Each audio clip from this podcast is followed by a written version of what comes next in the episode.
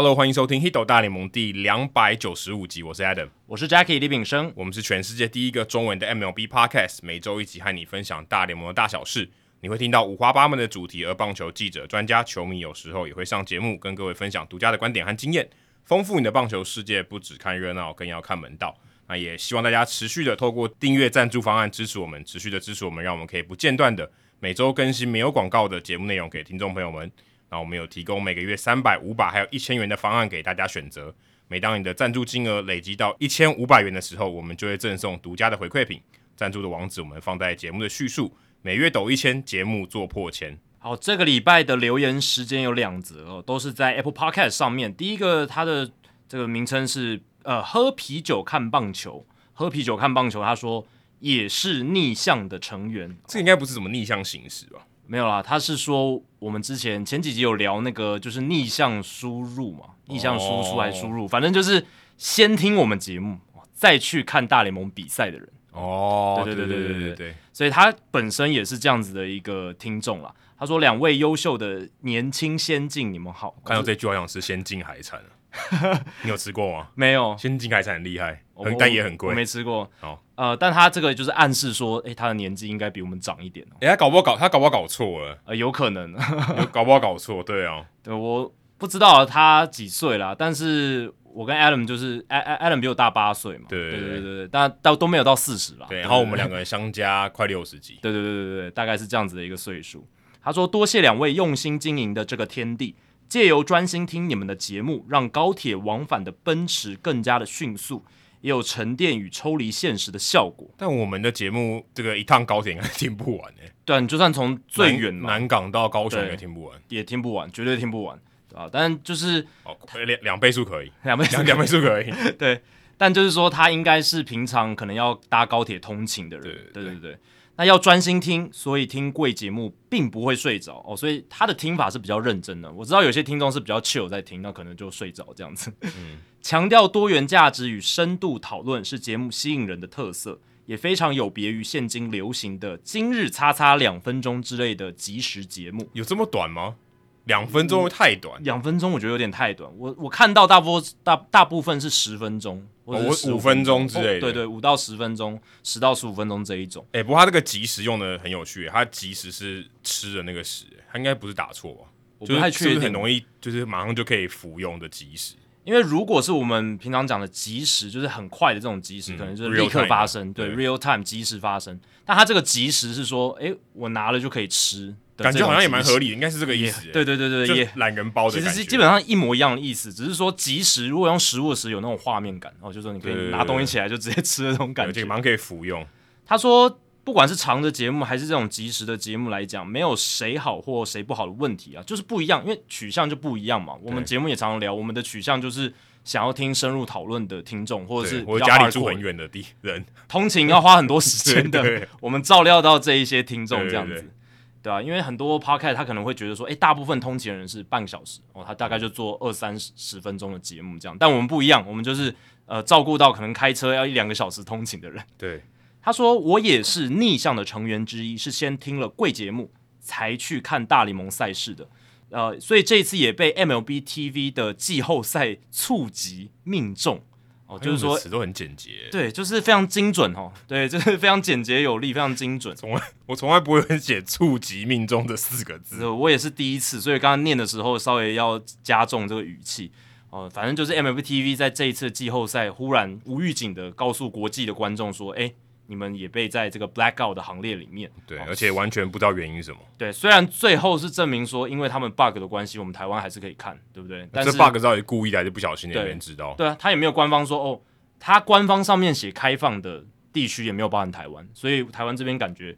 不太确定他们到底操作的态度，但我们可能就是被认为是美国领土的一部分。哎、欸，对啊，你这样讲的话，因为我们真的是要按美国那个入口来进得去。呃、对，对对对以你像说今天你这个公民登录啊，你选美国，嗯、然后我们也没有被列在这个国际的开放的范围里面，也没有国际啊，没有国际的 fee 可以点的，对不对？对对对，我的意思说，在他官网写国际开放的那些地区没有包含到台湾，也没有我们，对，也没有包含到台湾，对，所以就是。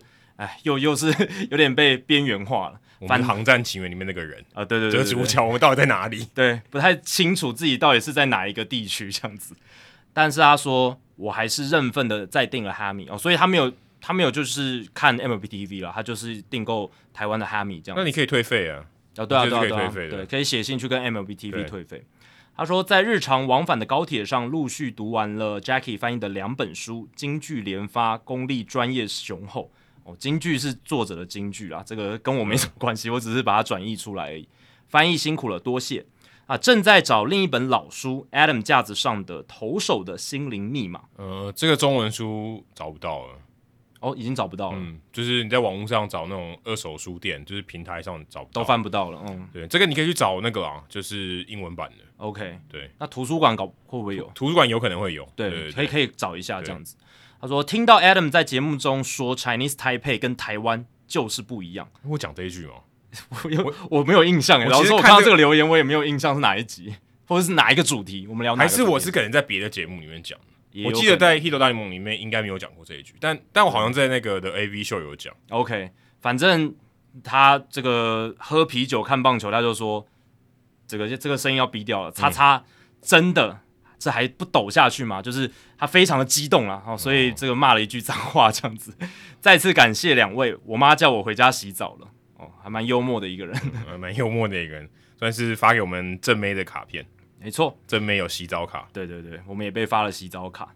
然后接下来是台中 Mike Trout 哦，台中 Mike Trout 他说听到 in Play 前十名哦，这边指的是我们前一集的数据单元讲，呃，今年大联盟例行赛里面哦，要符合竞争打击王资格，就是至少累积五百零二打席的这个打者里面，Ball in Play 比例最多跟最少的前十名。那我们那时候有讲到最少的前十名嘛，第一名我记得就是 Aaron Judge，对对对。对那他说：“诶，听到我数据单元的时候，前这个 Ball in Play 最少的前十名竟然有大谷，而没有尊于 Mike Trout。他说跟了一整季天使的比赛，大谷他增强了 contact，也就是击球的这个比例跟反方向的攻击能力。后半季也比较偏所谓追求 contact，追求击球的打法。对，他不有连续好几十几场有安打。对，就是很多这种反向的攻击这样子。嗯”他说：“反而尊于越来越往三纯数据、三振保送、全垒打这些方向来前进，所以听到这个数据单元的结果，蛮出乎他的意料的。感谢两位主持人分享。其实我必须说，台中 Trout 你观察的完全没有错，他真的很厉害。对，这个我觉得是很强哎。这个就是你用长期看比赛的累积来连接到这个数据反映的事实，这个是有连接起来的。那不是因为诶你判断错误，因为。”我们上集冷知识有提到，我们我们列举的这个 Bowling Play 比例最高和最低的前十名，其实都是只有考虑今年累积至少五百零二打席，就是符合竞争打击王资格的打者。那 Mike Trout 他今年只有四百九十九个打席，所以他不在排行榜里面。他多打一场就有了，对他多打多打一场就有了，不过他就是没有，所以呃，我在搜寻这个排行榜的时候，他是没有被列在这个排行榜里面，不然的话。Mike Trout 今年他的 ball in play 的 percentage 就是他打进场内球的比例是百分之五十二，诶，这比例超级高哦！如果是在这个现有的排行榜里面，可以排到第五名哦，就是接在 Eugenio Suarez 后面，哦，超级低吧？对啦，超级低啊，就是排行榜很前面，但是他的这个 ball in play 的比例非常非常低，只有百分之五十二，大概一半而已。对，只有百分之五十二。那前面就是 Aaron Judge、Patrick Wisdom、Kyle Schwarber、Eugenio Suarez，然后再来就是 Mike Trout，所以他的这个呃 ball in play 的比例很低很低。对，所以。呃，台中 Mike Trout 你的这个看法是没有错的哦。那我也去看了一下 Mike Trout 这几年他 ball in play 的比例，其实真的是跟他生涯前期比起来是逐年的下降。这几年的这个趋势大概就是百分之五十上下。他生涯初期大概还有百分之六十左右哦，但是这几年就是真的越来越朝所谓的三纯数据来迈进这样子。那大股确实今年他的。Ball in play 的 percentage 打进场内的这个球的比例是有增加，而且增加蛮多的。跟去年百分之四十八相比，今年上升到了百分之五十九，十一个百分点的增幅，这差很多，差很多。这个数字就跟他大概二零一八、二零一九的数字比较接近了。那去年他是真的比较可能就是很用力的在追求全垒打，对他觉得他击球感觉更好啊。对，去年全垒打很多，那今年他是减少了三振，而保送也变少了，就是去年保送率百分之十五，然后。三振率百分之二十九点六，可是今年三振率下降到百分之二十四点二，下降了也是五个多百分点。然后保送率下降到百分之十点八，也是下降了四点二个百分点。所以他今年真的是比较积极的在出棒，而不像去年这么常来等球，这蛮厉害的哦。我觉得我很佩服这个听众，嗯，因为我觉得你要长期，就算 Mike Trout 其实他这个曝光度已经算蛮高，因为跟大股一起的关系。可是你要观察到这一点，然后认为他有这么前面，我觉得蛮强。对，就像直觉上，就像我们在录音的时候，其实 Jackie 突然要我答出这个，因为我没有看他题目嘛，嗯嗯嗯突然要我答，其实我大概只能大概凭印象。你如果说叫我持续观察，然后让我突然跑出很多名字，其实也蛮困难。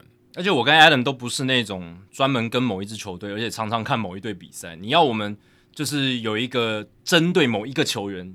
他可能长期的一个观察，这个比较难。我们就是基本上我们要了解一个球员，我们都还是比较快的用这种查网站，然后直接看数据的这样的方式，而不是透过大量看比赛累积去解读他这个选手的一个特性这样子。嗯、套句刚刚前面那个那个听众朋友，我们也是比较及时的方式。哎、欸，对，我们是用及时来了解一个球员，我们很快两分钟就要看出一个结果。对，那台中 Mike Trout 他是细嚼慢咽，呃，可能一一碗饭吃了很长一段时间，咀嚼很久了。对，但其实。有点像殊途同归了啊！最后我们都是可以得到一个对这个球员一个比较正确的认识。这样。不过我觉得像他如果知道有这个概念的话，其实他可以继续查，他就反而可以得到更多的一些东西啊。还发现哎，我原来还有趋势，对不对？因为你现在知道大概他真的蛮这个这个击球率真的蛮低的。对，大概他的变化是什么？如果你真的可以查出数据，其实也可以呃讲出一些或发表出一些东西。对啊，所以就是我们上一集冷知识，其实是冷知识啊。刚才讲说是冷知识。在冷知识的解答的时候，讲到这些东西，那呃那个时候其实我记得我有跟 Adam 强调是五百零二打席啦，嗯、就是要符合这个竞争，就出赛数要够多了。对对对，因为这样比较有代表性。那其实 Mike Trout 就是很接近，但是差一点点，也是具有代表性啦。所以他确实也是在三纯数据上，三振保送全垒打，他越来越朝这个趋势。可是他整体的打击数据还是很好嘛，他今年 OPS Plus 一百七十八，其实就是他生涯巅峰的水准，这样子。嗯对，所以他并拿没有 MVP，其实只是因为 Aaron Judge 太强。哎，对，老老实讲，真的是这样。然后还有他自己也受伤了一小段时间。对对对，对对对，所以如果他今年那个背伤的问题没有干扰他，大概一一个多月吧，他应该这个竞争 MVP 也是也也是会在前三名。OPS Plus 如果超过一百七，然后结果他还不在 MVP 票选前三名的话，其实这个真的代表他的竞争对手太强了，真的太强了，这是。不能怪他了，就是他已经做到他尽可能他能做到的事情，这样子。只能说别人表现比你好，因为你不能控制别人的表现嘛。哦，对对对对对。好，接下来冷知识时间哦，这个礼拜 Clayton Kershaw 也跟道奇队签下了一年这个两千万的合约啊，完全不意外啊，他看起来也不太可能去别队了，只是这个价码是多少而已。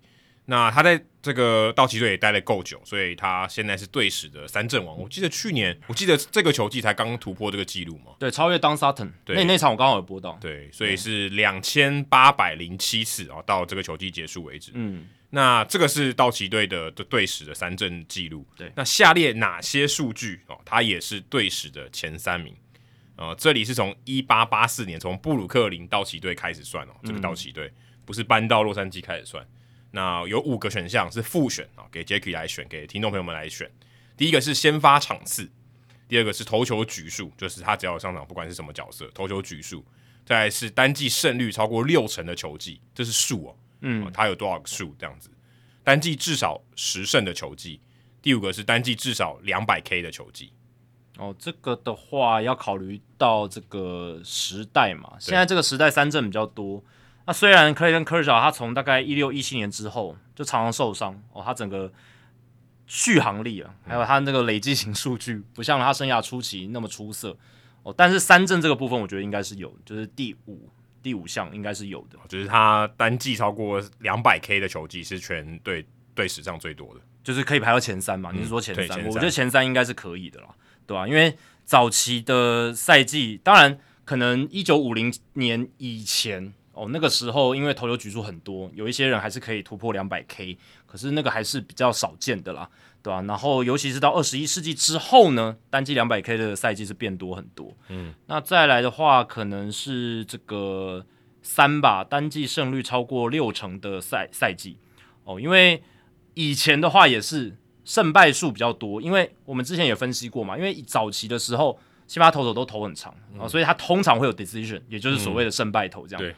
那越接近现在，呃，那种投三四局就被换下来，或者说有时候真的差一点的四点二局，他甚至没有这个胜投资格就被换下来。嗯，那 Clayton Kershaw 虽然呢，他这个还是有近几年都还是有在先发嘛。第一个，因为他这个呃受伤比较多，然后再加上他出赛数比较少，但是他在场上他有投球的时候，他胜率还是很好。嗯，加上他又一直长期在，尤其是近十年变得很强的道奇队。对，所以我觉得这个单季胜率超过六成的赛季应该是有机会。早期选手投手先发投手胜败多的时候，他很容易败投就累积很多。对，累积的很快。对，累积很快，就像 Patrick Corbin 一样。对啊，所以以前但 Corbin 真的很烂呢、啊。Corbin 真的很烂。以前你你去看 Don Sutton，他以前也有什么十八败的赛季、嗯，对吧？即便他那一季，我看一下，一九六九年他防御率三点四七，但是他有十八败。嗯，当然可能跟那一年球队打击很烂，可能有点关系。可是呃，早期就是这样，因为先发场数多，然后又常常投很长，就很容易吞。第一个，你如果可以打胜投，基本上胜投机会高之外。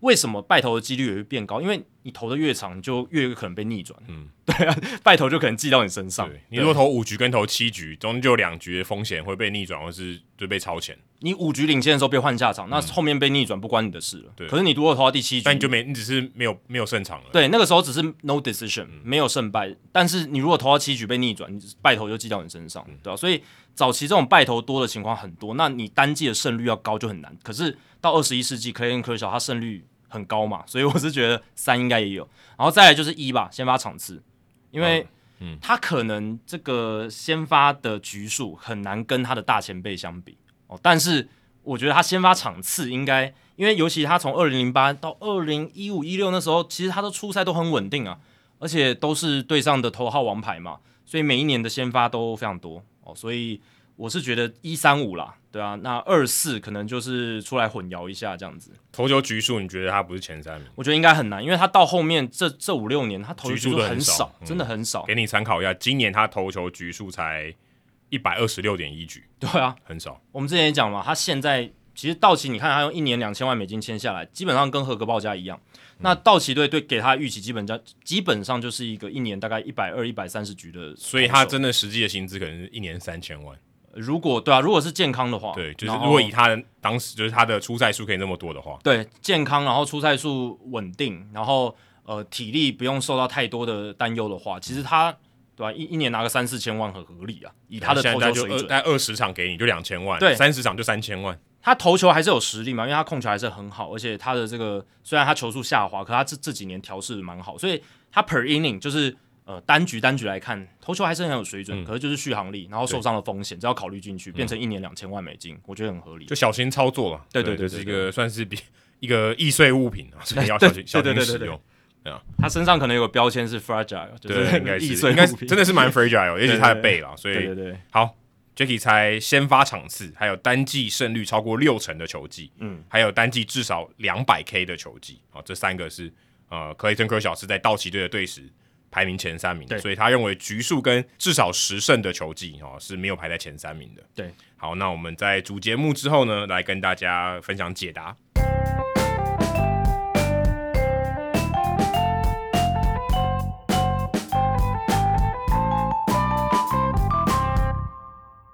好，这个礼拜我们先来聊一个跟大联盟，其实也不能算完全没关系啦。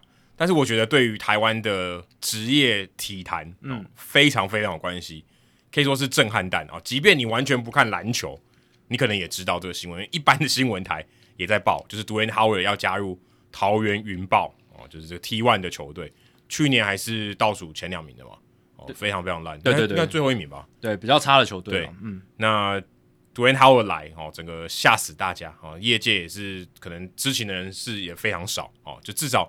这个消息公布的时候，大家觉得哈，这不是恶作剧吧？我第一次看新闻的标题的时候，我以为他是来参加什么 NBA 来台湾宣传的活动啦，或者什么东西的。哦、对，那就是就是来来开一个记者会啦，或者什么东西来台来台来台 for what？对对对，我那时候当下的反应是这样，然后结果哎点进去看，竟然是要来打球，而且是。就是打我们台湾的 T1 联盟，哇，这个真的是让我大开眼界。所以很多这个体育媒体都写到说，哎，这好像二零一三年的 Manny Ramirez 加入意大犀牛。我第一时间反应也是这样，对，就马上联想到。但是你会想说，这个跟 Manny Ramirez 比，哪一个比较猛？因为都很猛嘛，因为知名度都很高，冲击力道都很强啦，必须这样讲。而且那个时候有点像是其他的洋将来，跟他的落差非常非常大。哎，对，哦，今天不是说。哦，我们有 Dwayne Howard，然后又有某某某某，好像也是很接近他的水准，或是知名度也非常高哈。Carmelo Anthony 这种都有来哦，很两拳很重拳，不是现在他就那么一个重拳，好像有点 out of nowhere，就突然就来了，这样有点杀给大家措手不及，而且是来个这么重磅的消息。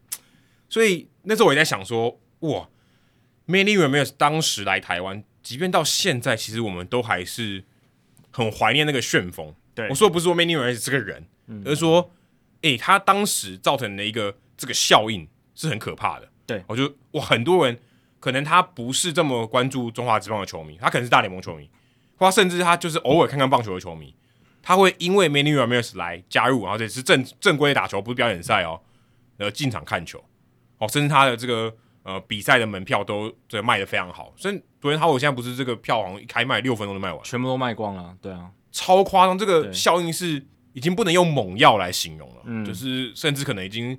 呃，有点像是什么呃，强力电击，然后突然把一个呃没什么生气的地方啊，把它打整个这个好像突然苏苏醒过来这种感觉。对啊，讲到 Manny 的话，就可以来讲这一次 Dwight Howard 来台湾跟 Manny Ramirez 当年来中止有几个相似点嘛。第一个就是球队基本上都是很新的球队，而且都是紫色的。对，刚刚好都紫色。对，呃，T1 联盟当然是刚成立，所以云豹就第二年而已嘛。对，那。当时义大犀牛是第一年成立、嗯、哦，那个时候是新农牛结束嘛，然后交交给转卖给转卖给转卖给义大。那当时的义大集团，他们希望可以有一个很快的造势，很快的一种媒体的关注度聚焦他们到到他们身上。这个巨星的操作是成功的嘛？当时应该都非常成功，即便到现在，他也不过只打了大概三个月，还是很成功。对啊，他虽然只待了半个球季，但是真的就是那个效应是非常惊人的。对。连我当时，我那个时候其实很少进职棒球场看球，我都跟我爸一起去看，对吧？所以那个推动的力量是很大很大的。那这次 Howard 其实也是，那造成的是一个全台媒体的一个主流媒体的效应。那第二个相似点就是 Manny 跟 Howard 他们都是在原所属的顶级职业联盟有头有脸的人物。当然有没有到名人堂等级，我觉得这个 Howard 一定有啊，因为这个 NBA 的名人堂标准是不是低很多？稍微低，但是。你说跟名人堂里面最顶尖的相比，可能还有一段落差，对对对，但他要进名人篮球名人堂是 OK。那棒球名人堂标准相对严格，而且 Manny Ramirez 又有禁药问题。可是你就他成绩来看，如果撇除禁药，Manny Ramirez 是百分之百的名人堂人，绝对是。而且他甚至是名人堂里面可能很前面，就是比平均值还好的。对对对，打击这这一端是真的非常非常强的，对吧、啊？所以我觉得这几个方面都是可以相比。你看，Dwight Howard 他在 NBA 入选过八次的明星赛，Manny 是十二次明星赛。差不多了啦，因为篮球的职业生命本来就比较短嘛。对，而且篮球选的人少多了。对，所以其实你这样一比较，其实他们两个在原联盟的地位是真的差不掉，差不了太多。所以就看脏呃抗脏上面来讲的话，其实是很接近的，对吧？那这个就代表说，其实这个操作某种程度上可能 可能他们也是有想到，诶，当年这个这个曼尼效应，对对，当时的直棒有一个非常大的推进的力道。那这个时候 T One 可能也想要，或者是云豹这边也想要有一个很快的，不管是你说猛效药，可能还不够足以形容，那就是什么非常非常强的一个强心剂好了。哦，有点像是那个啦，你有看过超人复活吗？嗯，正义联盟里面把超人弄复活那种感觉。对啊，但呃，可能 T One 不是超人，但是对，就是把这个原本没什么生气的东西把它拉回来，或者一整包的一个肾上腺素直接打进去这样子，有点像。但也不会说 T one 很烂啊，只是说。T one 当时可能没有关注度，没有现在这么夸张。对，你平心而论，就是嗯，在 Dwight Howard 来之前，Plus League 跟 T one，毕竟 Plus League 也比较先成立，对，而且早一年，他们的声势上来讲，或者人气上来讲，是真的客观数字上来讲就是比较好。而且云豹相对起来是比较没有球迷的，对，这是事实，啊，对，这是事实，对，所以确实是一个很强很强的特效，这是相似的部分，但是也有不一样的地方。第一个就是我们刚刚讲篮球员的他职业生涯比较短嘛，这个我们刚刚已经稍微比较过了，就是。呃，篮球人数少哦，职业生涯短，然后再来就是篮球的国际职业联盟的环境也跟棒球不太一样。对，世界上竞技水准高的职篮联盟其实是比棒球多很多的。呃，其实我们周遭的国家都比我们好。对啊，呃，像日韩一定也比我们好，中国也比我们好，中国大陆 CBA 比我们好，然后那个 PBA 也比我们好，菲律宾的也比我们好。对啊，你甚至不用讲到亚洲，离美洲比较近的欧洲那边，就已经很多顶级的职业联赛。那其实很多。在 NBA 打不下去，他可能首选是到欧洲去打。对对对，对，他比较第一时间不会想到亚洲，因为欧洲他们对他们来讲文化上还相对比较接近一点，而且说真的也比较近了。如果他是住东岸的话，是比较近，就飞一下就到了嘛，嗯、就就到对就到对面了，对吧、啊？所以这个是让 Dwight Howard 来台湾这件事情，而且来打 T1 这件事情，我觉得比对吧、啊？比当年曼尼来台湾可能更加不可思议一点。因为对于美国职棒的球员来讲，他如果要去打国外的职棒，那基本上就是呃最顶级的来算就是日本嘛，嗯，然后韩国、韩国或墨西哥、墨西哥。但是我觉得台湾跟墨西哥基本上差不了，差不了太多，但他们时间上比较优势一点。对他们。墨西哥或者是这些呃，对啊，墨西哥联盟或者是拉丁美洲那些东联，他们优势就是地理位置近嘛。对，而且他们是跟大联盟时间比较错开。对，然后 Manny Ramirez 他本身也是来自多米尼加，嗯、对吧、啊？但是呃，中华职棒给薪的条件，其实虽然当时没有像现在好哦，但是那个时候义大集团也是敢给。我去查了一下，九年前 Manny Ramirez 来台湾的时候，月薪是五万美元。已经是刷新了当时中职的记录了。哦，其实现在德保拉应该也接近这个钱了。哦，德保拉已经超过这个数字，啊、已经破新纪录了。他第一年来可能就有这个快要接近这个钱了。对，这几年就是杨将在中职也是大顶薪的时代。嗯，对，但那个时候还不是。可是 Manny Ramirez 来也是给到五万美金的水准。嗯，那这一次 Dwight Howard 来，他是月薪超过二十万嘛？但现在还没有一个确切数，但就至少超过二十。二十万美金哦，二十万美金哦，月薪哦。对，这是月薪，所以你就知道这是有落差的，因为我们刚刚讲种种因素，第一个。篮球员本身就是这种顶级的这种稀缺性更高，嗯、然后再来就是直男的环境竞争更加激烈，他愿意选择到来到台湾，你肯定银弹要拿的比别人更多更好，你才能把他吸过来。不过大家会想到这个 Manny Ramirez，你就会想到他待的不够久，所以你会想杜兰特会待多久？对啊，第一个问题就是这个，就是 OK 他要来，OK 打两两个月够吗？还是两个月不够？还是可能打一个月就回去？嗯、你会想这个问题，啊、就想说。第一个，我觉得钱可能哦，这个数字上我们也许可以满足他。嗯，问题在这边，他是不是能发挥他的水准？他的水准能不能让他可以回到 NBA，或是被其他联盟认可？因为这个差距很大嘛。那他有承诺嘛？就是不管是 Howard 那一边跟球团这边都有做承诺，就看他们要不要自己打自己。因为他们承诺就是至少是至少整季要打满。嗯，对，这个是他们承诺的事情。那你是不是会后续？在做反悔或什么的，这个就是我们另当别论。我们是希望不要了，希望多埃浩尔可以打满整季。对，对，对，对，这个是会比较好的一个现象。而且毕竟你已经对球迷做出了一些承诺，这样子。哎、欸，可是照理来说，其实杨将在这个篮球联盟应该是更具优势。就是我可以，我可以花更多的钱去请一个杨将，对啊，因为他宰制力更强嘛。他对于球队胜负的影响更强。对，五五个人有一个超强。对，这个也是我们刚刚讲的，就是直棒跟直篮请这种大咖球星的一个差异。你一大请 Manny Ramirez 来，他再强，他也打得很好嘛，对不对？他了不起，他四场 了不起，他四个打席全部全垒打，那也就四分而已。而且他那时候来已经四十一岁，比 Howard 老很多。当然，职棒年龄跟职篮年龄不太一样，可是基本上都是年纪很大很大哦。但是他还是打得很好。那我们也预期说，Dwight Howard 他今年其实还在 NBA 打，哎、嗯，因为今年赛季二零二一到二零二二是上个赛季，他还在湖人队，对啊，那虽然是同一年。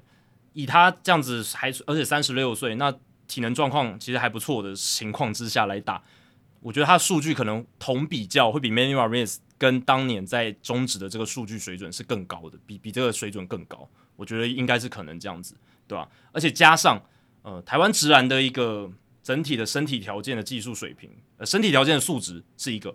然后，直男的技术水平跟 NBA 的落差，其实我觉得比中职跟大联盟落差可能更大一点，非常大。对对，这个应该我我想不到形容词了。对，就是说，Dwight Howard 在这一边可能打的可以更加的，就是用轻松来讲，可能有点负面，但是就是会很很有宰制力。对对，但很有宰制力。但前提是他完全是他正常，或打个八折。他如果今天真的受伤什么，他我相信他也不可能真的正常出赛啊。对，那。我也去用数据看了一下，因为呃，Baseball Reference 它有其他的网站嘛，就是它有篮球的 Basketball Reference，嗯。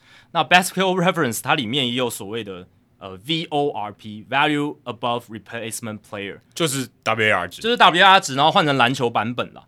那但是呃，VORP 跟这个 WAR 值不一样，是它的这个 value 指的是这好像是分数啦，就不是说胜场数。嗯，所以你如果看 VORP，你还要再乘以二点七才会是就是棒呃篮球版的 WAR 值。那篮球版的 WAR 值，Dwight Howard 在上一个赛季的数据是一点零八，一点零八，那就代表说他比 replacement level 还要高，这样子就代表他是先发球员。呃，对，就是可以先发出赛，呃，应该是这样，就是。没有到平均值，对如果是零，代表你就是 replacement 啊。对对对对对，但是呃，可能没有到平均值啊，嗯、就是介介在替补级跟平均值的中间这样子，大概就是这样。差的先发这样。对对对对对。那 Manny Ramirez 当年其实在你你说他在大联盟的最后几年，先撇除他在光芒队，呃，他的打击其实基本上还是维持的蛮好的。就是我看了一下，他在二零一零年道奇跟白袜的时候，他的 OPS Plus 还有一百三十八，就是高于联盟平均百分之三十八。对，当然 WR 值因为有考虑到他的防守什么的，可是即便是二零一零年他的这个 WR 值加起来，就是还是有零点八的水准。就是、嗯，而且这还被他的这个守卫扣一点分诶。对，其实扣很多分，因为他守卫真的基本上就 DH 嘛，有守的话就是负面效应。嗯、对，所以你这样算的话，其实 Dwight Howard 跟 Manny 来台湾的这个时间点，他们在原本顶级联盟的进阶数据贡献好像是差不了太多，就是比替补级好哦，但是呃，跟大概就是接近平均值这样子。呃，并不是说要被淘汰了，可是也不是说特别好的一个情况这样子。可你想？台湾现在可以付 Howard 二十万美金一个月，可是棒球们付出这种薪水，嗯、对啊，棒球当年五万美金当然是刷新了当时的记录，对，可是并不是像现在直男，就是他设定原本的上限两万，两万月薪两万美金，然后直接十几倍以上，十倍啊，对啊，非常夸张，对啊。但 Manny 当年来月薪五万美金，其实就是一个刷新记录，但是并没有到原本的十几倍，原本行情的十几倍以上嘛。对，而且我们就以现在这个时空来看，德保拉跟 Dwayne Howard 的差距也非常大。哎，对啊，当然德保拉不是 Dwayne Howard 这种等级的球员，至少他在他的世界里面，可他也是最顶级的洋将。好，我们就算他乘以他十倍，好不好？我们应该也可以有一个洋将可以请到八十万吧？对说如果按照 Dwayne Howard 等级嘛，对不对？嗯、对，就我的月薪我可以付得出八十万，可是我们这个产业付不出来嘛？我觉得这是比较可怕的地方，而且 T One 也不会才第二年呢。对，他又愿意花这个钱，但中华职棒是花没办法花这个钱的。对，就即便我们就把那个效益再扣掉嘛，就是 OK，一个棒球员能对球队产生的价值哦，这个比例是比一个篮球员先发篮球员低很多。可就即便如此，maybe 可能也要个十几万吧。我觉得应该有要有了。对啊，十几万美金的这种身价的球员，有可能会来台湾，因为 Dwayne Howard 都有办法请来的嘛。对啊，那我不晓得，如果今天台湾。有任何机会，我们可以花，就是二十万，跟 Dwayne Howard 一样多的钱好了。嗯，我们可以请到怎样的这个大联盟等级的球员？对啊，这个就是会有一些周边的效应啊，因为呃，请来真的请来了魔兽 Dwayne Howard，那大家就会去思考棒球版的类似的情境，这样子，谁能跟 Dwayne Howard 一样，对台湾这个不管篮坛或棒坛产生这样的效应？对，因为我刚才已经举出了一些数据分析了嘛，那。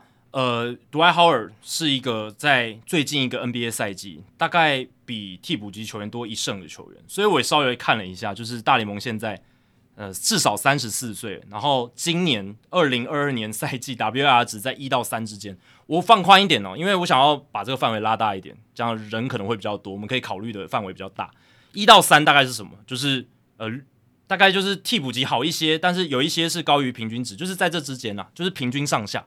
哦，在大联盟平均值上下，我看了几个，我觉得最像 Dwight Howard 的可能就是 Andrew McCutchen，哎、欸，他知名度也够高。对，我觉得重点是知名度，就是因为他有知名度的，呃，他在当年的棒坛也是非常红嘛，在十年前的时候，海贼王，他可能比 Howard 更厉害，他还拿过 MVP 耶、欸，对啊，他拿过联盟最好的球员，对，最顶级的一个奖项，对，然后，哎、欸，现在跟 Howard 的情况有点像，就是他已经角，就是已经。边缘化了，就是 role player 越来越单一，因为他就只剩下打击跟上垒，然后他今年的打击老实讲，OPS 点七零零，OPS plus 九十九，就是打击都只差平均值哦，加上又没有很好的守备，嗯，所以其实他的情况有点跟 Dwight Howard 蛮像的哦，就是略低于平均值的一个资深明星球员，大概是这样子，而且还可以打了，还可以打，绝对还可以，绝绝对还可以打，而且也有一定的 power，然后打击技巧一定还有选球还是很不错，但我觉得最终还是知名度啊，对，因为知名度才能吸引你让他进场，对，吸引观众球迷进场看他。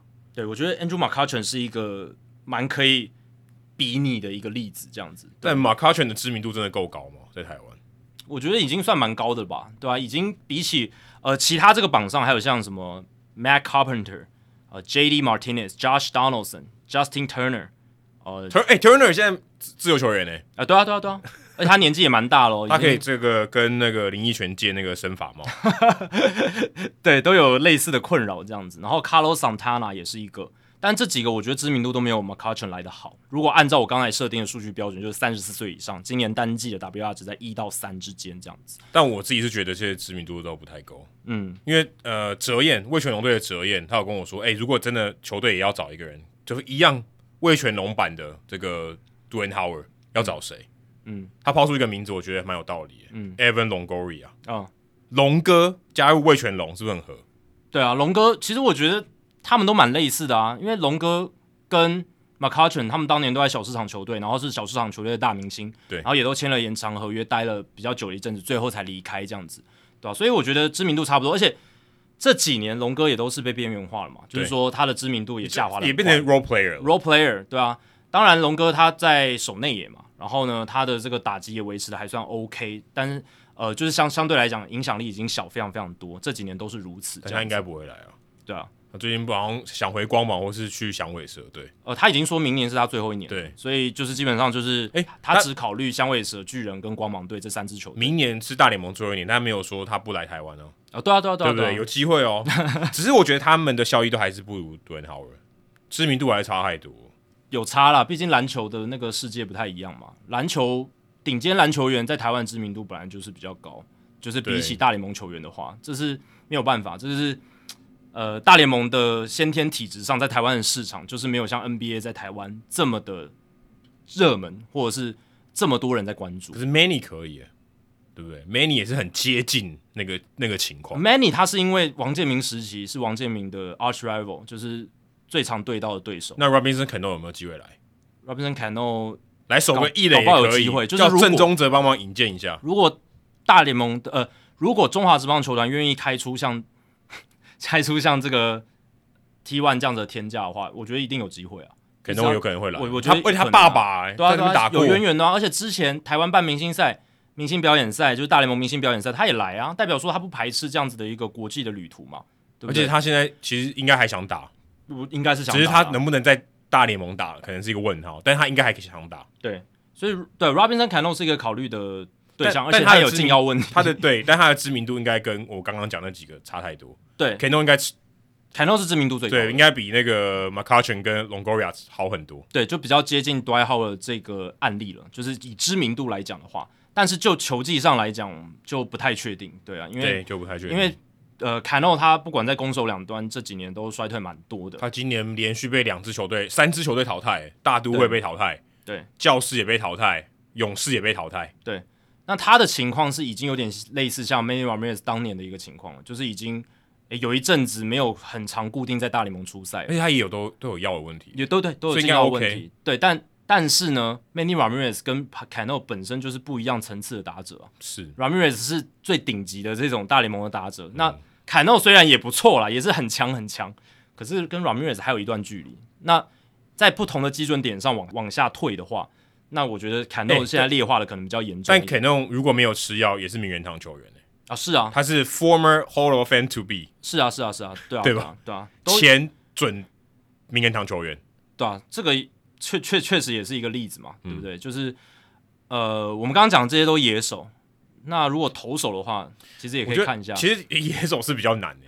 我是觉得野手来台湾是难很多，尤其你看今最近的这两年，尤其有没有需要嘛？对啊，这两年我们中华职棒的球队就已经证明说，不用不用洋炮，他就可以，甚至弗莱西也不能说是他跑，就是他是他是以守备为主，对，所以他是靠他配球才留下来在台湾的。对，所以基本上你说要靠攻击能力在台湾生存的，目前是没有哎、至少今年没有哎、欸，打到最后只有古德温嘛。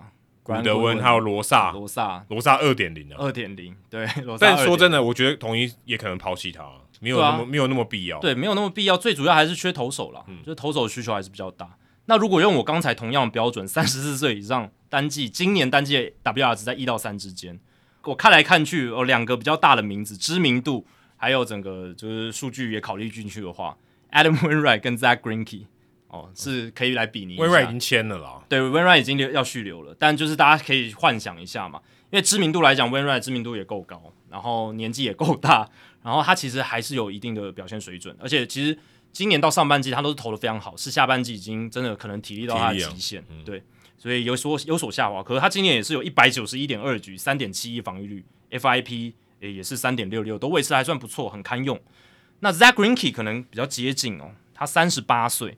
然后呢，今年他的数据其实都掉蛮多，虽然他的防御率诶三点六八看起来不错，可是你看他的、呃、这个三振率是非常非常低，他一百三十七局只有七十三次三振，这个 K 九值不到五哦，非常非常在台湾 OK 啦，可以成长一点。对，在 在台湾可以成长一点，但我的意思就是说，他的这个诶、欸、投球的数据基本上就是诶、欸、平均值啦，平均值，而且他负担局数比较少了。对，但这拿过赛扬奖的，拿过赛扬奖。诶，他应该如果他来台湾，应该是史上唯一一个拿过赛扬奖来台湾的打球的，嗯，应该是唯一一个。对啊，应该没有吧？就我印象所及，应该没有人了。之前拿过赛扬奖还来台湾，应该没有吧？对，没有，应该没有，对啊。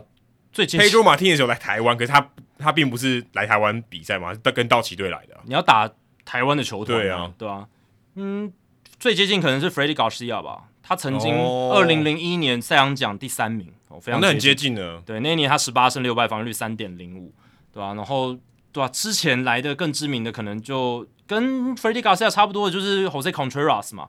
但 Contreras 从来没有在赛扬奖的这个票选名单上过。对啊，他不是这种，他不是这种宰制型的投手。应该是 Freddie Garcia 最接近赛扬奖。但我想要另外一个人选，他一定还想继续投球。Bartolo Colon 哦，这个也很有话题了。对，但他真的年纪有点太大了。他我现在看了一下，他现在今天哦，他是四十九岁，有一百七十四天。对啊，这个我觉得他来台湾可能也不一定投的好了。Julio Franco 都还可以打呢，但投 但不是现在，他四十个没来打。那、啊、我说他到五十岁还是在打。诶、欸，野手可以打到四十八、四十九，当然投手也有 Jamie Moyer 这种怪胎，但是呃，把 Bartolo Colon 的话、欸，控球很准诶、欸，控球是真的很准啊，但是完全没有球威，控球很准也没有，也但台湾可能也蛮危险，对，也蛮危险，尤其现在、欸、台湾打者已经有进步了，对吧、啊？所以我看了一下，去年 Bartolo Colon 在墨西哥联盟还有初赛，其实投的还算不差诶、欸，六胜二败，十一场先发防率四点五五，六十一点一局被打七十支安打，四十 K 十个保送。其实还可以用，可以，所以魏全龙八头龙可以，而且而且我讲墨西哥联盟，墨西哥联盟是一个这种平均防御率大概在五到六，对，就是打击联盟，所以相当于中华职棒弹力球年代，所以比比弹力球更夸张，对，这对平均防御五到六，这是很扯的事情。所以把头的恐龙去年在墨西哥联盟防御率四点五五，其实它是 above average，其实投的更好的，对吧？所以可以吗？我这不是 差距很远的呢，去邀一下啦。可是。我觉得他，他应该还想再投诶、欸，但他的影响力就不会像 Dwight Howard 或 Manny 那样子，因为他就算再强，可能也没有也强不到现在 Dwight Howard 跟当年 Manny 在意大的水准。对，不过如果我们换另外一个角度，Dwight Howard 对台湾的影响非常大，非常非常巨大。嗯，国外的人看台湾也是印象非常深刻。我想说，哇，Dwight Howard 居然去台湾，同样的把头号空来台湾打，一样也会造成同样的效果。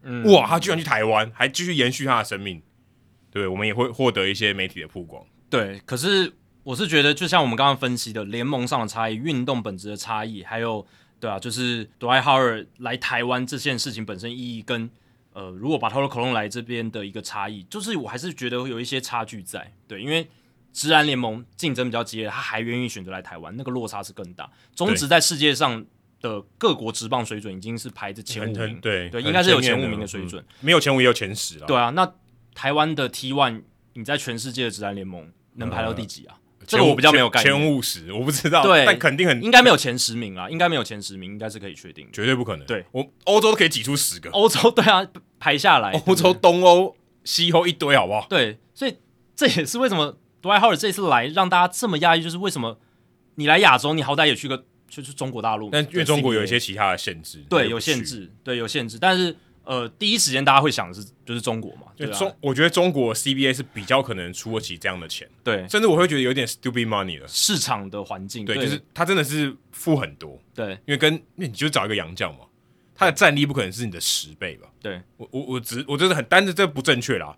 你说你花两万的跟花二十万，他战力不可能给你十倍嘛？不可能得十倍多的分数，这不可能，不是这样算的。嗯，但他的效益很可怕，而且你问题是你出得起那个钱。对，我觉得这是更困难。那 Dwight Howard 这次来，其实他是有一些外溢效应的，像是台钢猎鹰相传啊，就要争取这个甜瓜嘛，Carmelo Anthony，这个也很夸张哎，这个来也是很夸张哎。然后台中太阳想要争取 Isaiah Thomas 跟 Lance Stephenson 这一些台湾球迷都很认识的球员。Thomas 真的是矮人一截了，呃，对，不管是身高还是这个名声上也是差蛮多，对，都有差。那甜瓜的话，我是觉得。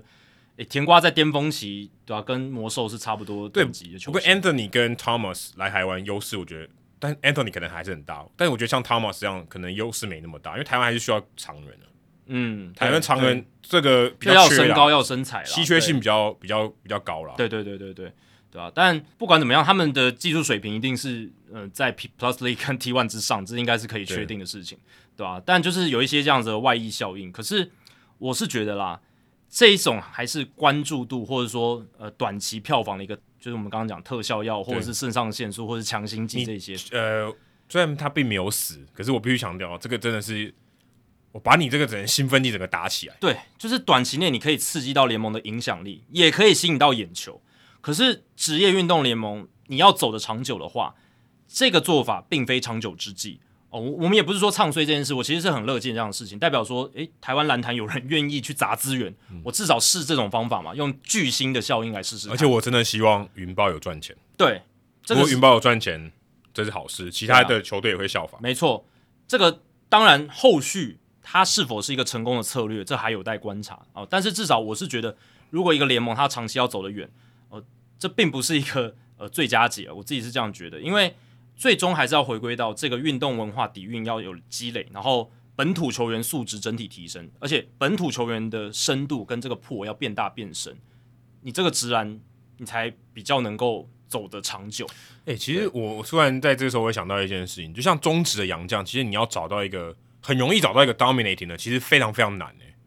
其实你要找到一个非常宰智力的洋将是很难的事情。其实这不难理解啊，因为这就回到运动本质啊，就是篮球跟棒球的差异啊。因为你棒球就算你找 Mike Trout 来打打中指，他也救不起来可能垫底的球队，我觉得也没办法。对，呃，我的意思是说，台湾的这个就整体的实力，本土球员实力其实已经非常高了。你要找到你要找到一个洋将，面对这些打者投，假设以投手角度来讲，你要找到一个洋将来面对这些打者，然后很轻而易举的就可以宰制，其实也是很困难的。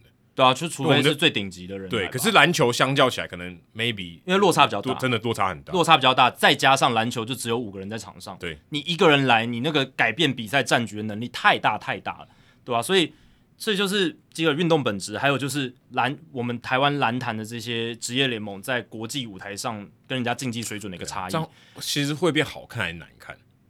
我说真的，以竞技的水准来讲，我觉得是会是是会变好看啊，我觉得。我虽然刚刚讲说这不是一个长久之计，可是它是一个刺激，没错，嗯，它一定会刺激到其他球队，然后也会刺激到台湾篮球的环境。那其他球队被刺激，就是除了刚刚讲，诶，有些球队他开始积极争取一些，诶，现在没有在 NBA 打的球星这样子，对，但是是 NBA 球星。然后呢，另外就是呃，在洋将的一个市场上面的竞争也会提升，对，他跟其他的联盟竞争，对啊，因为云豹已经为魔兽开了这个特例嘛？应该说 T One 这个联盟为为这个球员开了特例。本来的规章感觉这样不存在，就是对对对，原本是他月薪限制两万，原本这样的球员是没办法进来。对啊，那这个时候国外球员他们的经纪人就会觉得说，哎，那我们家的球员可不可以适用特例条款呢、啊？为什么我们家球员要适用这个月薪两万的条件？我家球员也打过一两年 NBA 啊，我家球员也打过那个欧洲顶级职业联赛，嗯、他能不能被特例的聘请的？而且他实力也很好嘛。所以现在已经有一些外国球员经纪人，在面对台湾直男的这个，如果台湾直男想要争取洋将的话，他们开价已经会开的比较高了。嗯，对，这是一个效应啊。对啊，所以我强烈建议这个运动饮料品牌开特利来赞助 T1。对，因为开特利哦，开特利哦，这个有点冷，这个有点冷。Gatorade，Gatorade，对啊，但是开特利这个三个字在台湾比较没有办法。怎么讲？品牌的知名度没那么高。哎、欸，不会，以后就知道。大家说，哎、欸、，T1 开特利。哦，对啊，这是可以可以搭在一起啊。但现阶段台湾人知道开特利应该很少。对，所以才要来啊。对，大家都知道舒跑、保健，哎、欸，保健还还有保健吗？保健、宝矿力水得也有保健。哎、欸，保健你没有听过？健洛吧？保有保健啊？保健可能太太早、哦，这个这太早之前。对，我知道健洛运动饮料听过吗？生活有啊，生活现在还是有啊，哦、生活现在很大。对哦，OK OK。对吧？我是看那个 Eddie 蔡啦，就是我们很厉害的篮球记者圈的前辈。Plus League 啊。对，他有在呃自己的脸书上就有分享说，这个台湾职篮的魔兽之风，那已经让一些他已经有一些 NBA 资历哦，或者是他这个国际经验很丰富，他也会觉得说，那我现在我可以开价更高嘛，月薪四万、月薪六万这样子，为什么要屈就于你的这个原本的条款？既然你都可以开开特例，对，就是你付了出来。其实这样也是好事。如果说你今天要花那么多钱，对不对？就是你要花那么多钱才请到很好的洋将，OK，你这条路已经开了。对，你要想办法跟上，你要办法赚那么多钱呢、啊。对，你想办法刺激你的这个，不管是销售什么，你拿出你的真本事来。你要赚钱呢、啊，你今天花那么多，你开那么多，对不对？你要把想办法赚钱，这样才是好事啊。对，那市场就会变大。你想办法，你有本事去赚钱，整个市场就会变得活络。对。那短期来讲的话，这个市场绝对会被活络，而且可以刺激整个台湾职篮的环境这样子。只是说，你一下子就这么高薪来请魔兽进来，那能不能回本？能不能真的回收回来？这这这这是一个考虑点，对啊。那好的，如果大家都觉得要一起来做这件事情，然后很很多球队也都投入高薪，然后请这些球员进来，那最后不敷成本，或者是说效益没有达到原本大家想象的那样子，嗯、那会不会就没办法长久的走下去？这就要看杜兰特要留多久。对啊，诶，如果他真的打个一个月、两个月，可能这效益就烟火，就是就散掉。对，所以我觉得最最重要的还是要把这个职业篮球文化的底蕴扎根好，然后我们自家本土球员，你还是要给他发挥的空间，因为本土球员才是直男的命根子啊。呃，上一个赛季 T One 被很多人诟病，就是太多洋将嘛，然后变成说，呃，本土球员的角色或者他的重要性根本很低啊，基本上被压得很少。对。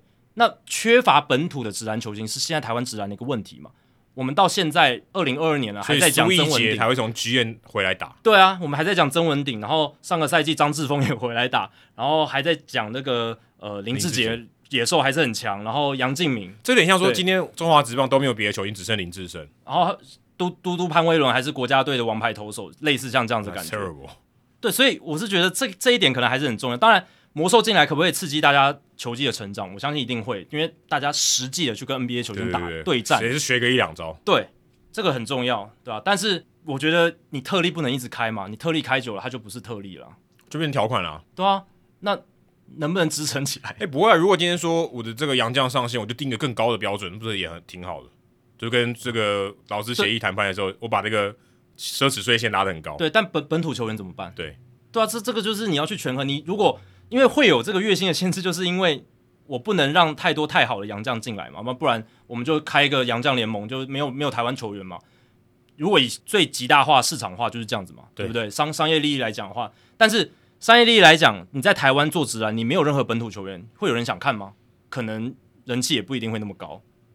我是这样觉得，对，但是可能取决于比赛的精彩度、话题性，跟你要培养本土球员的这个平衡点。对啊，就是要抓一个平衡点嘛，这个、这这就不容易。对，但现在你开一个这么大的特例，可能就会失衡。我，我现在看起来是失衡啊。对啊，你看 你开了一个极大的。不讲别的，你看票房是很真实的反应呢。对啊，而且原本没有没什么人进场，哎，有啦，有人进场看，但到六分钟秒这个秒杀，而且我觉得我觉得很不健康的是，除了薪资开了一个十几倍以上的特例以外，还有就是。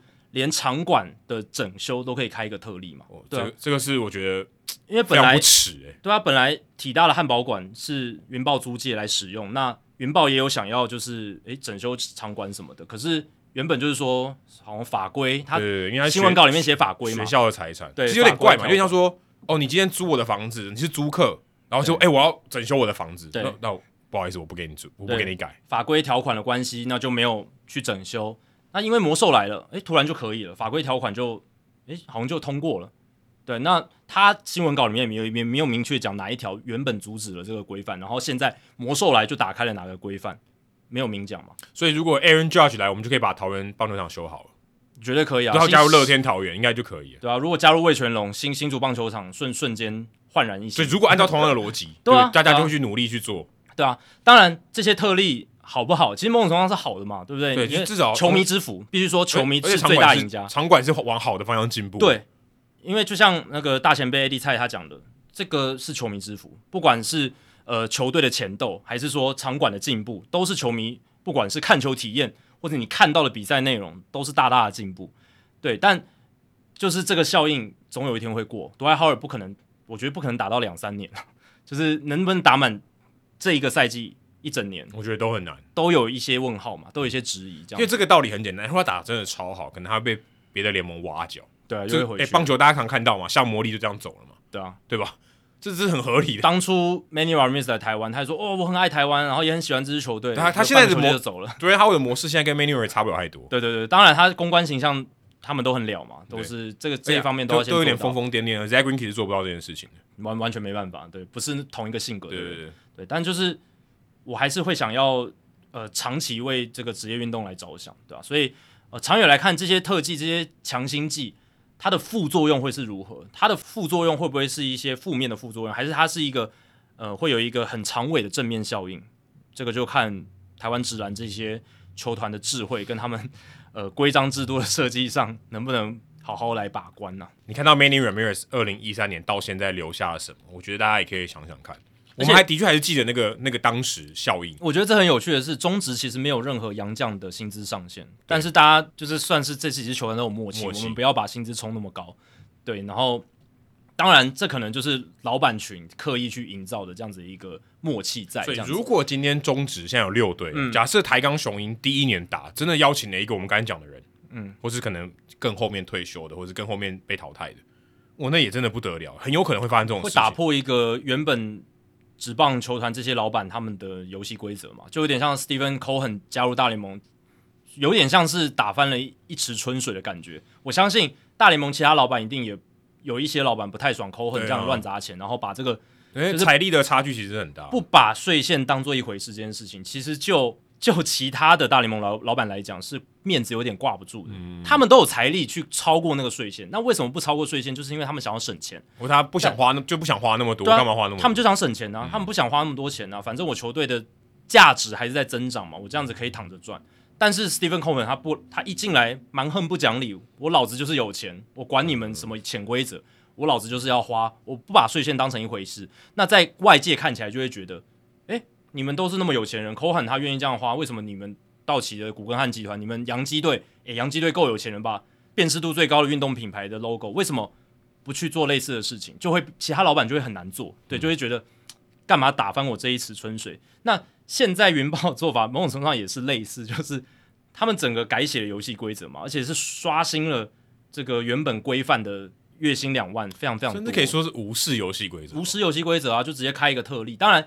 这某种程度上也是联盟准许嘛，因为联盟准许才有后面特例的开出来，不然他就直接先 deny 掉，直接 veto 了，直接否决。如果真的 Howard 上来，然后结果是一个如大家所预期完全宰制的比赛，其实他应该体外会被骂爆哎，而且对不对？就是你这个、啊、这个放一个真的是魔兽进来，然后把大家整个打烂了，然后也不好看，有可能这个实力真的很悬殊，会有另一个极端产生嘛？对，就是说就是球赛的品质变不好看了。对，但德古拉这么高，他也没有宰制成怎么样。对对对对，我说，但不是没有，没有不是很绝对的事情。可是，如果真的他真的这么强哦，然后真的也发挥他该有的实力，那其实可能结果不一定不是很好。就以比赛的品质来讲，搞不好是差的。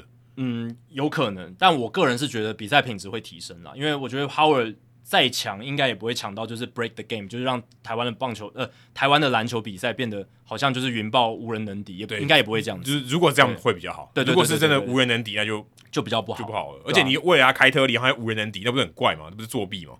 就对对对对，我觉得，因为你说其他财团没有那个财力吗？富邦没有那个财力吗？因为当然富邦是另一个联盟啦，或者是其他呃，富邦是是哦，对，富邦富富富邦是 Plus League 不太一样，但你说中信没有那个财力吗？也可以啊，绝对可以的，绝对可以的，对啊？所以，嗯，这个就真的是我们刚刚讨论的各个面向了。那，呃，我是觉得我们的出发立场都是希望这个台湾的职业运动环境变得越来越好，嗯、对。然后，呃，会拿棒球来类比，也是因为棒球发生过类似的事情。那，呃、未来有没有可能发生？也许有。那你希望它发生吗？对，呃，但是我们都是希望职业运动联盟、职业运动可以走得长久，这个文化底蕴是够深。那这是一个。比较特例的情况，而且是一个强心剂的一个情况。那你强心剂不会天天打吗？你你不会天天打，肾上腺素会会会会会免疫，会猛爆性的一些副作用会有产生。对，对，对，对，所以虽然我们是都很兴奋，然后我们也都很期待这些事情的发生，可是我们也要花一点时间，就是好好醒思它背后呃是怎么样的运作促成了这件事。那它可能会有什么副作用？我觉得这是更重要的。我是蛮希望有越来越多就是大联盟淘汰边缘的，或者他就是被淘汰，他想要回大联盟这些人，就像我们可以像韩职一样，可以吸纳更多这样的选手进来。对，他至少还是，也许不是他最巅峰的时候，可是他还想拼，嗯、对不对？嗯、他还想证明他油箱里面还有油。对，他来台湾打。对，我比较希望这种情况多一点，因为其实台湾感觉现在，我自己觉得，呃，日韩。还是比较这个优势还是大很多嘛？对，他基本上不太可能会考虑台湾了。嗯，你看像魔力的动向都知道嘛，对不对？是，人这个人这个水往低处流，人往高处爬。欸、但但刚龙今年选择台湾哦？对，这个就是特别。对，所以这是特例。我觉得台湾这几年不管是洋将的水准跟洋将的品质，其实都有进步嘛。对，老实讲是真的这样。尤其疫情之后，对不对？真的洋将的水准、投手的强度。德保拉愿意待这么久，对不对？他也没有被日韩挖走，对，对啊，他签复数年，这是一个职棒体质环境的一个进步。对，我觉得这是好的，这是代表中职的，不管是他的整体球团愿意投入的资源，还有整体环境的进步，这是看得到的。那我再回到曼尼那件事情，曼尼当初来确实刮起了一阵旋风，也有一种这种强心剂或者是肾上腺素直接打进去的一个效果。可是直棒走到现在，跟十年前相比这么兴盛，是因为曼宁那件事吗？我觉得不是，是因为二零一一年开始，拉米狗开始做这种比较主场式的经营，呃，赔很多钱的，对，然后开始有啦啦队女孩这些东西，建立起了，我觉得比较长久下来是一个比较长久经营、比较有利的一些基础建设，嗯。呃，那曼尼这件事情，你看，意大也是二零一六年结束就结就就，就不做了。对对，诶，有点像烟火哦。对，他一开始当然声势炒得很大，可是球团最后还是没有继续走下去，交给了其他的大财团来接手。那当然，呃，富邦接手之后，经营到目前为止还有一些进步空间，但至少，诶，经营到现在，去新庄棒球场，他们也有主场的经营，然后整体职棒环境，大家都有一些对于怎么样把呃属地主义稍微去把它。破坏了更好一些，其实大家都有一些概念哦，对啊，所以我是觉得真正让中职这十年来，尤其是近五年来的一个成长跟比较健全，还是在于说当年拉米狗带动的那个风潮。那曼尼那件事有没有吸吸来一些关注度跟球迷跟眼球？一定是有，嗯、可是我就觉得是比较短期的。它是不是一件好事？我觉得是好，可是你不能期望它就靠这种巨星的效应，我每年都请一个 巨星来，然后让这个职棒的环境越来越好。我觉得。那不是一个健康的做法，对，嗯，或者说，我觉得也许他可以打得更久。我觉得如果 Manny Ramirez 来打个两三年，可能我觉得会好，就是好事。对，但他如果如果我们有办法留住这样的等级的打者在中华职棒打了一定的长度的话，但很现实的就是，不管是我们当初的职棒环境，或者是现在的职篮环境，就没办法支撑嘛。对，你说你要独爱哈尔，好啊，你每年都给他一千万美金，他当然每年都来 T1 打嘛，对不对？但有可能做到吗？嗯、你今年。已经给他月薪二十万美金，只是一个保守数字。苏一杰讲的很保守嘛，嗯，他只说超过，超过嘛。那好，我们就保守一点好了，我们就月薪二十万美金乘以十二，嗯，年薪是两百四十万美金。哎、嗯，这个在 NBA 也算是底薪的以上的水准了，嗯、对吧、啊？底薪以上的水准了嘛，对吧、啊？所以你要每一年有出这样子的一个薪资水准给一个球员。对任何任何一支台湾直男的球队来讲，都是一笔不小的支出。可能对于其他队球队，如果想要加入这个竞赛的话，是加速死亡。对啊，就是烧钱烧的速度烧的更快。对啊，当然台湾这些直男联盟背后母企业都很有钱，可是对他们来讲，他想要来玩球队，还是希望可以赚钱呐、啊。这是回回到我们之前某一集听众信箱有讲这件事嘛，就是职业运动它本身目的，你一定要有赚钱。嗯。它才会是一个比较健康的正循环。嗯，对，你如果以慈善公益，或者是我只是为了打广告来做的话，没办法，没办法走得长久。对，对而且很快就受不了，就淘汰。就像义大这样把它卖掉，嗯，你就受不了，你就觉得哦，就是亏损啊，就是成本啊，我干嘛？对，就是哎、欸，我打广告，我成本那么多，没什么效果，不如我预期，我广告不要投啦。对啊，就收掉了，我，我就继续把这些资源拿去投入在我赚钱的事业上嘛，或者比较容易赚钱。对，他这个。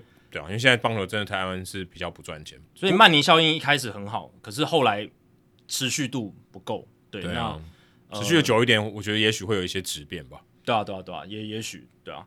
但我觉得直棒呃正向经营，我应该说比较呃可以长久经营的关键，还是这个直棒文化的一个累积，然后还有就是球迷对于这支球队的在地认同。嗯，这个是我觉得拉米狗那个时候开始做，有培养起来。那这几年中心中信兄弟本来就是全台球迷，可是，在台中的在地经营也是可以看到一些成果。嗯，对，我觉得用用那个例子来收尾，我觉得就像你说 Howard 的球衣，大家可能会买嘛，对不对？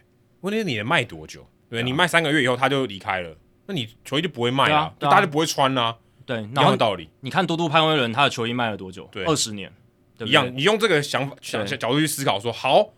他当然，也许第一个月他商品狂卖，对。问题是，我我要问的问题是不是你卖多少，是你卖多久？对对。你能卖多久？你卖的够久，好，我觉得这就是一个好的策略。对啊，林志杰的球衣卖了多久？曾文鼎的球衣卖了多久？对，你要培养出。哦，曾文鼎，你现在要换球衣了。对，但就是名字都是曾文鼎嘛，对不对？嗯、都是挂着曾文鼎。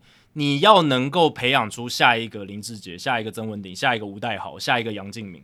哎，这些都是我小时候看 SBL 都还在，都是那个时候我小时候看很强的球星，到现在都还在打。他真的从你小学打到真的出社会，真的是从我小学打到出社会啊！真，我都觉得，当然现在有没有一些还在赚钱，还有一些是有一些后起之秀，可是没有一个人影响力能跟这一些前辈相抗衡，差差的还是蛮多的，对吧？对吧？所以我更期待的是看到有本土的后起之秀，他在不管是 T1 或是 Plus League。发挥它强大的影响力。哎、欸，我们现在变篮球节目，是不是？呃，有有点像，但其实都都有很明，都有很强大的关联性。中华职棒也是一样，对对对，对，完全是一样。中华职棒也是需要培养新生代，虽然我觉得中华职棒在这方面做的还不错，不过真的新生代的明星，我觉得要把明星塑造出来，嗯、这跟我们之前讨论拉拉队都是很有相关的。那今天就把先这个先打在这里了，就不继续讨论了。刚刚讲到文化，这个礼拜的这个新闻，我真的深深觉得这跟文化非常有关系。之前我们讨论到太空人队这个作弊事件、太古达人事件，那时候我们就讨论到文化。我看到 James Click 太空人的 GM 在夺冠后六天哦，就六一个礼拜之内，嗯，太空人队就决定跟他分道扬镳，哦，就提了一年的 offer 给他，一年合约，你要不要继续做？我给你。Dusty Baker 也收到了这个合约，Dusty Baker 接受了。嗯，二零二三年我还继续为太空人队效力，可是 James Click 他们的 GM 说我不要。对。哎、欸，其实不要是我觉得是非常合理的选择。其实基本上太空人球团只开出一年的续约，就已经说明了很多事情。一年的意思就代表说我只给你一年的信任，这是非常非常侮辱人的。对啊，因为太空人队才刚夺冠，才刚夺冠，然后刚好在合约年的 GM，通常老板啊，球团老板一定是会开出两三年以上的续约啦，很少说我只给给给你续约一年的条件。基本上只愿意开出一年，Cream 就是要 Click 走人的意思。因为如果开给你三年，对，你第一年带的不好，就是反正出一些纰漏什么，我把你 fire 掉也可以嘛。对啊，对啊是可以的，对，不对？对，OK，就是就是合约就终止。问题是你现在只给我一年，这个太侮辱人了吧？哎、嗯，我刚刚拿三十队，只有我这一队拿总冠军，世界大赛冠军，你应该是马上给我一个复数年合约，而且这复数还不是二，嗯，至少要三的，我觉得。对。三年的合约，问我要不要留下来，请我留下来。毕竟你这三年你也做的不错哦，连二零二零、二零二一、二零二二每一年都打进美联总冠军赛。对啊，每一年哦，哎、欸，美联也就两支球队可以打进美联冠军赛，你每一年都打进，而且你最近这两年打进世界大赛。我们先不管说太空人队是一个怎么样的球队，好了，任何球队，你的球队能达到这样的成绩，这个 GM 这个总管一定要被留的。对啊，完全没有任何道理不留，而且。你只开一年合约，这还不是留跟不留问题，这是羞辱他，对啊，这个是过去你要找潜力都很难找到。我看了一下的 Athletic 报道，他有写说上一次有总管在拿下总冠军之后呢，结果丢掉工作的是一九四七年的洋基队的 Larry McPhail。哦，当时他还不是说呃球团不给你续约，而是 McPhail 他是自己这个辞职这样子，对，可能有他自己的一些因素，所以。这是前一个的例子，在一九四七年，二次世界大战的时候，对，就是二次世界大战刚结束不久，对吧？那如果要找一个最近比较有点接近的案例，可能就是 Dave Dombrowski，他在二零一八年带领红袜夺冠之后，隔年的九月九号，二零一九年九月九号被开除。其实隔年的球季还没有打完，他就被开除。九月还没打完，这个已经是最接近，但至少他二零一九年开季，他还是红袜队的总管，可是很合理啊。对啊，这至少说这个升冠军旗的时候，他在现场。对啊，而且那个时候，二零一九年九月那时候，Dombrowski 被开除，我们已经节目有讨论过，我们就觉得那是一个很扯的事情，很很难说。你前一年刚夺冠，你下一年例行赛就被 fire 掉。对啊，红袜队到现在也都没拿过冠军，对，就是红袜队就是也没有打得很好了。所以 James Click 这是更夸张的，你才刚夺冠，然后你甚至也有出现在颁奖台上，跟老板站在肩并肩站在一起。诶，结果诶，六天之后，球队给你一个有点侮辱性的续约条件，然后你也。不接受，就这样分道扬镳。而且重点是这件事，其实在九月份的时候，休斯顿 cover 太空人的这些记者媒体就有在传了，而且也有报道。休斯顿纪事报的这个呃 Chandler Rome 他就已经有写文章说，他们其实这个老板 Jim Crane 还有呃总管 James Click 之间呢。并不是呃有很大的共识，说明年要不要继续。对，其实太空人队已经是稳稳进季后赛。对，其实就算是如此，最后只只打进季后赛好了，就被淘汰好了，你也应该续约。对啊，因为老实讲了，有打连三年都打进季后赛，而且这一个是一个死缺。嗯，当年二零二零年二月的时候，那个时候太古达人事件刚爆出来没多久，然后太空人整组道歉的道歉，哦，改组了改组，呃，走人的走人，竞赛的竞赛，对不对？那那个时候，二零二零年二月，Jim Crane 找来 Dusty Baker，还有 James Click。那我觉得比较有趣的是，当时 Crane 他是先找 Baker，先找总教练，隔了一个礼拜之后再找这个 James Click 进来，这超怪。对，这是非常非常奇怪。当时我们讨论这个、啊。应该有吧，应该有，因为我就觉得超怪，因为通常是先找比较高位的总管，然后总管再去找他想要的总总教练人选，这比较合理嘛。对，而且照理来说，总教练应该是有点像是厨师，嗯、然后总管是帮他备料的人，嗯，那这样有点怪嘛，对不对？应该是我我要去找一个我觉得我备的料他可以炒出来的人吧？对啊，所以你等于先找了厨师，然后你要炒有有什么料你都不知道，嗯，然后呢找了后来才找了这个帮他备料的人进来。嗯通常都是先找备料人，然后再再找厨师。比如说他经营过意大利餐厅，就找个中餐师傅来干嘛？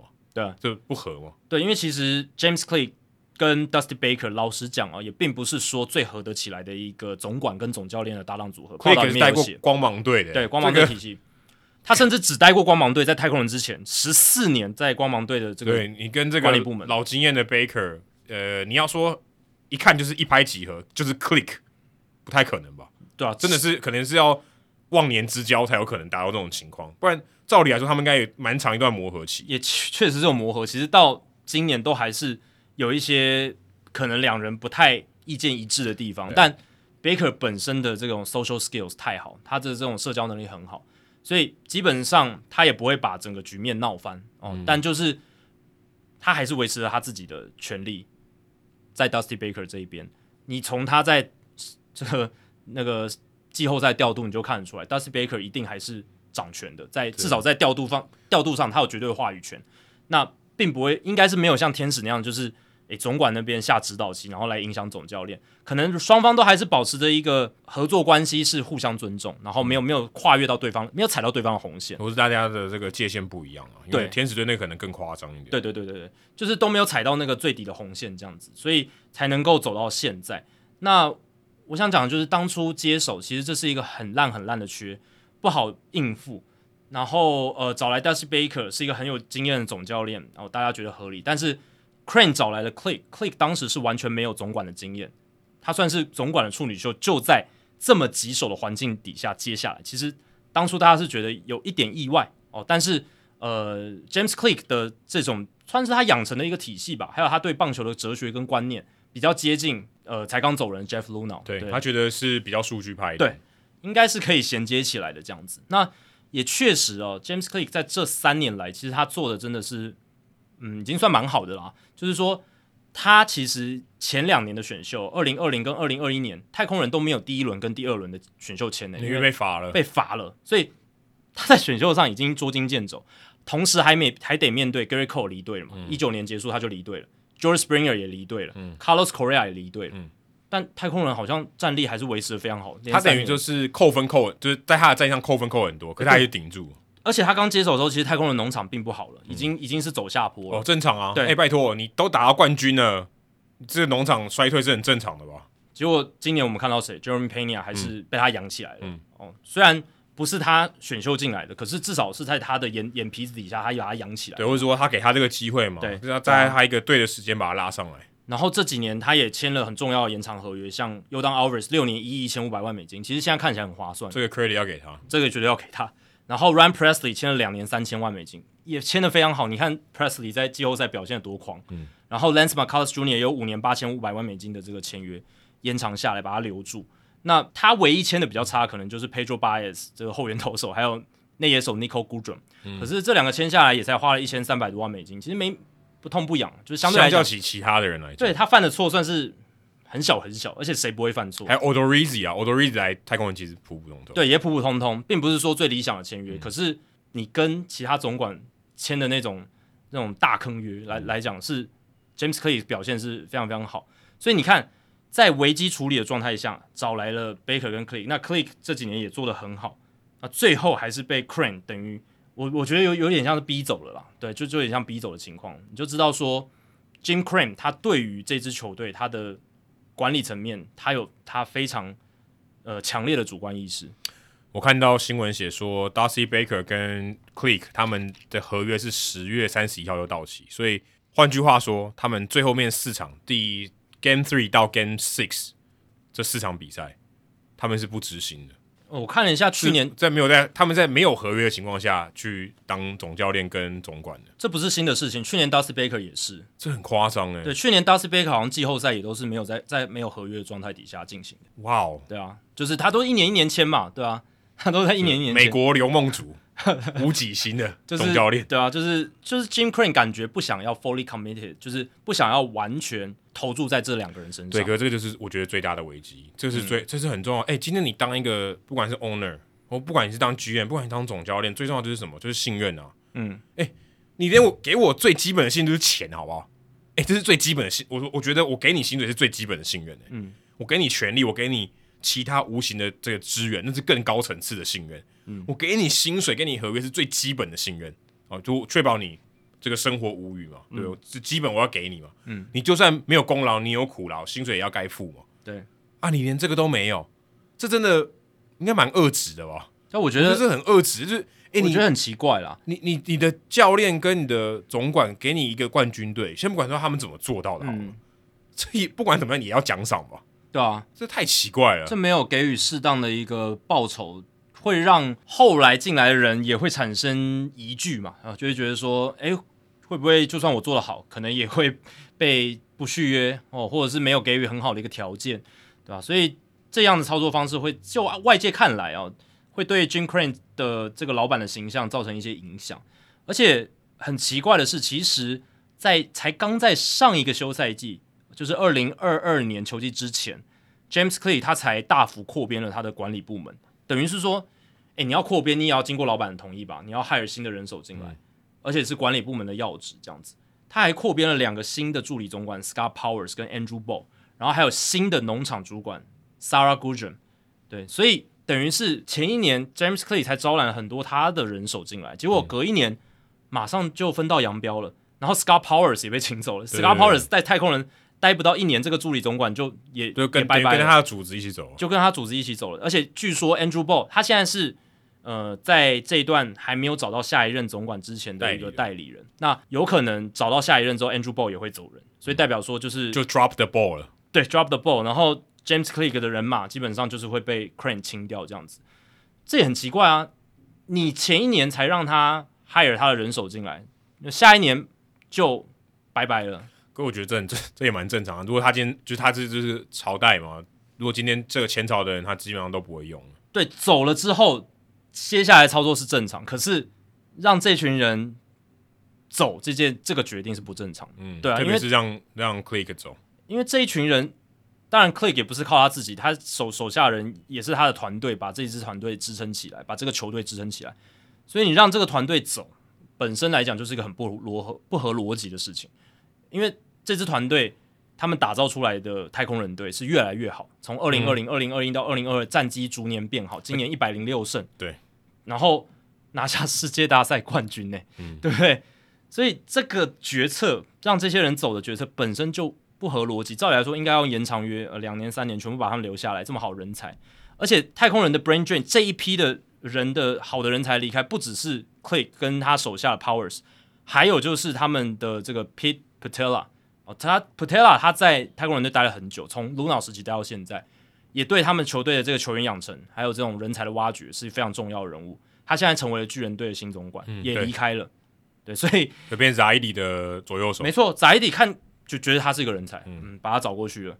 那现在就变成说，太空人的整个管理部门是要大换血，大换血。那接手的人基本上还是本来的人啊，就是本来在球团里面的人，Charles Cook 跟呃 Bill Furcus。可是，嗯，不知道新的大的总管是谁，这个还不确定。但看他们是要内部拔擢，还是找外面的人啊？我觉得应该就是会找 Jim Crane 他喜欢的人。对啊，那这样听起来应该是比较合理，是内部的人啊。嗯，我觉得找外部的很难啊。外部第一个大家也会怕啦，对啊，因为、欸、你这个老板，但现在已经不是恶名昭彰可以形容了、欸。呃，因为你看他，其实 Jim Crane 他也不是说就是非常的难以。就是怎么讲，他也不是那种这么难以去那变化莫测的。应该是说，你看他在鲁脑时期，鲁脑他也用了很久啊。嗯，我觉得他是想要找到一个他喜欢的人。那为什么 James Clay 他不喜欢？就是因为当初他是一个在危机处理的情况下要赶紧找人哦，有点手忙脚乱，我要赶快找一个人进来，因为那时候诶丑闻爆发。可是他带的很好啊，对啊，可是他就不喜欢这个人啊，他可能就觉得他跟他沟通上他就不喜欢他，虽然他做事做得很好，但我们有时候都会有这样子的情绪嘛，就是这个人他也没做错 做错什么事，可是你就是讨厌这个人，有时候会这样子，人是情绪化的，对吧、啊？那嗯，如果你看过去历史上。哦，如果有一个、嗯、皇帝或者是一个主君，他有一个很厉害的谏臣，对不对？就是、嗯呃、都都都跟他讲谏言，都对国家好，对社稷好，可是他就讨厌这个人啊，因为忠言逆耳，忠言逆耳啊，对啊，忠言很靠近的意思。但就是我觉得 Jim，因为像 Ken Rosenthal 他也有报道嘛，就是说 Jim Crane 他本身是一个想要比较大胆操作的人哦，不管是高薪的自由球员，或者是可能交易什么的，他可能想要。呃，更大的明星进来，Wilson Contreras 这种。对，当初他们是要交易 Wilson Contreras 嘛，嗯，但是被挡下来嘛。嗯，Click 不要。对，这就是 Jim Crane 跟 Click 之间摩擦。Crane 他想要明星捕手 Wilson Contreras，、嗯、他不想要 Maldonado，不知道在干嘛，打那么烂，嗯、对不对？嗯、他可能在这个豪华包厢看的时候，结果结果找来 Christian Vasquez。对，他可能在豪华包厢看的时候。看到马德纳多都被三振，都打双杀打，然后他就很不爽，他就说：“你给我找那个 Contreras 进来，嗯，至少能打多了。”对啊，他都已经跟小熊球迷 say goodbye 了嘛，嗯、对不对？那可能 Click 呃就觉得这不符合他的需求，他他觉得马德纳多是他们球队才真正需要的。这个我就觉得还是信任诶、欸，你今天请他来，你就是要给他信任，你要给他做嘛，你要给他做，你给他薪水，你要给他做，你干预越多，或者你想要。你的底下的人照你的方式做事，其实我觉得这样不是很好。是啊，因为 owner 跟这个 owner，他代表他拥有这支球队嘛，嗯，不代表他要干涉这支球队嘛，对啊，你这个呃，当然也不说你完全不管事，这个也很怪，对不对？你该出钱的时候还是要出钱。嗯、可是一个老板，我觉得把这个他的职场环境弄成这样，我先不管，就是剧院的这个位置好了，下面的人看也是觉得你对我的老板这样子，这这职场环境会好才有鬼嘞。其实。以前历史上就已经有人示范过了，对，而且这个还是媒体看得到的。对啊，历史上就有人示范过啦，就是 Steinbrenner 大老板以前就是他，他绝对比 Jim Crane 严重非常多。他是一个很极端的案例，他就是什么都要干预，他什么都要照着他意思来。那不管是总教练或总管，都被他搞到快疯掉了，嗯、都快要进精神病院了。总教练 Billy Martin 被 hire 进来，然后又出去了好几次，嗯、然后总管也是觉得压力很大，Jim Michael 也是没待几年就离开了。嗯就即便做的很好的，所以 Cashman 头发都没了。但 Cashman 是真的非常非常扯的例子，就是没有人预期到他可以在洋基队待这么久这么久，他自己也没有预期到。哦，但 Cashman 他是一个比较特例，但是就是在大老板时期，Steinbrenner 已经展示过，如果你是 owner，你是老板，然后你过度的干预，不信任你手下，然后一有状况就马上指着人家鼻子骂。那最后就是会搞得怎么样？众叛亲离，就是我觉得这个职场最终还是信任，他就是跟一般的职场是一样的。对啊，你没有信任，这东西不用不用玩了。我是觉得 Jim Crane 他，我觉得啦，他很喜爱，他是想要干预，但他这三年应该还是给了 Click 很大的操作权哦，不然我觉得太空人不会营运，就是经营的这么好。但是 Jim Crane 一定也忍了很多气，他可能。嗯，下了一些指导棋，想要做一些事情，但 Click 都把它挡住，或者是 Click 照他的意思走，所以 Crane 自己可能也觉得有点不舒服，然后累积了很久之后，哎，现在合约终于到了。你觉得他是干预很多？可是你看太古达人事件，他又说他不知道这些事情，那个是说谎的、啊，应该对不对？应该很明显，如果对啊，如果按照可能不知道，如果按照你刚才那样推论，他肯定在说谎。对啊，对啊，对啊，因为他他其实很关注这支球队。对，我觉得他不太可能说，你说，哎，我官方说法说我完全不知道。啊、至少 AJ Hinch、Jeff Luhnow 他没有说他不知道嘛，对不对？对啊、他们至少说他们知道。然后 AJ Hinch 说他没有阻止他，可是 Jim Crane 说你完全不知情，我觉得这个就是很明显在说谎。特别是对照这个例子，这真的是一个很不好的一个文化、欸。他就是那个时候就是要撇责任嘛，就是保护自己嘛。其实也都是可以理解的事情，怕被拔掉这个球队。对啊，对啊，对啊。毕竟呃，如果他知道这件事情还默许他，如果大家在公开来讲这件事的话。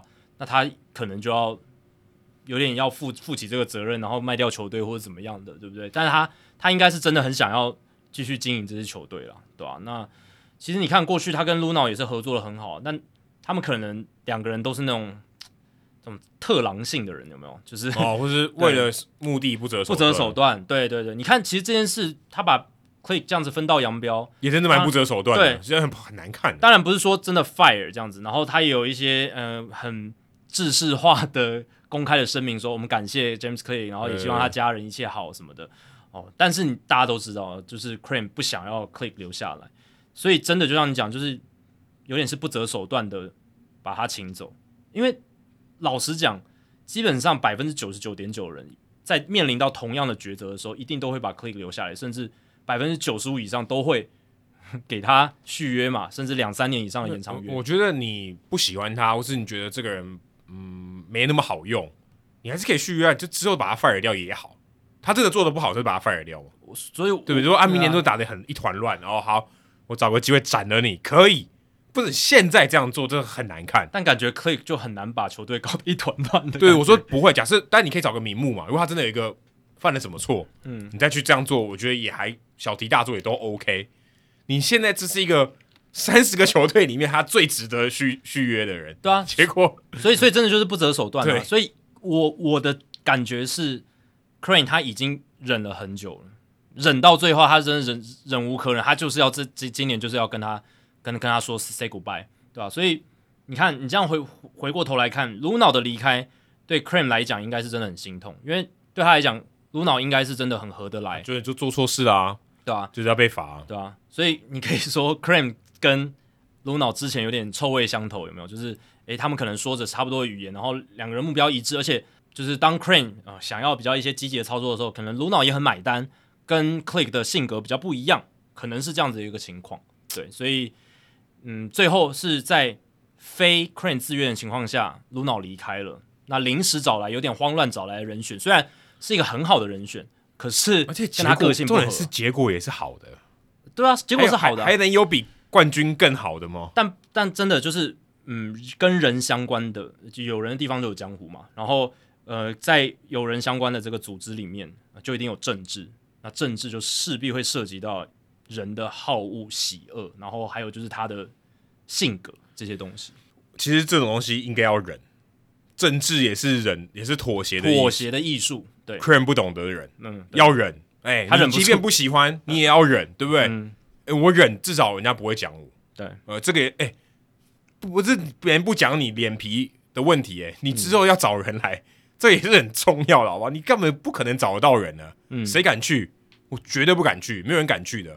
嗯，除非你真的很很渴望剧院的工作，就像 James Click 当年一样。对啊，不然以他那个情况接那个真的是一个烂摊子，是一个死缺，没错，真的是是一个死缺。你还找了先找总教练，我还把我塞进去，对啊，这多晒啊！这这这真的是就是等于说他并不是你最理想的总教练的厨师，可是你被硬塞要跟他来做一个呃交涉，当然厨师然后厨房一团乱，对。但还好的是，Baker 他是一个很好的厨师，他是一个很人和的厨师，嗯、所以可以跟他合作。其实我看报道写，Click 跟 Baker 之间的摩擦，跟 Click 跟 Crane 之间的摩擦是远远比较小的。当然啊，对，因为哎，性格就差很多。Baker 至少会做人吧？做人，他很会做人。对啊，哎，一个七十三岁的总教练，他能在球界混那么久，他一定什么都不会，他一定超会做人，好不好？对，他他，我可以讲，他是他如果真的什么都不会，他至少一定很会做人。而且他甚至也接受了。Crane 这一个一年的合约，一年的续约，对对，哎哎、欸，就算他已经七十三岁，他拿冠军的总教练，好歹你就其实我觉得份上对，如果照理讲，他应该更应该急流勇退，要不然就我不我就不干。对，你给我一年是怎样？我给你带一个 Dynasty，、啊、你给我一年，你要么就像拉鲁萨当年带完红雀急流勇退，要么就是你给他礼遇两三年的合约，然后中间说他做不好，像拉鲁萨一样把他 fire 掉之类的，对不对？我说这你之后 fire 掉都可以，没有人说不行啊，又不是绑约，绑约绑约也可以毁约，好不好？啊，但。这也凸显出 Baker 的性格就跟 Click 不一样嘛，然后也跟 Crane 不一样。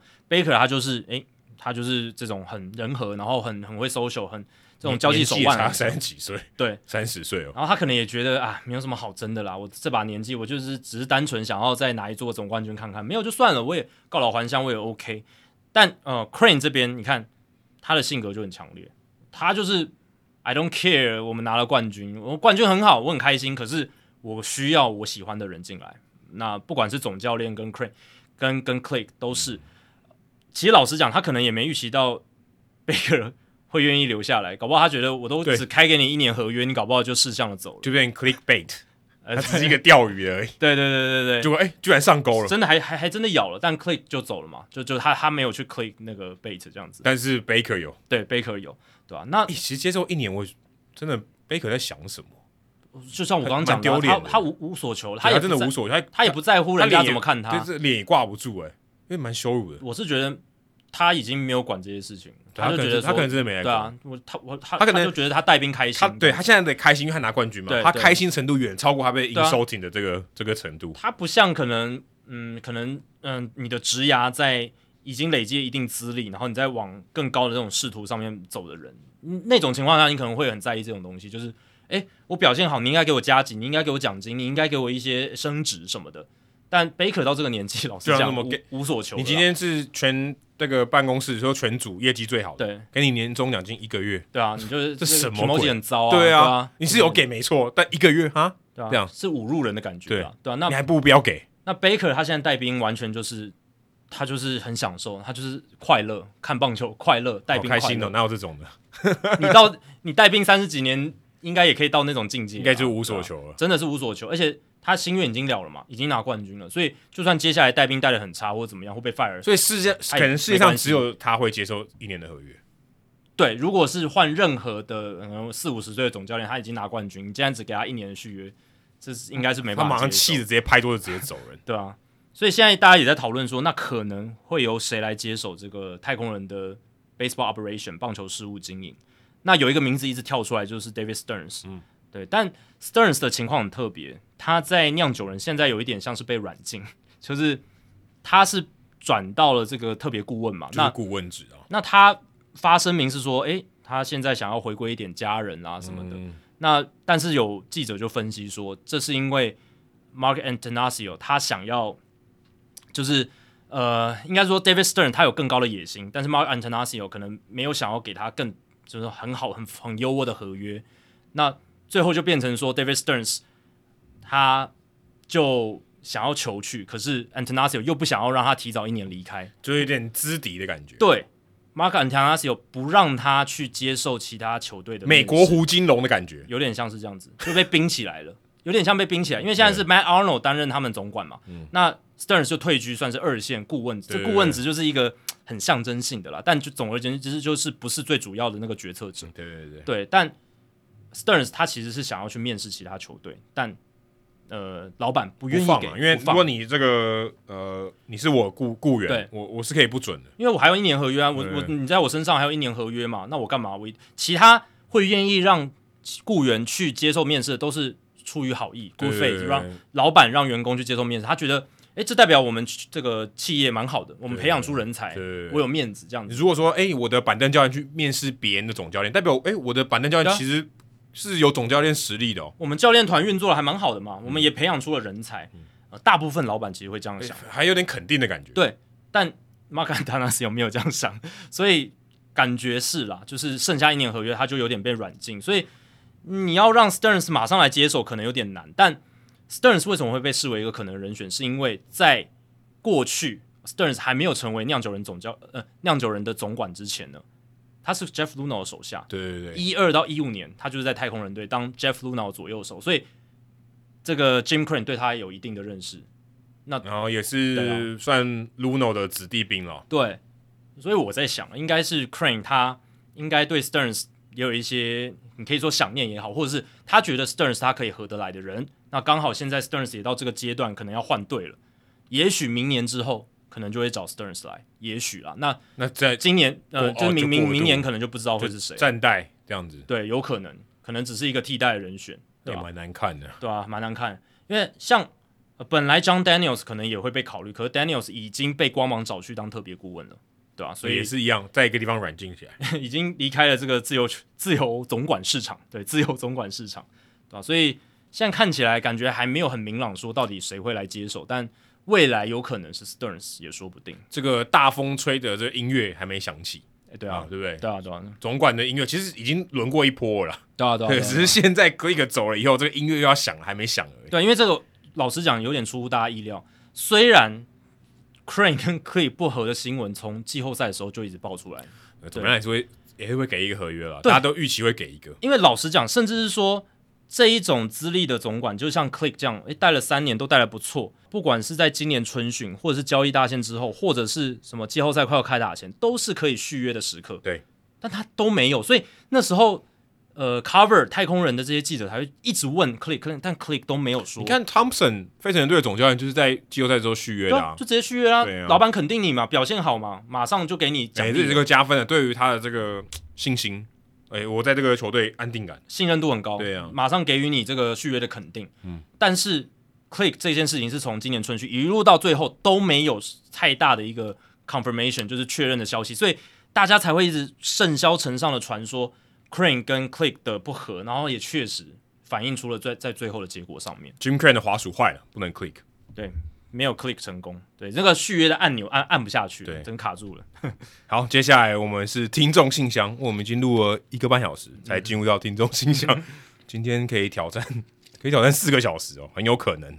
那第一个听众信箱哦，其实我们这个听众箱大概有快两个月没有消化了，其实蛮多的。嗯、那我们也稍微筛选一下，对，这是我们听众信箱有点筛选。那呃，也跟大家说明一下，其实听众信箱我们还是希望大家可以问一些比较没有标准答案的东西、啊。对，那有些东西如果啊、呃，你真的很想知道？我相信大家看大联盟会有遇到很多问题，或是哪些东西你很想要知道？呃，你可以多多利用社团，对啊，因为呃有答案的东西，可能很多听众朋友也都知道，也不见得要问我们。可是我们希望听众信箱是，哎、欸，我们才回答得了的问题。然后你特别有什么想法？对，特别想问我们的这种问题，我觉得会比较适合啦，也比较容易被选到。对，对，对，这样子，所以呃，也跟大家讲一下，其实你也可以多多利用社团。我相信社团里面的这个高手也是非常多的，很多人都可以解答你的问题。好，第一个是 Rio，他说在听我们两百八十六集的时候，谈到大联盟的新规则，有提到说，呃，这个打者可以跑垒的规则，那是他当时不记得说是小联盟还是独立联盟，就是可以允许啊，在打击区的打者可以到一垒，他就想说，这是不是也是提升比赛这个速度，也就是节奏上面和观赏性的一个好的尝试，或许在某种程度上能起到投球时钟的效果。毕竟这也是属于一种对于投手的牵制啊，因为那这个打者可以跑一垒嘛，让投手可以集中注意力，而减少球与球之间的时间浪费。但他后面有补充说，大联盟在采用投球时钟后，这个是不是呃意味着让打者到一垒这个规则很难以后就被采用了？毕竟在时间这么紧凑的情况下，打者也很难找到机会到一垒。不过这个规则也有可能有一定的弊端，比如说球队可以让一两位这垒上的跑者啊，就同时起跑，等于像。双盗垒或三盗垒啊，因为打者也可以跑嘛，达到类似这种牺牲触击或是高飞牺牲打的推进效果。因为其他这样讲的话，等于说，假如一二垒有人，然后打者也跑，等于三个人都一起跑，那你可能就封杀打折，然后一二垒人就到二三垒，有点像这种初级的概念。所以他想说，像 Andrew Velasquez 啊这样打击力啊打击能力低于平均的腿哥，应该会被喜欢，应该十分喜欢这个规则。那如果采用的话，以后可能就有这种牺牲跑垒啊、牺牲盗垒这种数据。牺牲盗垒失败这种数据，那他也很好奇说有没有这一项统计的数据？这个我是有点看不太懂啊，因为这个东西根本不存在，所以也不自然不会有这项数据的统计。对，所以应该应该不不知道他想要表达的意思是什么。那他就想听听看我们的的看法。呃，我必须说，如果你要到一垒，就真的是打者到一垒的话，呃，假设垒上没有人，呃，然后也没有爆头，我个人觉得完全不可能到一垒，嗯、完全不可能嘛，因为投手传一垒或者捕手传一垒啊，就算是投手。投到这个捕手手套再传一垒，绝对也比你打者从打击区离开跑到一垒快。嗯，哦，当然铃木一朗、一朗传说可能另当别论了，但基本上是不可能嘛。所以你你绝对是死嘛。但如果垒上有人的情况下，我觉得也不太可能这样到了。嗯，因为基本上你还是死嘛，没有什么机会赢。你唯一有可能上一垒就是爆头。对，那爆头这个几率很低啊，我觉得是很低。那有点这个比较像接近，有点像不死三阵。的情况就哦，你上一垒安全上垒，然后对方可能是爆头，或者就是没有接到球这样。不然，其实我觉得这个规则好像，嗯，我是看不出来有什么太多实行的必要。没有，因为要先从头开始讲起啊。之前我们聊到这个道义类的东西，就是在讲那个 banana ball 啦，就是香蕉棒球。呃，香蕉棒球我们之前有介绍过，大家可以回去听。那香蕉棒球它就有很多一些比较跳脱框架的棒球规则，新的棒球规则。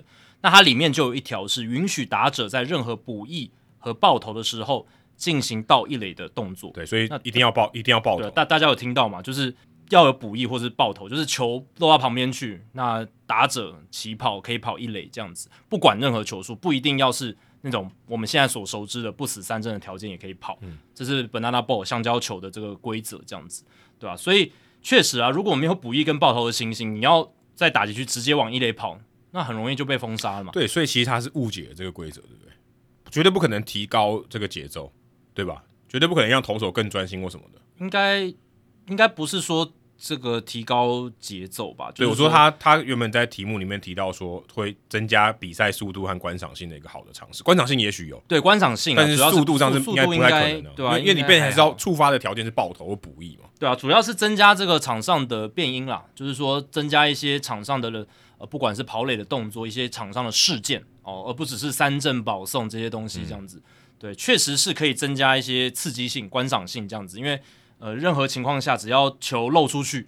跑者呃，打者都可以起跑的话，是有这样子的可能性。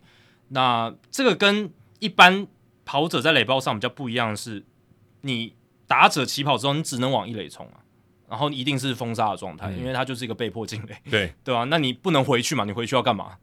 啊，你不能被夹杀。对啊，你不能被夹杀了。你如果垒包上有跑者，而且不是在封杀状态的话，他还可以就是制造一些混乱嘛，就是急停。跑回去怎么，然后制造加、哦，因为你可以回到一垒了。对对对对对，但呃，打者往一垒跑，他就只能往一垒跑了，对吧、啊？他完全没有就没有任何机会啊，他他等于就是没有回头路。对啊对啊对啊对啊，所以这个确实是比较困难的地方。然后再来就是，嗯、呃，如果那他里面提出有一个概念，我觉得很有趣的，就是垒上的跑者先起跑，然后呢，让对方可能捕手或者投手先把球传出去之后。打者也开始起跑，对，他他就是没有条件，就是他这样就是没有补益或爆头的条件。对对对对对，这个我确实是觉得呃蛮有创意的，就是可以在让棒球变得更混乱一点哈，就是再增增加一个变音。因为如果跑垒上跑者起跑，然后球传出去之后，打者也起跑的话，那内野防守啊就必须也要去提防一垒上的跑者。对，那你这个时候可能就会想说，抓一垒比较稳的话。那可能就会没有抓到前前置位的，就是等于就牺牲触及啊。对对对，就有点像牺牲。可牺牲触及，它的这个变音就变少了，因为我基本上一定会死，对吧？不一定啊。我说哦，我一定会死在一垒，因为我一定要跑嘛。对，如果今天一二垒的人先跑，反正我就这个打者要跑一垒，一定基本上一定会死啊、对吧？可是我今天触及的话，有可能还会更好一点，有可能 everybody safe。嗯、但他这个概念，因为球已经传出去了，所以呃，传出去的情况之下呢，呃。跑者起跑，那如果他们想要抓前置位的跑者，那可能也有可能就是前置位跑者没抓到，然后打者也上垒了，他就不用用点的，基本上就是他，他就不用点，他就省去了一个点的动作。可点是一个变数啊，对，好不好看，点点也是一个变数，对，对。所以这有舍有得啊，对啊，嗯、所以这个会没有被发明出来，可能也有它的原因在啦，就是说他可能虽然打者多了一个选项，可是他可能也就是。再也不会触及了，对不对？对，他就等于自杀。呃，他就觉得说，触及有时候点成界外，那还让球速陷入落后，嗯、那我不如就直接死在一垒前，我就直接跑。对，那但就战术下达战术说，垒上的跑者跑，然后我也跑。这个也要是前置位跑者都要提前起跑，才能构成这个条件，嗯、对啊，所以确实是有去值得他思考的空间。可是实际执行面上，嗯、呃，是否会增加棒球那么大的观赏性？我是觉得没有。那么来的明显哦，所以这个讨论是哦，至少我看的或我听的里面比较少讨论到这一块，而且对啊，我觉得没什么诱因啊。对，但我觉得爆头跟补益，呃，可以让打者起跑，这确实是一个 banana ball，呃，他在创意上做的还不错的啦，因为这是确确实是一个可以考量的点，但他也没办法回头，哎，也很尴尬。但所以考验你的判断力啊，对，这个球漏的够不够远？哦，要跑不跑？要跑不跑？对啊，你对自己的速度有没有？因为垒上的跑者还可以回头嘛？对啊，你对于你自己的速度有没有信心嘛？你一跑就就等于脱离，你就要你就要全力的投注在里面，你你要 fully committed，不然你犹豫的话，你没有没有犹豫的空间。应该说爆头，他决定要跑就是 ball in play 了，就一定要跑啊。对，就是 ball in，他就是要冲一垒，不然就死，对吧？因为你回你没有回头路啊，你回去要回到本垒，回不能回本垒，对，不能回本垒，不能说我再重新打，因为他是强迫进垒的情况啊。但是你可以决定你要不要进垒。呃，对对对，你可以你可以决定，你在离开打击区之前，应该都都都是可以决定。但你一离开打击区，可能就对，在补益或爆头的情况，因为那当时是一个 play ball 的情况嘛。对对对对对对，所以如果有这样的规则，他可能就会写说，呃，爆头或补益的情况，你只要离开打击区，只要离开打击区，就代表你要往一垒跑。对，大概是这样子的一个情况，对吧？所以，但是这可能也有规则上的一些漏洞啊，因为有时候爆头跟补役打者是会闪开的嘛，要让捕手或投手进来，投手要进来补位补补本垒嘛。对，如果三垒有人，对啊，如果三垒有人，对，所以可能这个规则可能还要有一些去修改的地方。但总而言之，就是 banana ball 香蕉球这个比较是可以考虑执行的一个规则了。那其他的部分，在没有补一跟爆头情况下，要到一垒这是不太可能的，对啊，所以。呃，就是在任何球出补一跟爆头，呃，确实，呃，这个规则是可以考虑看看，只是在现有的职棒联盟里面要采行这个规则，难度还是非常高的。对，我觉得很难，而且我看不出来有太大的好处，我觉得看不太出来。也许增加一点混乱，但好处我觉得是很少，这个效益没有到非常大。对，好，接下来是文哦，他的名字就只有一个字，不太合格哦，哈，应该要加上。这个地方是哪里？刚刚 Rio 也没有加上了，以后可以加上一个地名，让我们大概知道你大概住在哪里，然后来自哪里。那最近听到太多延长合约的案例，他应该是在我们讲到那个 Michael Harris 的时候。嗯，个人认为价格有被刻意的压低，而且是离谱的价位。虽然棒球签下球员的风险比篮球高，这个我觉得好像有点武断啊。但随着转播权利金提高，不排除通膨和印钞票的这个情况下。延长合约的年平均价码就是 AAV，几乎按二零零八年王建民仲裁的价码相同。他大概意思就是说，这个评估球员的价值大概是差不多的等级啊。不如知道工会，他这个工会的工是写错了，是他是公园的工，但这边的球员工会是这个工作的工，这是很大的差别啊。嗯，工会代表工作，就是 union 是工作，所以这个工会的工，这很这很重要，这个不能打错字。那他这边是写这个公园的工。他不知道工会是否会对这一点介入，在劳资合约中谈判此事。例如说，规定这个延长合约的门槛、签约的金额，也都等于要一个地板啊，一个下限的意思。还有每队这个延长合约的张数等等。那我觉得合约有一个很重要的关键，合约就是像我们刚才讲，Click 跟 Baker 一样，有一个重要关键是双方要同意啊。所以说你一方面刻意压低，但对方不同意，其实也不会成啊。你说我开给 Michael Harris 一个很低的价嘛？哦，我想要留住他，我也我觉得这是有诚意的。Harris 觉得这不够，这事也不会成嘛。对啊，这这合约不会签下去。这个不是球团拿着枪，然后要这些球员逼逼着他们签，并不是这样。对，并不是球员也要同意的。对，并不并不是这样的，因为他还是可以打嘛。说，哎，我我我自由球员市场，自由球员的规定是有保障我的，所以我打满一定年资，我是可以变成自由球员的。而且这个延长合约。他也不是说什么价格被压低，这个是双方经过 negotiate，他们是协调过的。对对对，所以是双方你你你可以说，对，你可以说对某一方有利，对某一方比较不利，嗯、但是这是他们同意的。对，我觉得这很关键，是合约的精神是大家要同意的。哦，当然你说他有没有逼迫，我不知道，但是基本上应该是没有了。而且我觉得文的前提也不完全正确啦，就是说。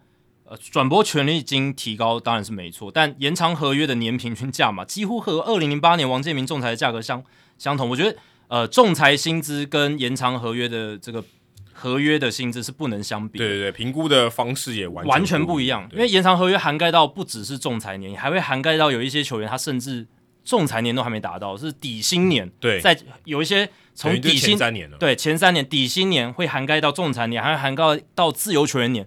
那这样平均算下来，你怎么可以跟二零零八年王建民单一年份的薪资仲裁的价码相比？这是不能比的。对，那王建民那一年年薪是四百万美金，那那个是仲裁的结果。啊，那 Michael Harris 像以 Michael Harris 为例好了，他今年签的这个延长约八年七千两百万美金，这个如果你硬要算平均薪资，也是对啊，也也也是高很多。而且本来就不能这样看延长合约的平均薪资，你应该要去看他每一年他是在哪一个。他和他的这个年资的年份上面，然后再去看说他这个价格合不合理。我觉得他原本应该想要讲的是这个价位的水准嘛，嗯，但是这个明显 Michael Harris 也是比他高，其实都有在涨了，对，其实都有在涨，所以、嗯、呃，这个也许是一个误解，嗯、但是你会说刻意压低薪，再压低合约延长合约这个这个现象是、嗯、的确是比较低没有错，但是这是因为他延长，而且是他在越前面，他等于他冒的风险更多嘛，对啊，我 cover 你的实现越多，所以他的这个。承担风险的能力，他要把这个薪水年平均年薪降低，这是非常合理的事情，因为对双方是某一种程度上是一个呃风险的分担的问题。对，你要看这几张听起来非常离谱的合约，呃，也不是说离谱啦，就是说好像平均薪资很低的这些延长合约，不管是 Michael Harris，或者是当年的 Ronald Acuna，或者是 Ozzie Albies，他们都是很早就签了哦，都是在他们还没有薪资仲裁年的时候，所以年平均薪资低是很正常的事情。你如果看 Austin Riley，他也签了一张延长合约嘛，超长，对，十年的。但是 Austin Riley 的利基的基础点比较不一样，为什么？是因为他的这个服务年资今年打完已经超过三年了，所以他是从仲裁年开始，所以他的平均年薪是两千万美金以上啊。就完全不一样，就跟王建民差太多了，就差太多了嘛。所以这个还是要看他服务年资，还有他签延长合约的时候的时机点，不能一概而论啊。对，而且你说棒球员棒球签下球员的风险比篮球高，其实我觉得这个讲的也太武断了，不是很精确。对对对对，你要看什么样的情况嘛，对不对？野手跟投手完全不一样。对对对，你要看什么样的情况。再就是他是打了多少年的嘛。对对对，第一个我先受伤是人人都有，受伤每个球员的风险不一样。同样实力的问题嘛，你说 Harris 这是他天花板，没有人知道，对不对？Riley 已经打成这样了，嗯、如果 Harris 打成跟 Riley 一样，那可能勇士队大赚。对，但没有人知道嘛。对，搞不好他一个受伤，对对对，全部都没了。没有，有没有人知道，这个风险是很难评估的。嗯、所以，呃，篮球也一样啊，篮球是 contact sports，对，它更有可能这样吧？嗯，对不对？所以你说这个风险比较高，我觉得是很难比较。坦白说，我就觉得很难比较。对，对，而且。棒球员的延长合约远比篮球长非常非常多。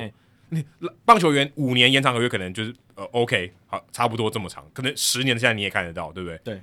篮球你有看到十年的延长合约吗？不可能嘛。所以你其实从这些不管是篮球或者是棒球的这种延长约，或者是自由球员约约的长度，某种程度上也反映了这些职业球团他对于篮球员跟棒球员的这种风险评估是不太一样。我承担十年的风险，跟你承担三年的风险。十年风险大多了，十年能发生什么事啊？对不对？对啊、太多了，所以哪一个风险比较高？这其实很难讲的。嗯嗯，对，篮球员如果风险很低，那应该要签更长啊，对吧？对啊，对啊，那怎么会签那么短呢？对，这是这是市场告诉你的事情。对啊，篮球这个肢体接触更多，老实讲，受伤风险真的蛮高的。对，虽然大联盟的球员平均的生涯大概不到三年，但是比 NBA 平均是低。可是这个不能这样看，因为大联盟的取代性太高了。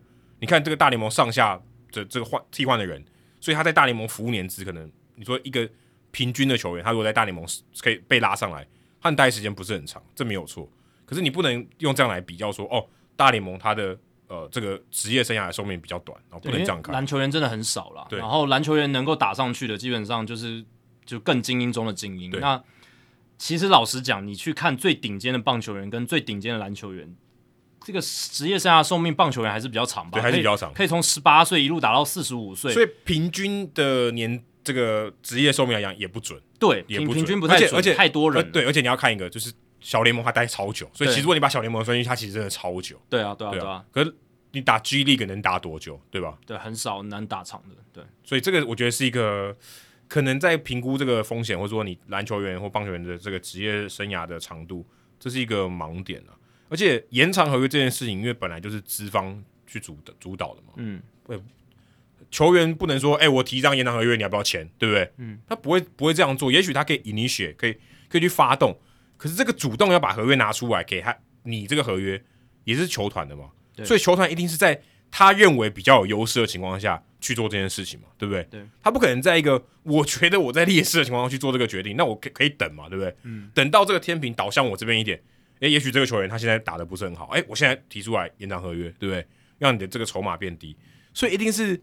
这个对于球队比较有利，所以他会去想要在一个比较低的买点，这是非常非常合理的事情。哦，球队也是要懂得做生意的。如果球队都是花冤枉钱，他早就亏爆了，好吧？嗯，所以这个是我觉得在谈延长合约里面最基础的一个条件。然后，而且他就是想办法要把这个年份拉长嘛。对，我年份拉越长，我给你的保障越多，代表我承担的风险越大。哦，这就是这样的逻辑。所以你的年薪平均年薪被拉得低。这是很正常的啊！你一旦这个我给你的延长合约没有很长，或者我在你呃 maybe 仲裁年的第三年我才给你延长合约，那我风险承担的比较少嘛？对，我也许我可以给你更高的这个平均年薪。可是我在你第一年啊，甚至第二年还没有到仲裁前，我就给你这个延长合约，代表我承担的风险很高。对啊，那球团承担的是风险啊。对啊，所以这个其实对双方也会看嘛。球员买的是安心，就是经济保障，提早的经济保障。对，所以。嗯签合约都是一个双方同意的结果，所以如果今天球员工会想要介入，我是觉得不合理。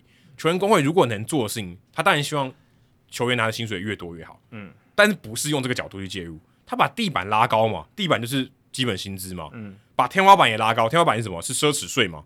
你可以让这个老板签更多这个顶薪的球员，啊，对不对？嗯，不是那个魏全龙的顶薪，对，就是这个薪水越高的这些球员，他的天花板可以拉得越高，这对大家来讲是好事嘛。